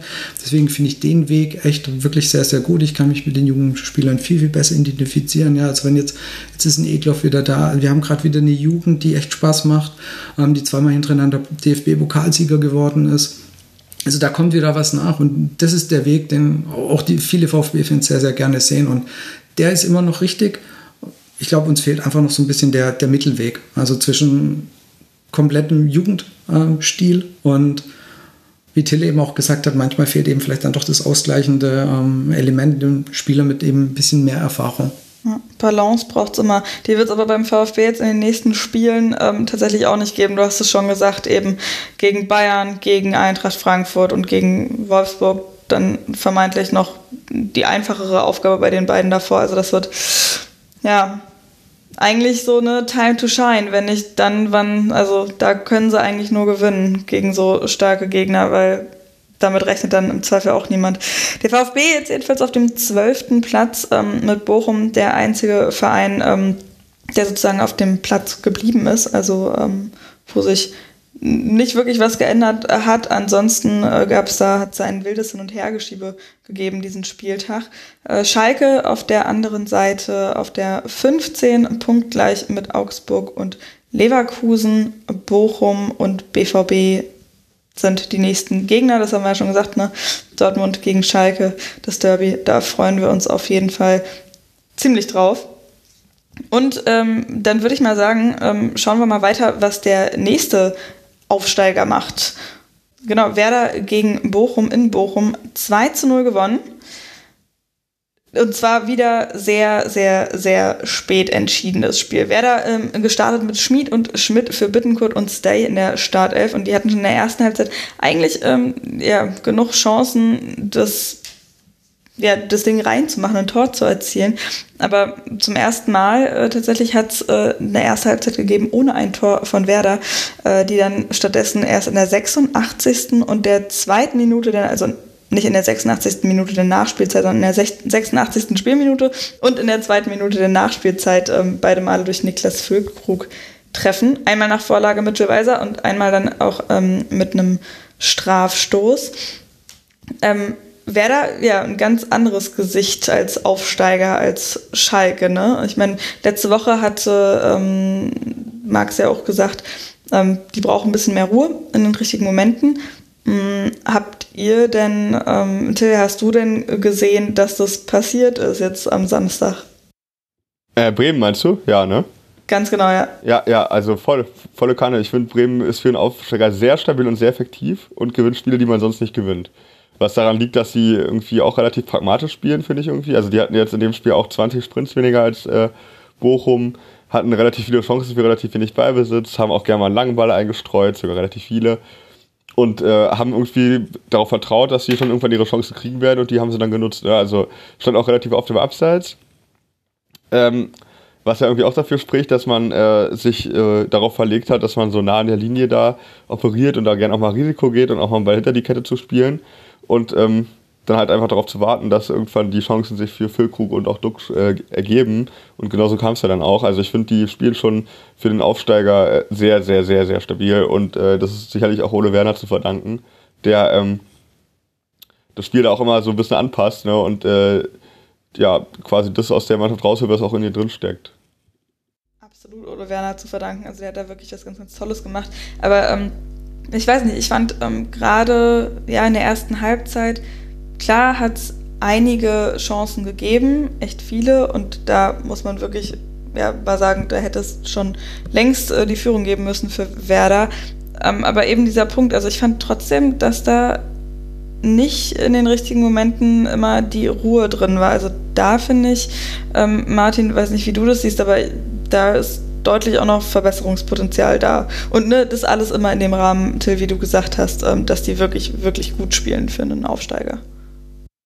Die, genau, also ich finde in, in, der Offensive, wir haben ja gegen Bremen gespielt, also das ist für einen Aufsteiger wirklich tollen Fußball, den die spielen. Also das ist nicht ein typischer Aufsteiger, rein vom Fußballerischen her. Und ähm, mir ist jetzt irgendwie gerade Bochum noch viel zu schlecht weggekommen. Ich finde, die hatten keine schlechte. Irgendwie ähm, war gerade nur Bremen und die waren gut, aber ich finde, äh, irgendwie tut es mir, tut's mir gerade ganz leid um Bochum, weil die haben, die haben ein gutes Spiel gemacht. Also die haben, finde ich, wirklich ein gutes Spiel gemacht. Die sind total ähm, stark äh, in das Spiel gestartet, haben versucht, ihre Chancen zu, rauszuspielen und auch fußballerisch jetzt nicht wirklich ähm, ihre, ihre, Punktzahl entsprechend. Ja, also wenn man überlegt, bisher noch ohne Punkt dagestanden und, und jetzt ja immer noch, aber ähm, das sah überhaupt nicht danach aus, so wie die aufgetreten sind. Also das mal hier noch ganz positiv an, an Bochum hervorgehoben, also wirklich, ähm, wie, wie die gespielt haben und leider hat es überhaupt nicht das Quäntchen Glück auf ihrer Seite gehabt ähm, um das dann eben am Ende zu entscheiden. Also das, das hat mir, die haben mir echt ein bisschen leid getan an dem Spieltag. Ja, da würde ich dir auch komplett zustimmen. Äh, äh weil ich finde auch gerade bei der Diskussion um Thomas Reis, die es ja auch in der Woche gab, ne, dass der äh, schon angezählt wurde und gesagt wurde, so Freundchen, du musst jetzt gewinnen, sonst äh, ist bald Feierabend. Und gleichzeitig dann noch diese, dieses Thema mit Schalke, dass er angeblich äh, im Wort gestanden haben soll, weil er mehr verdient hätte und so. Und er fühlt sich total angegriffen und hat sich öffentlich verteidigt und gesagt, nein, ähm, ich bin hier bei Bochum und äh, man kann mich gern kritisieren, wenn irgendwie sportlich nicht läuft, dann nehme ich auch die Verantwortung, aber ich will nicht, dass irgendwie Gerüchte über mich ins Welt, in die Welt gesetzt werden. Also da war er relativ sauer und ich finde, das hat der schon gezeigt, das Spiel, dass er noch lange nicht am Ende ist mit der Mannschaft, nämlich dass er die noch erreicht und dass er denen auch noch vermitteln kann, wie man Fußball spielen soll. Also, weil da muss ich ganz ehrlich sogar sagen, wenn ich manche Angriffe gesehen habe, da kann ich sogar Union eine Scheibe abschneiden, die ja immer mit einer sehr schlechten Passquote glänzen. also nie mehr als 70 Prozent eigentlich und bei Bochum äh, ist da richtig gut Ball gelaufen. Ich finde da, ähm, muss ich dir voll zustimmen, Martin, da hat, haben die auf jeden Fall noch äh, auch das Potenzial, dass es noch besser laufen kann in der Saison. Voll. Und ähm, also die haben ja auch zwei Tore geschossen, die wieder einkassiert worden sind vom VAR. Das Problem bei Bochum finde ich halt irgendwie voll, ne? wie gesagt, mir tun sie auch echt ein bisschen leid und nicht nur uns, sondern ähm, Füllkrug hat es ja auch nach dem Spiel dann auch noch gesagt, die hatten halt einfach nicht das nötige Glück. Aber das Problem ist halt wirklich auch, ja, von immer nur gesagt bekommen, ey, aber ihr habt so toll gespielt und ihr habt das wirklich gut gemacht und so weiter und so fort. Davon kannst du dir dann halt auch echt keinen Blumentopf kaufen. Das leider ein Riesenproblem. Ich meine, das, das hat Hertha letzte Woche gehört, das, das haben wir ab und an gehört. Und wenn du dann immer diesen Spruch hast, ja, ihr werdet mit dem Abstieg nichts zu tun haben oder ihr kommt da unten wieder raus, wie du sagst, das hilft dir ja nichts, weil du hast ja halt trotzdem die Punkte nicht und musst dich nächste Woche wieder motivieren und, und eben gucken, dass nicht irgendwann einfach ähm, du spielst zwar gut, aber es kommt dann nichts mehr rum und dann wirst du halt einfach auch irgendwann mal unsicher. Dann, dann geht zum Beispiel so, wie, wie Bochum jetzt am angefangen hat zu spielen, das, das geht dir dann halt auch irgendwann mal abhanden, weil du einfach dann doch das Vertrauen in dich und deine Leistungsfähigkeit halt doch verlierst, wenn am Ende halt wieder keine Punkte da sind. Ja, definitiv. Ja, definitiv. Und ich würde auch gerne noch was zu dem Tor von Hofmann sagen, was nicht gezählt hat. Also ich verstehe die Regel natürlich, dass nicht die Hand oh. im Spiel sein darf. Aber ich finde, das ist so eine total sportferne Regel, wenn ich mir das angucke, dass das Tor nicht zählt. Weil er kann ja wirklich absolut überhaupt nichts dafür, dass er angeschossen wird und wird eigentlich dafür bestraft, dass er nachgeht, quasi, und da Druck macht vorne. Also, keine Ahnung, da war ich irgendwie von der Auslegung, also die Auslegung ist klar, das ist eine vollkommen richtige Entscheidung, steht genauso im Regelwerk, aber überzeugt bin ich von der Regel auf jeden Fall nicht. Also genau, das habe ich mir auch notiert. okay, dann kommt wir vielleicht doch so ein bisschen, aber ich fand, ich fand irgendwie die Bewegung dann doch schon, also ich meine da schon auch noch so eine leichte Bewegung erkannt haben, erkannt zu haben, die das rechtfertigt, den nicht unbedingt zu geben. Bei der ja, Distanz noch mehr Richtung Tor ja auch gegangen gegeben werden, weil es gibt ja die Regel, sobald eine Hand im Spiel ist, äh, zählt Tor auf gar keinen Fall. Aber ich finde halt in der Situation, ja, ich weiß es nicht. Also klar, man sucht immer eine klare Handregel und das ist endlich mal eine klare Handregel. Und da bin ich schon wieder unzufrieden und mecker rum, kann man mir auch vorwerfen. Aber ich finde es einfach irgendwie sportfern in der Situation. Also ich weiß nicht, wenn ich mir vorstelle, dass ich so reinspringe ins Spiel und dann äh, schießt mich der Gegner an, so, ich kann dafür absolut gar nichts und dann zählt das Tor nicht, da wäre ich auf jeden Fall auch tierisch angepisst als, äh, als, als Angreifer, der ich nie gewesen bin, aber ich wäre auch sauer halt. Und äh, deswegen ja, war ich irgendwie ein bisschen, keine Ahnung, ich habe damit gehadert auf jeden Fall in der Situation. Auch vielleicht, weil man es Bochum gegönnt hätte, aber auch weil ich gedacht habe, so, wow, also was soll er machen? Ja, das stimmt schon, aber wie gesagt, die Regel ja, ist da dann doch mal eine klare. Aber ansonsten, ja, ähm, Dankert war da der Schiedsrichter insgesamt, ähm, fand ich nicht besonders souverän auch und gerade, gut, da kann er vermutlich relativ wenig für, aber gerade bei diesen VAR-Entscheidungen, ähm, das hat irgendwie deutlich länger gedauert als sonst, hatte ich das Gefühl, dass es einfach echt lange gedauert hat, ähm, bis da die richtigen Bilder vorhanden waren, bei so recht eindeutigen. Und ich meine, ne, wir haben ja jetzt auch gesagt, so diese Regel, die ist nun mal eindeutig. Und es war ja auf den Bildern ziemlich schnell, ziemlich deutlich zu erkennen, dass da die Hand im Spiel war. Kann natürlich auch sein, dass die da noch was anderes gecheckt haben, was wir jetzt nicht so ganz genau wissen. Aber ähm, da, weiß nicht, was da der Fehler war in der Kommunikation oder irgendwas anderes keine Ahnung, kann auf jeden Fall von mir aus gerne schneller gehen. Das ist, glaube ich, eh ein großes Mysterium. Also warum das manchmal einfach so sehr lang braucht, äh, das, glaube ich, versteht von uns wirklich ja, niemand. Ja, ich werde mich auch, glaube ich, nie mit dem Instrument anfreunden. Nee. Ich glaube, du als Stuttgarter sowieso nicht, wenn ich an das Relegationsspiel von Union und Stuttgart denke. hm. ähm, aber, aber ich, also ich als, als Stadionzuschauer sowieso nicht, weil ich finde, das halt äh, einfach auch die Spannung ein bisschen rausnimmt.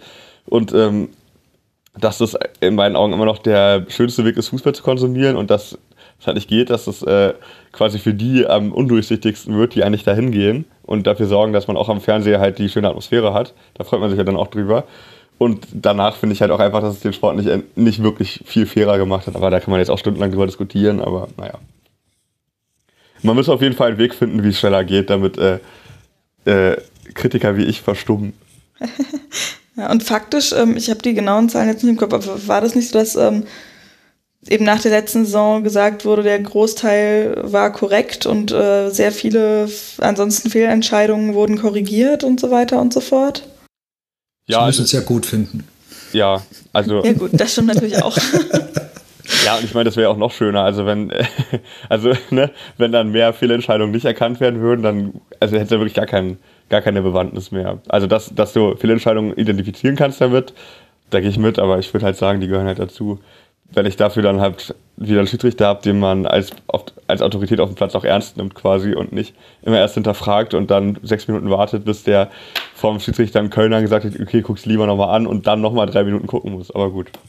Ja, das finde ich nämlich tatsächlich auch, dass ich irgendwie das Gefühl habe, dass auch die ähm, Schiedsrichter selber so ein bisschen unsicherer werden vielleicht. Ja, ich hatte das vorhin bei Eitekin den Gedanken, äh, deswegen ganz geil, dass wir das jetzt nochmal besprechen gerade, weil ähm, ich glaube, bei ihm ist es so, dass man den so gut findet, dass der halt auch einfach so eine Autorität besitzt und auch einfach Ruhe besitzt. Und ich glaube, für Schiedsrichter ist es gar nicht so einfach, wenn das Spiel immer wieder dann unterbrochen ist und du auch als wartende Person quasi da stehst und dann auch ein bisschen aus deiner Konzentration kommst und dann ruhen alle Augen auf dir quasi. Eigentlich war es ja auch früher so, dass ein Schiedsrichter immer dann gut war, wenn keiner über ihn geredet hat.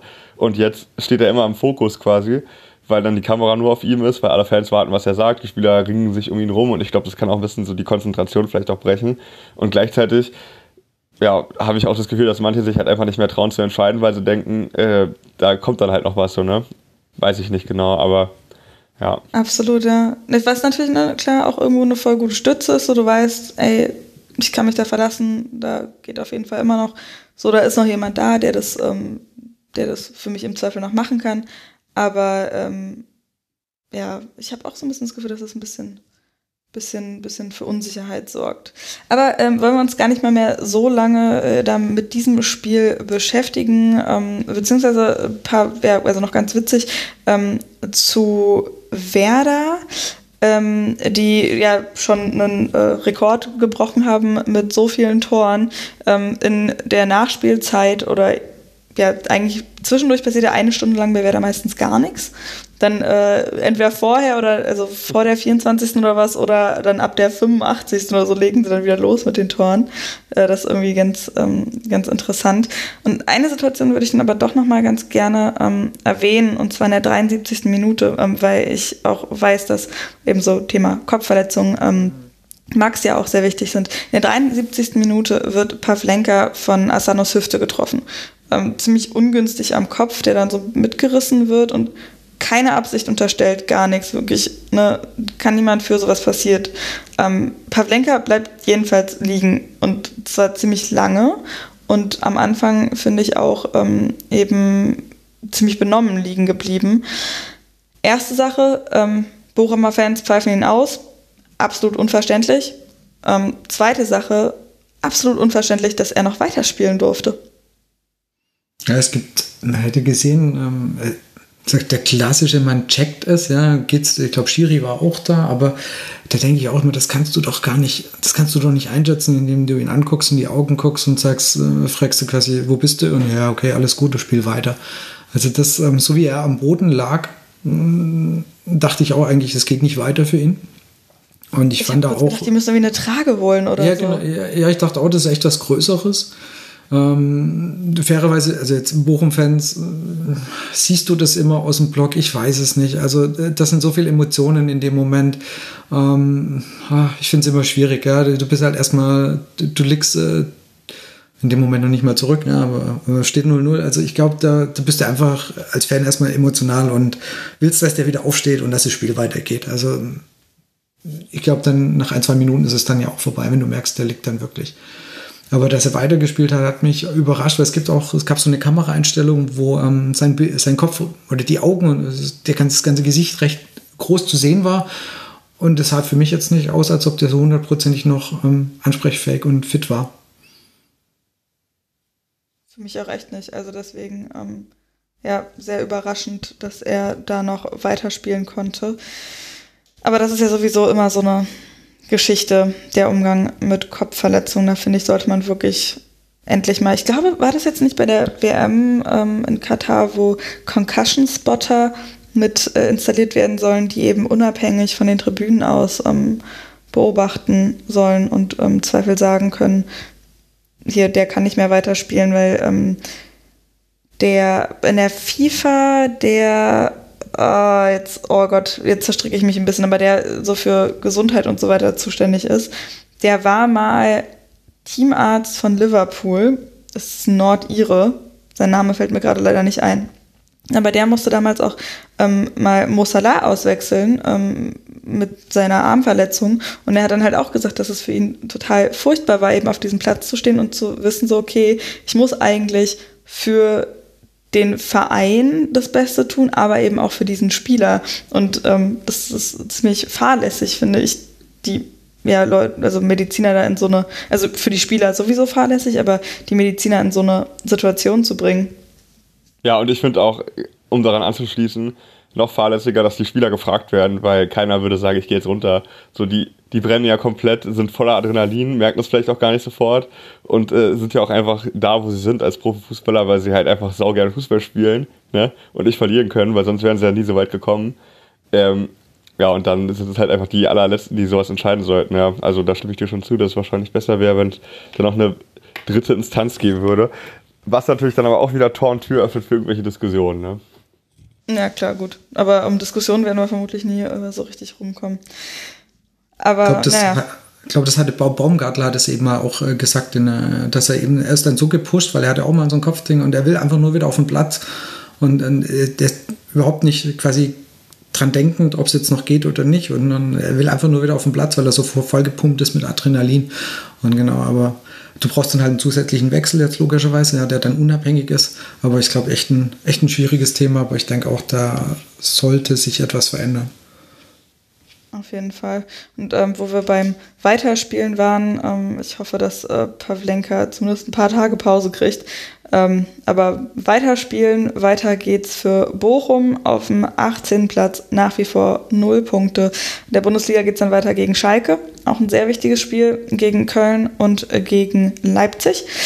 Für Werder, das sieht ganz gut aus auf dem achten Platz mit acht Punkten. Ähm, in der Bundesliga dann auch weiter gegen Augsburg, Leverkusen und Gladbach. Und ähm, das Bundesliga sage ich so explizit nochmal mit dazu, weil es eben ähm, bei anderen Vereinen auch in anderen Ligen noch weitergeht. Nicht, dass es bei ähm, Werder oder Bochum der Fall wäre, aber ähm, ja, trotzdem nochmal mit dazu gesagt. Für andere ist es nämlich der Fall und zwar für unser nächstes Spiel.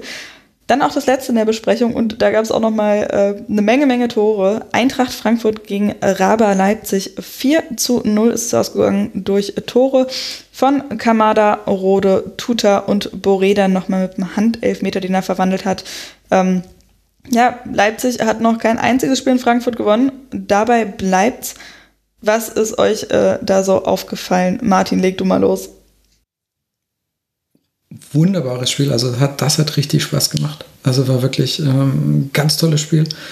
Ich war überrascht, wie gut ähm, Frankfurt ähm, den Kostic-Wechsel mehr oder weniger verkraftet hat. Also wir hatten es irgendwie ganz am Anfang war ja schon mal Kostic irgendwo ähm, zu sprechen und äh, das ist einfach toll, wie Glasner das gemacht hat. Er hat umgestellt auf eine Viererkette und das hat so wahnsinnig gut funktioniert mit einem super spielfreudigen Götze zusammen. Also der mit, mit seinen Ballannahmen, da war einfach ähm, so viel schöner Fußball zu sehen. Also wirklich, da, ich kann das so ein Spiel dann einfach neutral angucken. Und das hat richtig Spaß gemacht, die, die Tore rausgespielt. Es gab ganz am Anfang gab es ein, ein, ein 1 zu 0, was dann abseits war. Allein das wäre ein wunderschönes Tor gewesen.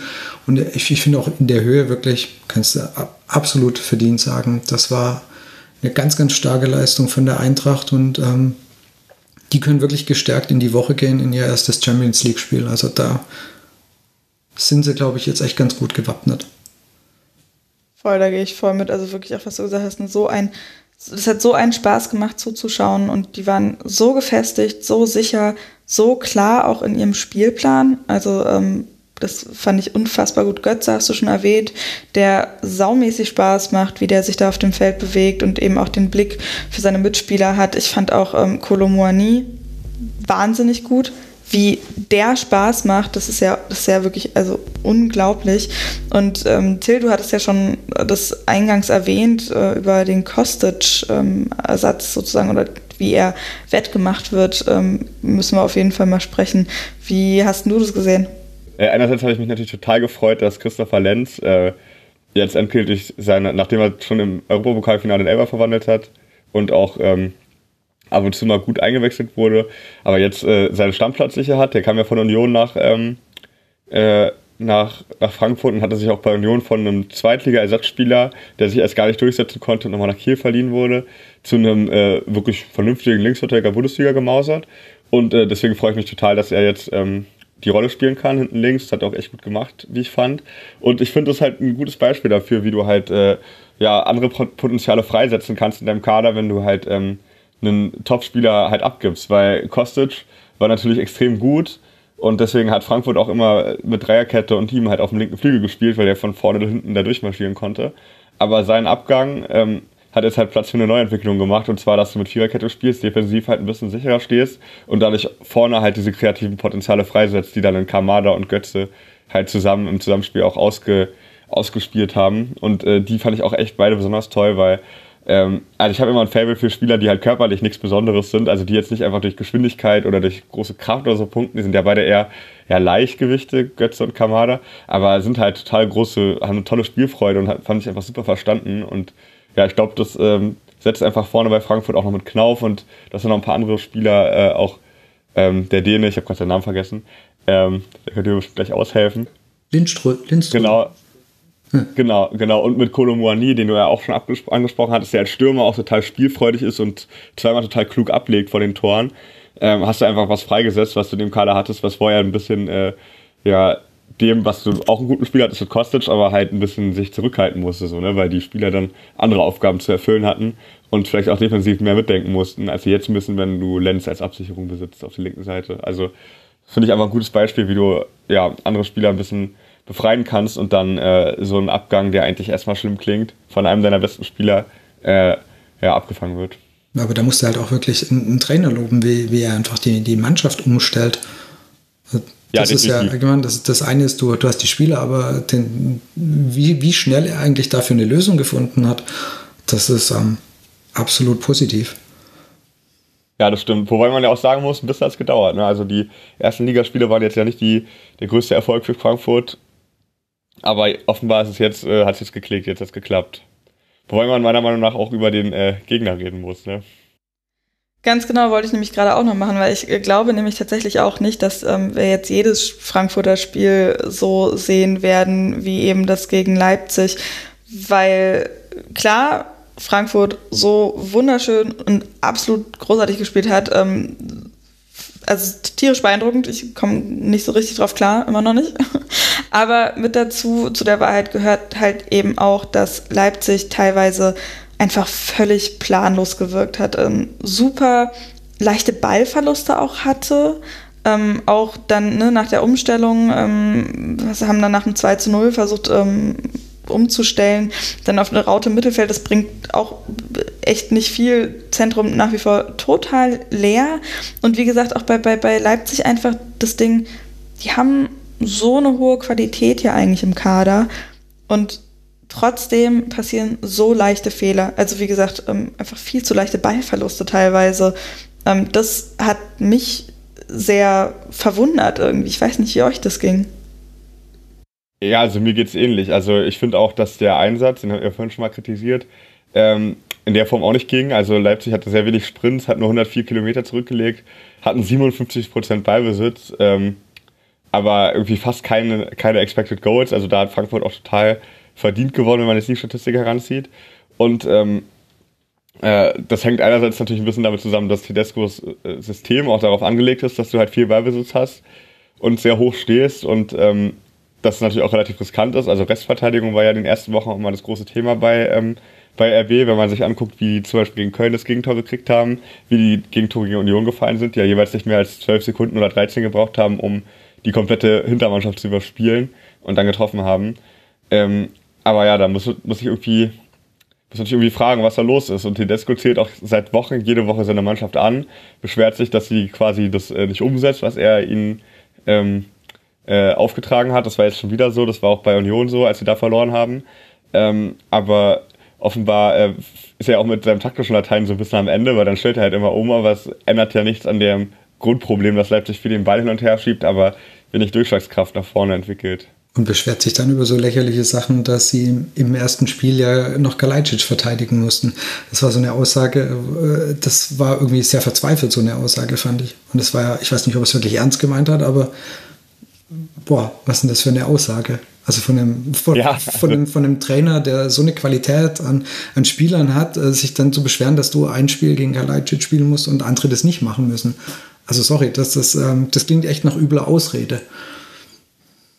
Das ist es eben, ich glaube, ich, also ich mag ähm, Tedesco als Trainer eigentlich echt ziemlich gerne so, aber ähm, eben wie du gesagt hast, das klingt schon sehr nach Ausrede und ich glaube eben auch, ne, wir alle kennen auch seine Pressekonferenzen, wo er dann sehr ausufernd erzählt, aber ich glaube, dass da eben auch sehr viel Ausrede mit drin steckt. Auf der anderen Seite, wir stecken halt auch nicht drin und ähm, wissen das nicht so ganz genau, aber ähm, ja, so richtig zu funktionieren scheint es nicht wirklich. Ich muss ehrlich sagen, ich habe mich ähm, ja bin jetzt auch nicht der größte Leipzig-Fan, ehrlich gesagt, aber habe mich schon noch gefreut bei dem Fußball, den sie letzte Saison gespielt haben, der ja wirklich nochmal ein guter ist. Und dann ein Tedesco dazu. Dann habe ich schon gedacht, okay, das könnte interessant werden. Und bin jetzt auch ehrlich gesagt so ein bisschen fast wie die RB-Spieler ähm, am Samstag planlos, wieso das nicht so richtig funktioniert. Ja, also der Ansatz von Tedesco ist ja, äh, hat gesagt, ähm, wenn man drei Systeme spielt und es ändert sich nichts, dann liegt es an der Mentalität, hat er gesagt. Und hat gesagt, äh, wir waren so grottenschlecht, eine Katastrophe. Also er scheint ja wirklich einfach sauer zu sein auf die Mannschaft. Und ähm, ja, irgendwas scheint da, also irgendwie scheint da ein bisschen der Wurm drin zu sein äh, bei den Spielern. Und wenn wir es vorhin schon hatten mit der Stimmung in so einem Verein und so, da war jetzt ja auch nicht immer die beste Laune, wenn ich mir angucke, was Minzlaff so ähm, raushaut Woche für Woche. Also der hat ja schon nach dem zweiten Spieltag irgendwie gesagt, ja, Katastrophenstart und so, aber die zweimal unentschieden gespielt haben. Ähm, ja, also irgendwie scheint da sehr viel Druck auf dem Kessel zu sein, was man eigentlich gar nicht versteht, nachdem wir jetzt den ersten Titel geholt haben, Ende der letzten Saison. Ja, ich finde, im, im, Forum war ein sehr interessanter Ansatz, ähm, gerade wenn man eben Tedesco seine, seine Trainerlaufbahn guckt, also wenn du gesehen hast, äh, wie er mit Aue und mit Schalke, das ist ja eigentlich äh, eine ganz andere Art von Fußball, die er da gespielt hat. Also ich habe gerade mit Schalke hatte ich den Tedesco-Fußball jetzt nicht wirklich ähm, so Erinnerung, dass das irgendwas mit dem zu tun haben könnte, wie es in Leipzig spielen, also oder spielen wollen. Also das ist einfach, das war eine ganz andere Geschichte. Der, der Schalke-Fußball unter Tedesco war jetzt, korrigiert mich, aber das war kein schöner Fußball. Ja, es war nicht aufregend, genau. sagen wir mal. Es war sehr auf sich halt bedacht, ne? Ja. Aber in, in, Leipzig ist der Konflikt, also ich kriege das auch ein bisschen mit, weil ähm, ich ja auch ab und zu beim MDR arbeite. Und da ist der Konflikt immer, dass die Fans erwarten, dass halt so ein RB-Fußball gespielt wird, also mit äh, Kontern und so Rangnick-mäßig oder auch, was Jesse Marsch letztes Jahr versprochen hat, aber nicht richtig liefern konnte. Und äh, Tedesco halt ganz anderen Ansatz wählt. Also Ballbesitz ist in Leipzig total unbeliebt. Die wollen eigentlich, dass halt äh, direkt und schnell gespielt wird. Also die Zuschauer, Fans, wie man auch will, ähm, äh, ja, die kritisieren das halt immer wieder, aber ähm, er ist halt irgendwie anscheinend nicht der Trainer, der das dann so trifft, das Gefühl. Ne? Und äh, Münzlaff hat äh, auch schon ähnliche Sachen gesagt, so von wegen, dass das nicht die DNA ist und so und dass man ja gerade Erfolg hatte, weil man auch immer so für was stand, was ja auch stimmt. Also das zieht sich ja durch die verschiedenen Mannschaften, da kann man von halten, was man will, also wie die sich die Spieler hin und her schieben von Salzburg nach Leipzig und so. Aber das hat ja auch nur so gut funktioniert, weil halt überall der gleiche Fußball gespielt wurde. Guter Punkt auf jeden Fall, ja. Und kein guter Punkt, wenn sich, ähm, wenn es da so Knatsch gibt, ne?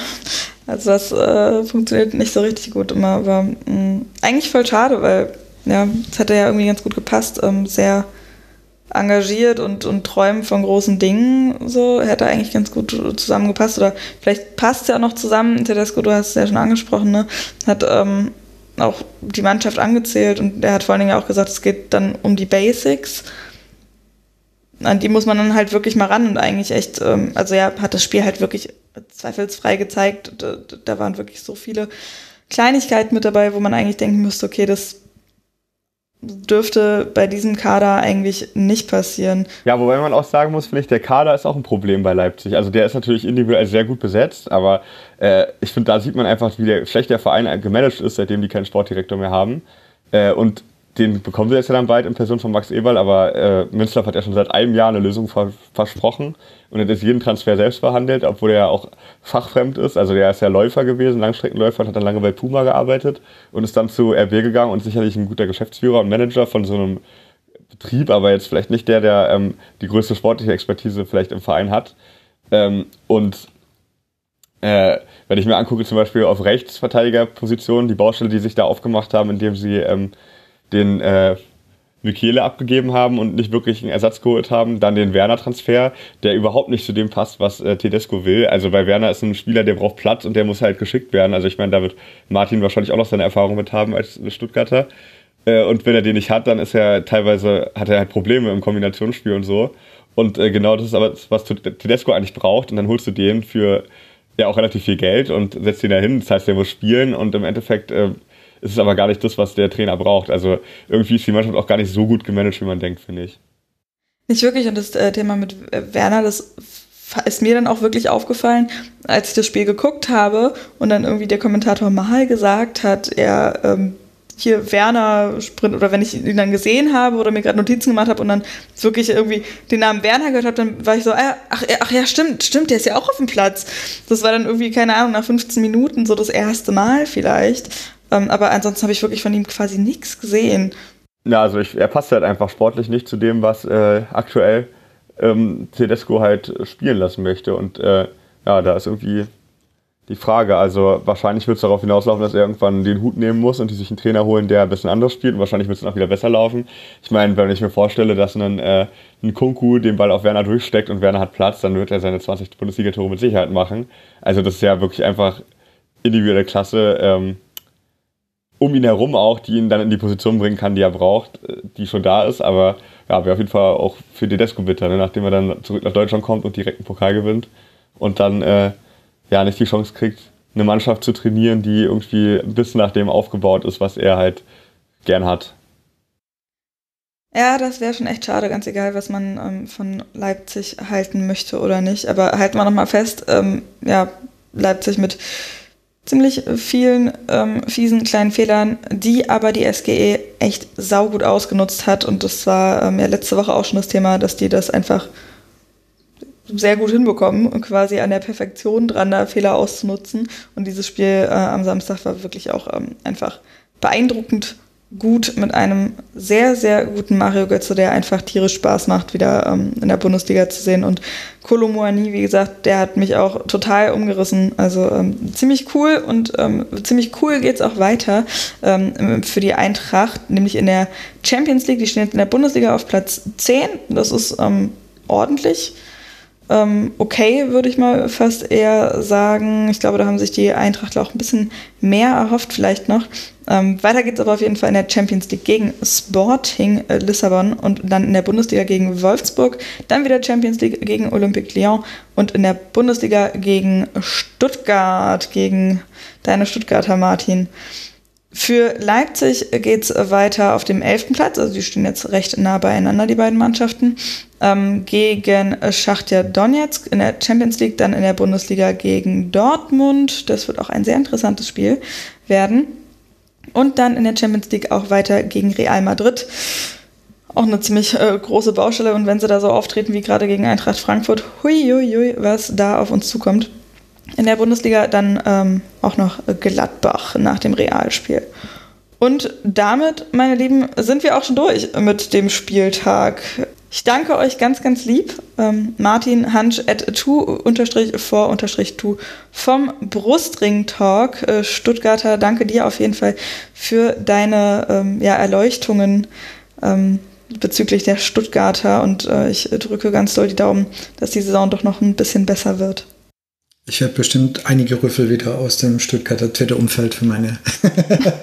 Aber das okay, kann ich mit umgehen, kann ich sagen. Aber da wird für die ja, Negativität. Ja, also für das nicht ganz positive Vorausblicken. Ich nenne es so rum. ich drücke den Daumen. Da bist du dann doch positiv. Ja. Das ist so sehr positiv aber ausgedrückt. Nein, aber ähm, ich sehe da tatsächlich fast eigentlich noch ein paar andere Mannschaften, die da noch ein bisschen mehr Baustellen haben. Und ebenfalls ganz großen Dank an Till Oppermann, at Till Oppermann bei Twitter, ähm, freier Journalist für den RBB, vor allen Dingen für die Berliner Mannschaften und aber eben, wie wir gehört haben, auch für den MDR ab und zu unterwegs. Äh, schön, dass du dabei warst. Ja, danke für die tolle Moderation, hat großen Spaß gemacht. Ja, danke schön. Das freut mich äh, sehr zu hören. Ähm, ganz lieben Dank, dass ihr das mitgemacht habt. Das ist jetzt tatsächlich auch schon halb zwei Uhr nachts. Also ganz lieben Dank, dass ihr euch noch die Zeit genommen hat, habt. Wegen ein paar technischer Probleme hat sich das Ganze ein bisschen nach hinten verschoben. Ähm, ganz, ganz lieben Dank ähm, natürlich auch an euch fürs Zuhören, für den Input und für eure lieben Nachrichten zu meinem Debüt hier. Das ähm, war sehr schön. Und ähm, für dieses Debüt geht äh, der größte Dank natürlich an Max. Ähm, ich habe mich sehr gefreut, dass ich das hier machen durfte. Es hat total Spaß gemacht. Vielen, vielen lieben Dank für das Vertrauen, die Schlusskonferenz übernehmen zu dürfen. Ähm, genau, und damit äh, würde ich das Ganze mal abschließen. Mein Name ist Nina Potzel, so auch auf Twitter zu finden und beim Podcast äh, zur Bundesliga der Frauen, die 45. Da geht es in zwei Wochen auch tatsächlich weiter. Eine Sache habe ich noch vergessen, genau. Nächste Woche geht es hier äh, natürlich weiter mit Max Jakob Ost, at Genetzer auf Twitter wieder am Start. Ähm, bis dahin darf ich euch aber auch noch ein paar Podcasts empfehlen und das nutze ich, um ähm, quasi einen meiner Lieblingspodcasts ähm, zu empfehlen, der nichts mit Fußball zu tun hat, beziehungsweise ich glaube, die sprechen da auch in ein, zwei Folgen mal ein bisschen über Sport und in einer Folge auch über Fußball. Und zwar ähm, Geschichten aus der Geschichte. Da ähm, erzählen sich zwei Historiker immer eine Geschichte und zwar immer so, dass der eine nie weiß, was der andere vorbereitet vorbereitet hat. Und das ist immer sehr spannend, ähm, auch immer an sehr persönlichen Geschichten, also so an Persönlichkeiten aufgezogen. Ähm, macht immer sehr viel Spaß zuzuhören. Dauert auch immer so eine halbe bis dreiviertel Stunde, also gute Folgenlänge. Äh, macht sehr viel Spaß. Ähm, und weil Max letzte Woche mit Downset Talk einen American Football Podcast empfohlen hat, mache ich das jetzt auch mal. Und zwar ähm, hat Tiziana Höll, die ihr hier vermutlich auch schon ein paar Mal gehört habt, mit äh, Women's Coverage sowieso schon ein Football-Podcast und nu gibt es auch noch einen neuen und zwar Gridiron. Da begleiten sie den Weg zum ersten ähm, NFL-Spiel in Deutschland. Ähm, genau, da gibt es einen, da könnt ihr auf jeden Fall mal reinhören. Packen wir euch natürlich mit in die Show Notes. Genau, und damit sind wir dann auch schon durch mit äh, dieser Schlusskonferenz zum fünften Spieltag der Bundesliga der Männer. Ähm, wie gesagt, ganz, ganz großen Dank fürs Zuhören und nächste Woche ist dann wieder der Max am Start. Macht's gut! Das war die Rasenfunk-Schlusskonferenz. Wir gehen nun zurück in die angeschlossenen Funkhäuser.